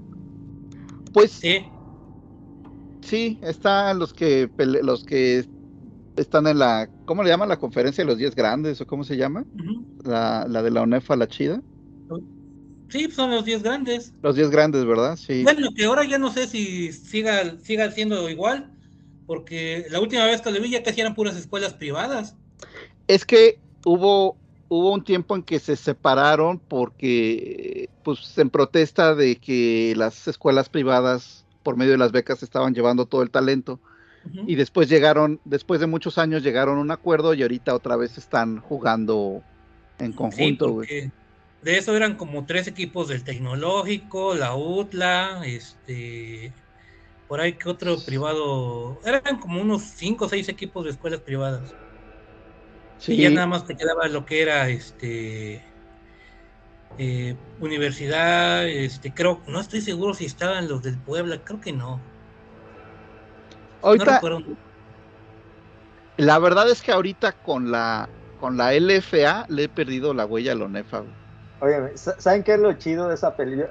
Yo sí me acuerdo de un poco de las películas de resortes. No sé si es en esa en la de, o en la donde es futbolista y la, el futbolista fenómeno, pero es de fútbol. Pero haz de cuenta que hacían los efectos especiales de cómo resortes ah, eh, cachaba el balón, pero era al revés. Se ve claramente que en lugar de que lo esté cachando, lo está tirando, pero lo, lo ponen rebobinado para que parezca que lo está cachando. Es que él tiene un montón de esas películas, porque es el futbolista atómico, el beisbolista atómico, ¿y era atómico o mágico? No recuerdo. Sí, Creo que era el atómico, ciclis- El ciclista, ¿no? Ajá, todos esos. Que también después Cantinflas tuvo su bombero atómico y el policía no sé qué, ¿no? También. Oye, era- el chanfle, no podemos olvidar el chanfle, que es un... eh, es Pero no tiene nada que ver. Un clásico del, del, del cine mexicano de deporte. Hay una película, es- esa película que es de los presos es mexicana. Hay una que dicen que es... el- La es- séptima compañía. Esa, dicen que está buena, ¿no? Está buena. Obviamente, a ver, ahí el tema del fútbol americano, la verdad es que queda como en segundo plano. O sea, es más el tema de, de los presos y de las chingaderas que hacía este Durazo y todo eso. Pero está buena, güey. Pero sí es más buena. drama, entonces. Sí, es drama totalmente, güey. 100%. Yo pensé drama. que era más como comedia. No, no. Hay, hay pocas películas mexicanas con el tema del fútbol americano, entonces. Ya dijimos dos, pero creo que no sé si haya más. Si te vas a los 60, debe haber, por lo menos como mero pretexto, hay algunas. Eh, de, la, 50, 60. de la época del rock and roll, ¿no? Ajá. Como mero pretexto ponen el fútbol y pero así que tomen como tal la historia este un juego o algo, creo que sí hay muy poquitas. Y bueno, ya como comentario al margen, eh, ahorita está Telemundo contrató a Rolando Cantú como comentarista. Este, este jugador que estuvo en el TEC y de ahí pasó a, a, a- la NFL y demás. Y oye, es, es, es bueno porque pues ah, en primer lugar sabe y sabe de la línea ofensiva, que además es algo que normalmente muchos comentaristas no, no, no abarcan. Pero además es súper simpático, el güey, y con el acento regio hacía todo lo que da, güey. Es, es muy bueno, güey. Es, es- la verdad es que digo, chingas, lo, lo, este, se lo debería de traer, o sea, lo debería contratar, yo creo que ESPN Latinoamérica, la verdad. güey. Pero es que, ¿sabes qué? No ¿Dónde jala, no- eh? no jala tanto en, en México el, el- Bueno, igual y sí, igual y sí. Pero ahorita, yo no he visto, pero se quejan mucho de, de que uno de los uno de los dos equipos que trae ESPN de comentaristas, uno, en uno está eh, eh, Pablo Viruega y los a los de siempre, güey. Pero en otro que metieron una chava y otro güey, No saben. ahorita me acuerdo que no, sí. Y, y, y, cómo he visto que se queja la gente de que no mames, ¿por qué ponen estos pendejos otra vez? Y que no sé qué, y que la chingada. Pero es que, ¿sabes qué pasa mucho en los deportes, sobre todo en México? Yo me imagino que en todos los países. Que en muchos programas deportivos, por ejemplo, los que he visto, que por ejemplo, los de fútbol y eso es así, en Fox y todo ese rollo, hay mucho de meter programas que quieren conectar con los chavos y te meten conductores que no saben tanto de, de deportes, sino son como que están guapas o están caritas o, o son más cotorros, pero Eso no pasó. un análisis chido. Eso pasó justo porque, porque por eso, o sea, como que dijeron, oye, Raúl Alegre, pues sí, eres muy bueno, pero ya estás ruco. Oye, este, eh, ay, Álvaro Martín, que eran una pareja buenísima en ESPN, ya estás ruco, bye, güey. Y dices, no mames, cabrón, pero, o sea, rucos te estoy hablando de 60 años, güey. Pero No justo José fue... Ramón, puta, que creo que ya tiene 80.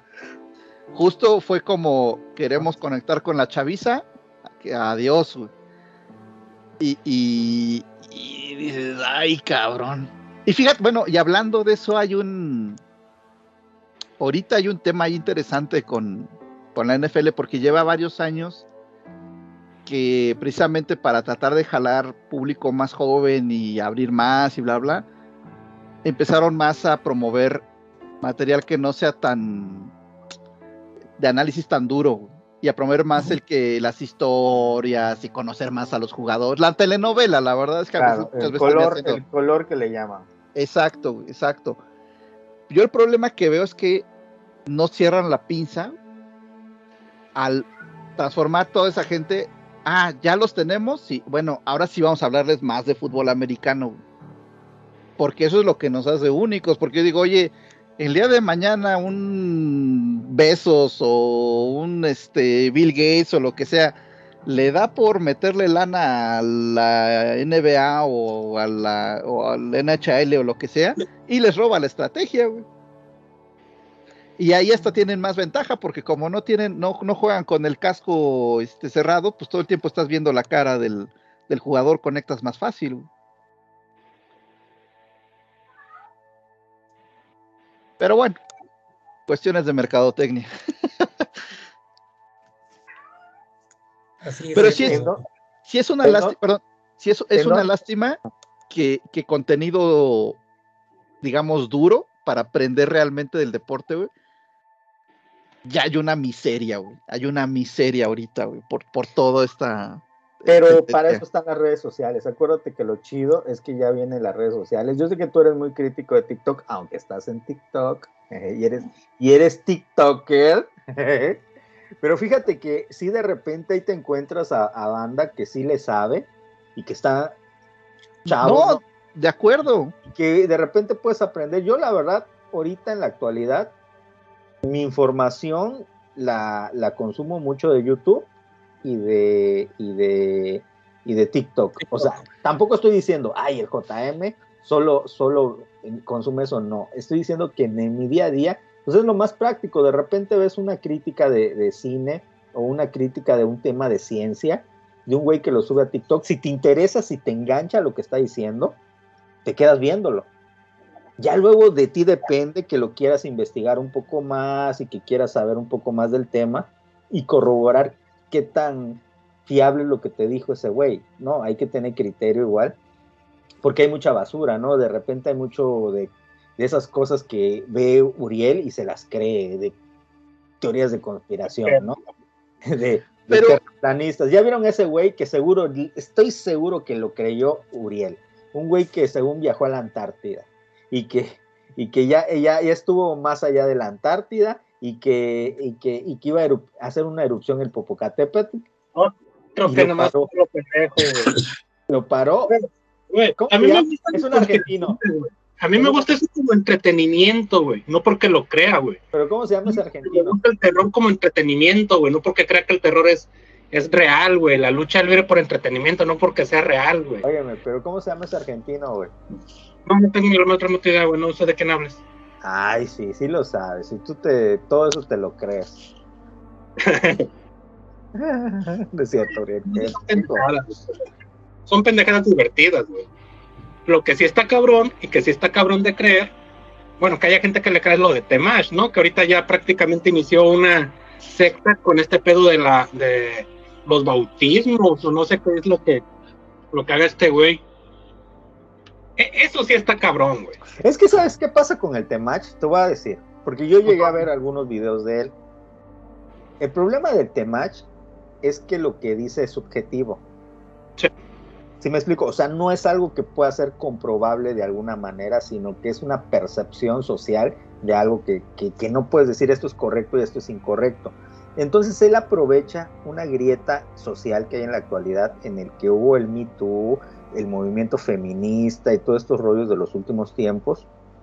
Y hay mucha disconformidad de parte de muchos hombres. La realidad que se han crecido, hemos crecido, me- me- igual me meto dentro del huacal, en una sociedad machista y es complicado identificarnos a veces con las exageraciones que se pueden dar en el movimiento feminista, pseudofeminista, ya sea por inclusión, bla, bla, bla. Entonces él aprovecha eso, lo caricaturiza y como hay gente, no quiero dar nombres, lo voy a decir Navarro,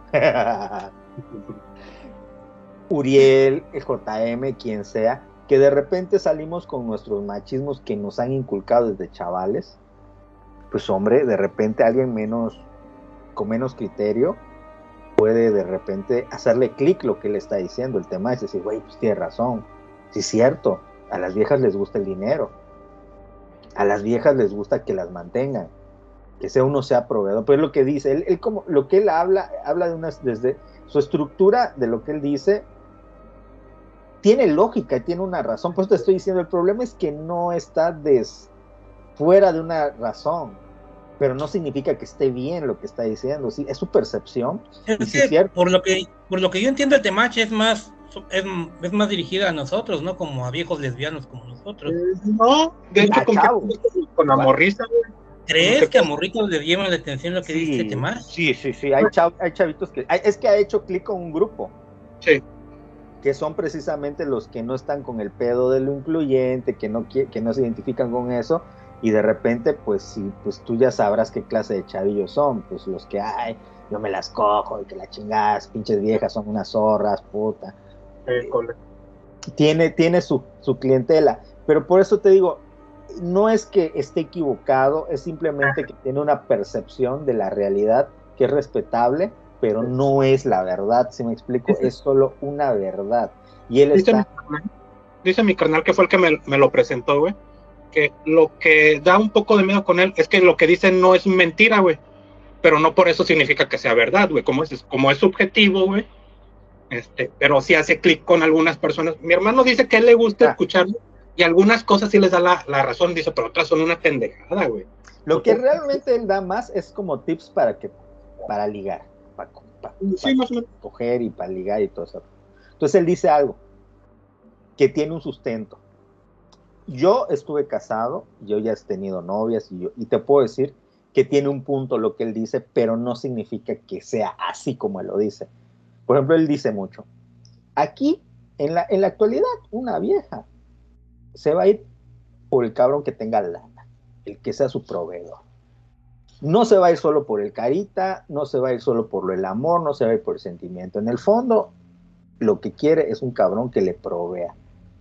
Y te puedo decir que tiene un sustento, porque en la práctica sí es así. O sea, pero no es como él lo dice, sino que la realidad es que cuando estás ya en una relación, ya sea de noviazgo y todo eso, pues obviamente si tú estás con un vato que tiene más liquidez, pues te vas a sentir más tranquila, más segura. No significa que vas a depender, sino que significa que, que es más probable que anden con un vago como el JM, a que anden con alguien que a lo mejor puta tiene su coche, tiene su casa, es más este, bueno, yo sí igual tengo casa, pero no está tan chida. O que, que, es más es un, ¿cómo se llama? Un mejor, ¿cómo, cómo le llaman? Un buen prospecto, ¿no? Un buen prospecto. O sea, es que por lógica es, es- es- no, no está diciendo algo nuevo, si me explico en realidad, pues es que así siempre fue y así siempre ha sido. Ahora, pero también nos- nosotros como hombres tenemos nuestros puta, ¿Qué le vemos a la chava?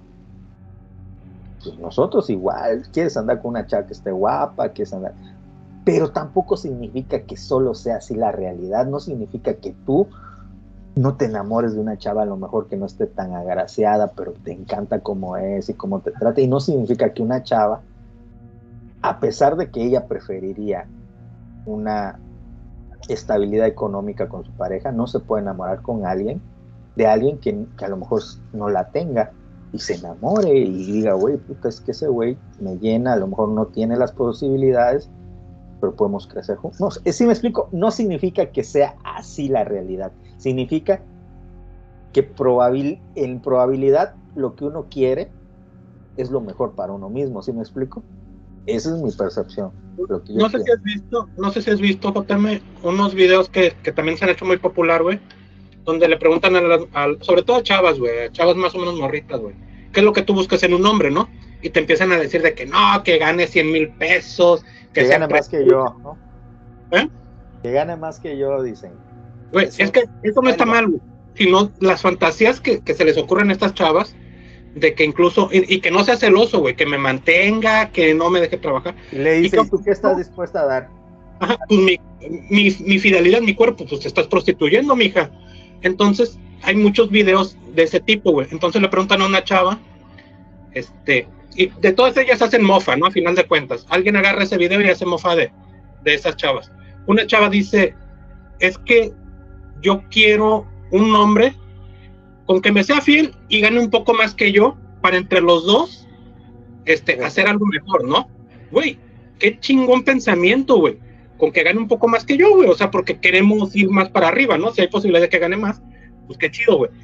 Y agarran ese video y hacen mofa de la morra, güey, de que ya ven que las, las viejas son nada más por el dinero, güey. Nada más está pidiendo un poco más, no está pidiendo nada irreal. Incluso está diciendo que ella gana su dinero. Quiere más, güey. O sea, no tiene nada de malo. Pero a lo que voy a decir de esto, güey. En el feminismo hay mucho de revanchismo, no en todo, no estoy generalizando. En una parte del feminismo hay mucho de revanchismo. Y Temash y otras personas, como los que hacen estos videos, también hay mucho de revanchismo ahí, güey. También hay mucho de, revanchismo en, ese pedo, güey. O sea, así no se llega a nada, güey. Así nunca se va a llegar a un acuerdo, nunca se va a llegar a un punto medio, güey. Porque todos están empecinados en que uno tiene la razón y el otro es el enemigo y viceversa, güey.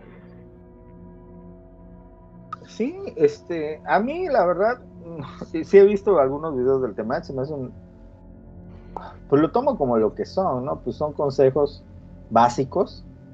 Hay cosas que dices tú, bueno, pues sí, hay cosas que dice pura mamá, pero pues no lo, no vemos Fer Jauregui. No lo tomo como, como, como tu, tu, tu, tu líder, ¿no? El problema que tiene mucha gente es que busca este, un líder, ¿no? Busca alguien que, le, que les diga, un Tyler Dorden, buscan la, la, mayoría de las personas, y buscan a alguien que les diga, esta es la realidad de la vida, si haces esto y esto y esto, vas a tener éxito, vas a ser un macho alfa, vas a ser un chingón. y la vida no funciona así, cabrón. O sea, la vida no, no tiene instructivos del ego, güey. Me explico, no hay una seguridad en la vida. Bueno, al menos yo, desde mi percepción, no hay control. La vida es caótica, es aleatoria. Sí que puedes crear una rutina, sí que puedes este, crear una, una zona, una comfortable, comfortable noon. Lo dije, lo pronuncié de la verga, pero en inglés de público. Este, y puedes crear situaciones cómodas, más sobre todo en la realidad en que vivimos, en las que se presta más para eso. Pero aún así no tienes nada comprado, la vida no es no hay nada certero en la vida. Entonces, desde esa perspectiva, ninguna fórmula que te dé un gurú eh, ni nada es una realidad. Entonces, es simplemente un consejo que puedes tomar o no. Si, si le sigues los consejos de un pendejo, pues, ¿qué te digo? ¿No? Y ya, nada más. Bueno, yo nada más quiero aclarar que el que más habla aquí de pensamiento crítico es el primero que generaliza cuando critico a un TikToker y dice que ya todos los TikTokers no sé qué, ya los este, y después, pero además hay que, hay que ser selectivos. Ese güey que me mandas, güey, busca tráfico y lo que, te voy a decir qué es lo que me molesta, güey. ¿Te cae mal? No, te voy a decir qué es lo que me molesta. Es, es bueno. el tipo, es el tipo de personas que no averigua, güey que no, o sea, que, que, agarra una noticia que está en el internet, se la, se, se, la cree, o simplemente la agarra porque se está llamativa, y entonces la voy a repetir, güey. Y el problema es que a lo mejor de, a lo mejor de 10 cosas que dice 9 son verdad. Pero no sabes, güey. Y ah. entonces, o te obliga, o, o, o, buscas las 10 o olvidas las 10 mm. o te quedas con o te quedas con la duda de que mmm, será verdad lo que dijo claro. Entonces yo que soy medio obsesivo con eso me caga porque digo puta o lo tengo que olvidar o lo tengo que buscar y qué huevo andar buscando a ver si lo que dijo este güey es verdad güey y a veces no son búsquedas tan sencillas. Entonces por eso por eso es que me por eso es que ese tipo de contenidos me me, desespera, o sea, me chocan, güey. Pero no está mal. Yo, me, yo te voy a decir, vamos a ponerle contexto a la gente de que no sabe de qué chingados estamos hablando. Lo que pasa es que yo me empezó a salir un güey, un chavillo, pues está chavo, que es como que su tema de su canal de TikTok es la aeronáutica y te trae noticias y hace como reviews de aviones pasados con cosas eh, datos curiosos, etcétera, uh -huh. etcétera.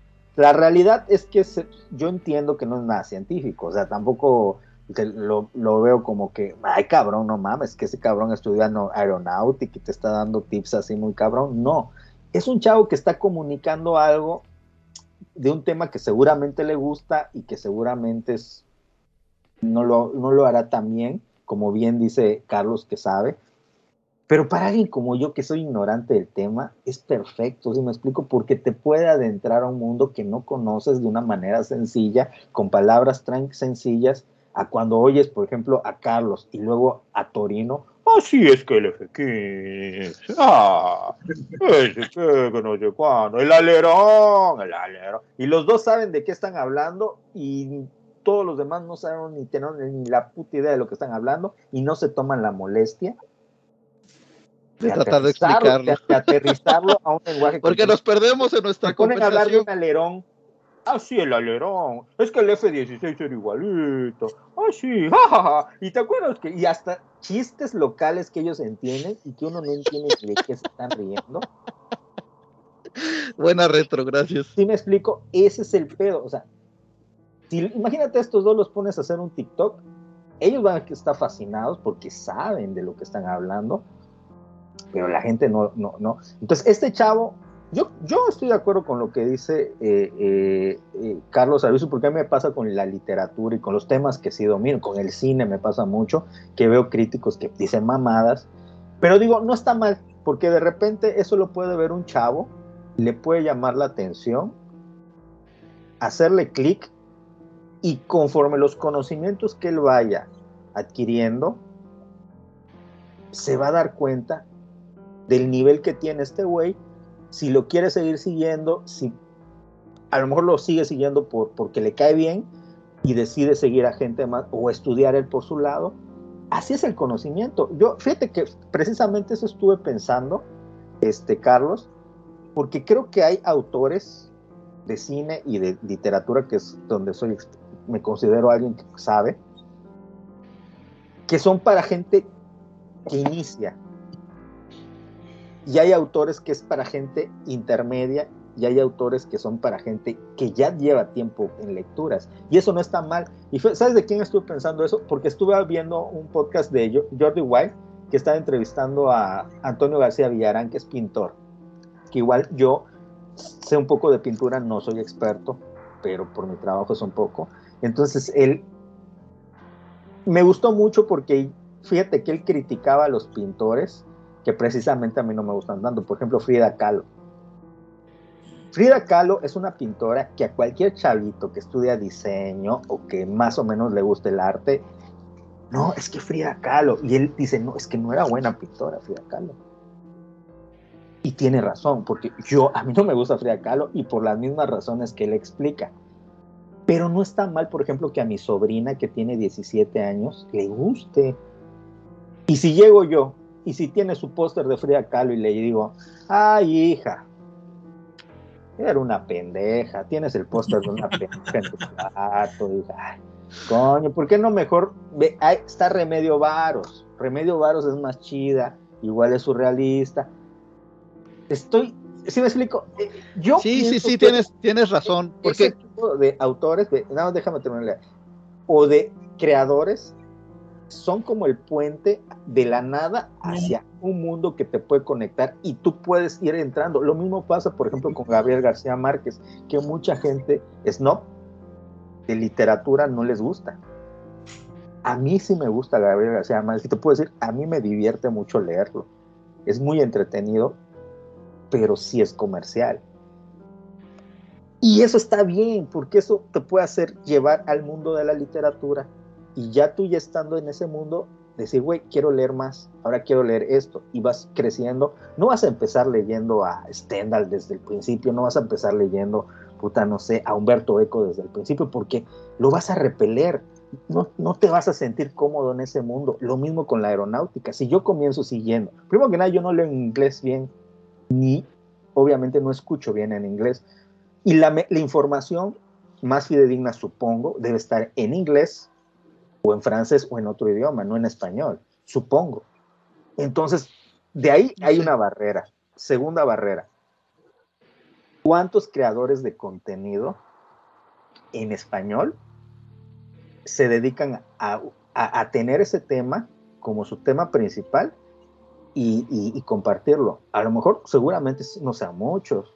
Entonces, lo que es loable de este niño es que al menos está eligiendo un tema que no es un tema fácil porque él podría ponerse a hablar de reggaetón o podría ponerse a hablar de memes y está hablando de aeronáutica con sus errores, por supuesto, pero qué chido que lo esté haciendo porque eso alguien como yo que soy un ignorante me puede llenar y dar curiosidad de googlear, ay, que el F no sé qué, que el F no sé cuándo y que el Tomcat y ya de repente te vas nutriendo y si tienes razón, conoces a alguien que sabe más como tú y ya te dice, güey, nada más aguas porque este chavo esto que dijo sí y esto que dijo pues como que está confundido.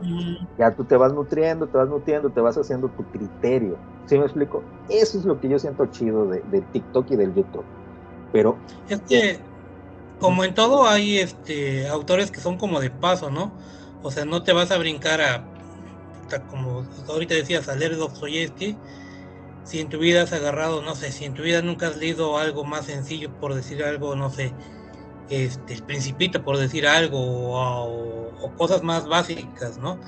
Entonces tiene, o en la música, cab- cabrón, yo creo que, bueno, por ejemplo, mi paso por la música, pues yo empecé, Maná, por ejemplo, primero, primero, ajá, sí, este, rock urbano, algo así sencillón, que pues no es necesario ni que le pongas atención y vas como que subiendo un poquito por ahí, este, entre gustos y todo, pues más o menos ya vas viendo qué es lo que te acomoda en, en el género que te gusta Claro. y ya te haces de alguna manera como que experto o, o si no quieres como que conoces más cierto tipo de géneros. Le agarras el Igual- gusto. A mí, así, a mí me pasó mucho con el con dos tipos de música que me costó trabajo agarrarle el gusto, porque cuando ya le agarras al pedo, lo disfrutas mucho. Por ejemplo, el jazz, Sí. eso fue uno que me Ah, costó. Yo, por ejemplo, estas semanas dije, yo, yo escucho muy poco jazz. Y dije, bueno, voy a empezar a escuchar, este, no sé, a Phil Contray, y a Mill Davis y este, como que los Puro clásicos. clásico, ¿no? clásico. Ajá. Pero, ¿sabes? Yo no, este, no me entró por completo esa música. ¿Por qué? Porque no estoy tan empapado de lo que representa esta música. Entonces, mejor lo que hice, me bajé una música de lo mejor del jazz y ahí vas, y ya vas escogiendo, ah, pues me gustó este, me gustó esta canción, voy a ver este otro, esto, este sí me latió, voy a, voy a ver qué tiene, y ahí vas escogiendo tú lo que más o menos te va acomodando. Y quizás estos, estos autores o estos músicos te van a llevar a otros que te van a abrir un panorama un poquito más amplio.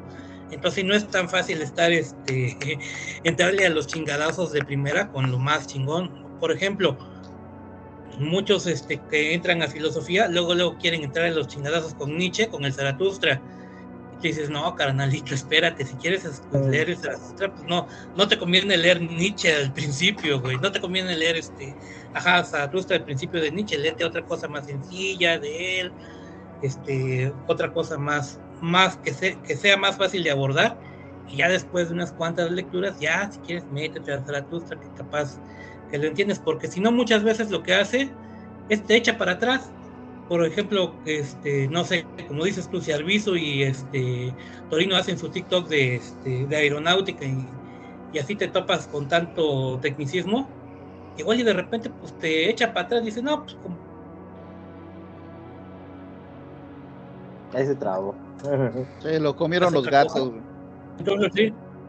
¿Eh? Claro, yo por ejemplo a mí con el jazz, yo siento, mira, a ver, a mí una de las películas que me adentró más a entender el jazz, porque yo ya lo, ya lo había escuchado desde antes, pero me costaba.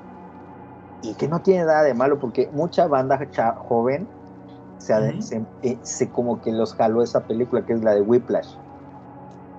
Porque es, el tema es jazz.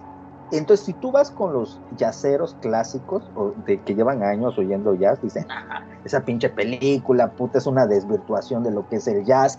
No hay ni un maestro de, de- de jazz o de orquesta que sea así como ese güey. Es imposible. O sea, empiezan ya a analizarlo bajo su experiencia de expertise de que llevan años oyendo jazz, conociendo creadores de jazz, maestros de orquesta de jazz y todo este rollo. Y te dicen, es que no es así. Sí, pero para ti que llevas años, y, y esa película no es para ti, pero para un chavo que no conoce esa música, que nada más oye a Bad Bunny o y a Peso Pluma y ve esa película y le vuela la cabeza la música de repente porque nunca se había topado con algo así y eso lo hace agarrar y decir, güey, ¿y esta rola cuál es? Y la voy a buscar. Y ya de repente te das cuenta que el jazz tiene muchas ramas y que están el jazz clásico, el jazz de negros, está el jazz fresón, está el- hay muchos tipos de jazz, jazz fusión, bla, bla, bla, y construcción. Ay, ya lo entiendes por qué los expertos decían que esa película, pues no es una película que refleje realmente una escuela de jazz. Pero aún así yo le, le puedes tener cariño. ¿Sí me explico lo que estoy diciendo? Sí, sí. sí. A veces lo que hace falta es que haya buenos divulgadores de cultura, lo que sea, sea arte, sea ciencia. Encontrar buenos divulgadores es complicado, porque tiene razón, este chavo pues sí le está cagando, pero también estaría chido encontrar gente o que gente se arriesgara. Por eso yo admiro mucho a los de la Tortulia, los, esos uruguayos que se dedicaron a hacer un podcast durante más de que ocho años sobre historia y ya lo cerraron, pero fueron ocho años porque ellos lo disfrutaban y lo investigaban. No, no, eh, y se ponían a investigar el tema bien y chido y te quedabas con la certeza y la, el- la garantía de que esos vatos te estaban hablando de Julio César y no habían leído un libro. Habían leído tres o cuatro libros para poder hacer un podcast. Tienes que escuchar a Concostrina, JM, te va a encantar. ¿Es de aeronáutica? No, es de historia, güey. Todo con Costrina, güey. Y duran, y duran 15 minutos sus podcasts, güey. Ahí, me, ahí me pasas uno para que lo Sí. Sí. Pero estaría bueno uno de ciencia, sí, güey. Y fíjate que los más. Creo que este niño es español, ¿verdad? No me acuerdo ahorita. Creo que sí, tiene, tiene como el acento, güey. Porque en México, para que tú encuentres un creador de contenido que se interese en esos temas y más o menos le sepa, híjole, cabrón, le cuela, güey, le cuela, o sea, es- todos ¿Sabes qué? Sí, hablan es, de lo mismo. es bien complicado porque además muchos se quedan con el romanticismo. La, gran mayoría de mis cuates así que saben y eso. O, el, o, los que conozco que... Luego el problema también, los, los que conozco que, que, que son pilotos. Luego hasta choco cabezas con ellos porque porque creen, porque también creen que saben un chingo de, física. Y dices, y, y luego te topas que, pues, es que crees, crees no tanto. O sea, yo te respeto como piloto, güey, pero. Pero no quiere decir que sepas de, que seas experto de todo lo que. O sea. Y, y, y, y luego, pues también el- la cosa es que dices, güey, es que, es que pon los pies en la tierra, güey. A lo mejor es muy buen piloto, güey. Pero ¿qué te ha tocado manejar? Claro. O sea, los Cessnas y de ahí jet privado y a lo mejor el, el- el- el jet intermedio, o sea, pero de pasajeros, Claro. pero nunca has hecho una pinche pirueta, tienes que admitir eso, güey. Claro, sí, no es lo mismo.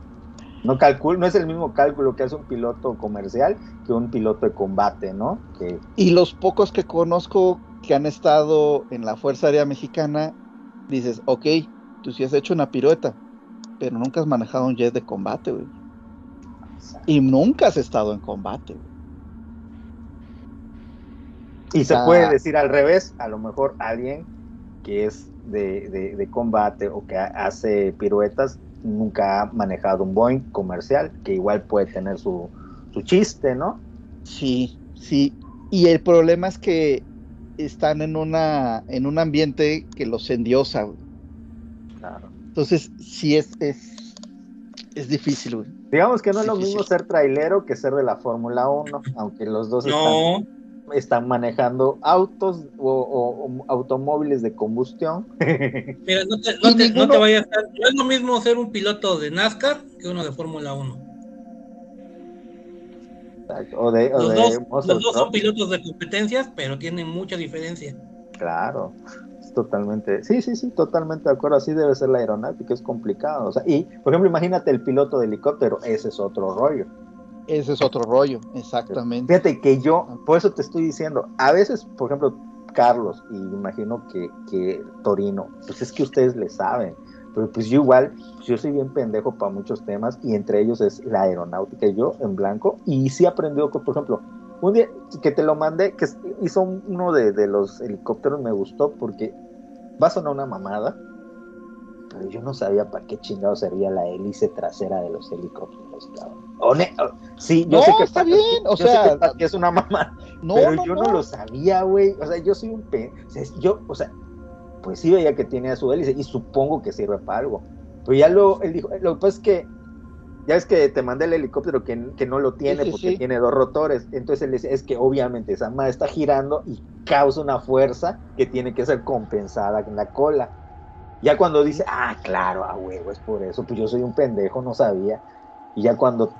eh, No, y no tiene, sí. o sea, pues nadie na- nadie na- nadie nace sabiendo eso, está bien. Pues son, esos datos son chidos, o sea, son chidos, que son cosas que dices tú, güey, pues ahora ya sé para qué sirve el pinche, la hélice trasera de un helicóptero, para que no sea, no se caiga esa madre, no se, no gire en sí misma, ¿no? Entonces, como que Sí. imagino que como un ventilador, si no giraría el, el- eso, pues, ¿no? O sea, tendería a girar el, el, el cuerpo del helicóptero. Pues, Que lo vemos, y, y, y, y- lo vemos con los helicópteros esos que, que les, que, que son de cuerda, que le jalas y que, y que sale volando. Y como no tienen el rotor de cola, pues precisamente empiezan, a girar. empiezan a girar. Tiene lógica, tiene lógica, pero pues es... Y un piloto de helicóptero es totalmente un piloto de avión, diferente pues, es diferente, tiene su, igual tiene su física. Sí, sí, sí, sí, sí, sí. Ah, a ver, este- ah, un po- poquito saliéndome del tema, ahorita que dijeron pilotos me acordé. Este, ya está, ya empezó la Fórmula E, ¿eh? Este, hay más que Fórmula 1 en el automovilismo. Fórmula, ¿eh?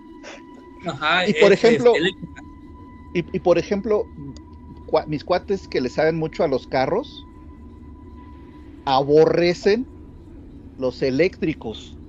sí, mira, Pero el pedo ahí, y, y- y- y volvemos a lo mismo, o sea, ahí te quedas con información parcial, porque como ese pedo no me gusta, entonces lo aborrezco y no me informo y no sé y bla, bla, bla. Entonces, sí es, es, es, es complicado que te encuentres sí, de, de hecho, que- ahorita la que- carrera que fue en México, esta carrera que fue en México, yo siento que no le se le dio como que la publicidad como fue, como es en la Fórmula 1, por obvio, porque pues, ¿quién va a querer ver los pinches coches eléctricos tan pendejos que ni ruido hacen los cabrones? Pero pues, también tienen su chiste y sí, este, y sí, más ahorita que, yo creo que ahorita como está muy de moda el checo y todo ese desmadre, como que también ya este, jaló un poquito más de gente este, este año la Fórmula E. Pero pues también ves el foro y está, eh, te voy a decir, en la primera, no recuerdo si fue en la octava vuelta, octava, séptima, hubo por ahí un accidente. Y yo todavía cómo, cómo se recorrieron para ver este el accidente. O sea, había butacas vacías. ya. Cosa que en Fórmula 1, puta, no, no, podría, no podrías hacer eso porque todo está lleno hasta la madre. Entonces sí es muy diferente. Óyeme, pues la. Fórmula E Sí. que es de eléctricos. Ajá, eléctricos. porque sí, son eléctricos. ¿Y cómo son los, los vehículos igualitos o cambian? Son parecidos, Órale. pero obviamente tienen sus diferencias. Este, hay, ahora sí que ahí es, este, obviamente el que llega primero gana puntos, el que No tiene más pila, ajá, el que tiene, el que tiene más carga, de alguna manera tiene algunos puntitos más, el que hace una vuelta más rápida también hace otros puntos, o sea, tiene, la puntuación es similar a la Fórmula 1, pero aparte tiene otras cosillas, este, que te da puntos como este, el pedo de velocidad de ataque o cuando vas a atacar, la, la forma en que recuperas batería cuando vas frenando y todo, o sea, todo eso, ese tipo de cositas Mm, e igual y no, no son tan comunes en la Fórmula en Fórmula 1, en Fórmula E, que en no Fórmula E, sí tiene, sí tiene este, algo que ver y igual por ahí va sumando también con esas cosas. Pesa La otra- ¿no? El otro, no, quién sabe por las baterías. No sé, no Ah. sé. Habría que ver. La otra no tiene cosa, motor. Ah, no, sí tiene, ¿verdad? Pero más Sí, eh, son motores eléctricos que seguramente pesan menos, pero habría que ver el tema de, la, de las baterías. Eh, la, la otra cosa es que mm, tristemente ahorita muchos de los boletos se venden por el por los güeyes que quieren estar in, güey. O sea, ese Mm, tipo de eventos, La moda.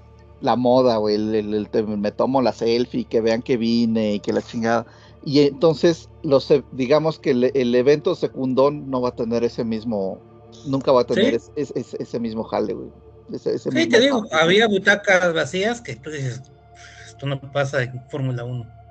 Sí, es, es, para mí eso sí se me hace bien, pues la verdad bien triste, güey. O sea, que haya tanto esa cultura de, de- de voy al evento para, para decir Para que la foto. para salir, sí, para subirlo luego, luego ahí al, al Facebook y acá y la chingada. Y ya, o sea, ya está en los museos. güey. Gente que entra, se toma la selfie con, la, eh, con, con las obras y se sale y dices, no Mm, seas sí. mamón, cabrón. O sea, Sí.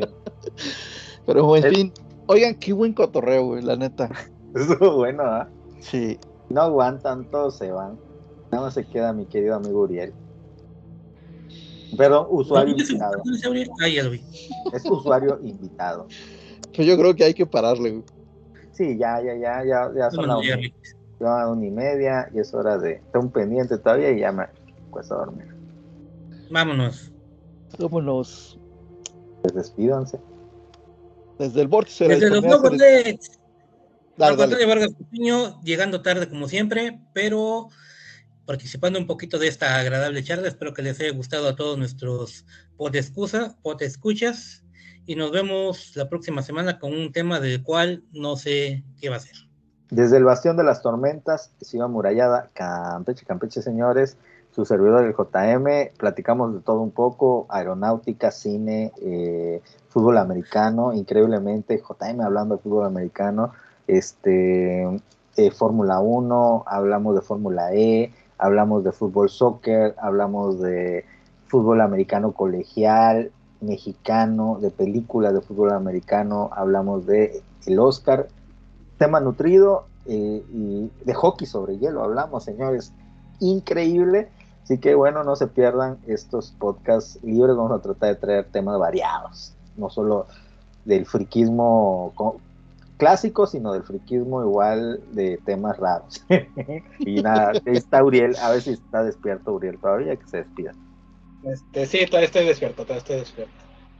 A medios chiles, como dicen por ahí, pero todavía medio consciente. Este Uriel Serrano es de un rancho muy, muy lejano. Invitándolos a que nos sigan en nuestras redes sociales, síganos en Twitter que tenemos. No, hombre, en Twitter no. Síganos En en, ex, ex, en Facebook y todo lo demás. Ya chingue su Orbizu. Desde Jujuy, Argentina, se despide de ustedes Fernando Torino. Recuerden que Francia 2, pero Argentina número 1. Y eh, eh, me despido desde la Tierra, donde los hombres miden un 80 en promedio y, y- y la carne abunda. eh. Y desde el vórtice de la disponibilidad se despide de ustedes el hechicero del caos. Cuídense mucho, pórtense mal y recuerden que en el oscuro futuro del milenio 40.000 solo hay guerra. ahí están los Adiós. frijolitos. Vámonos.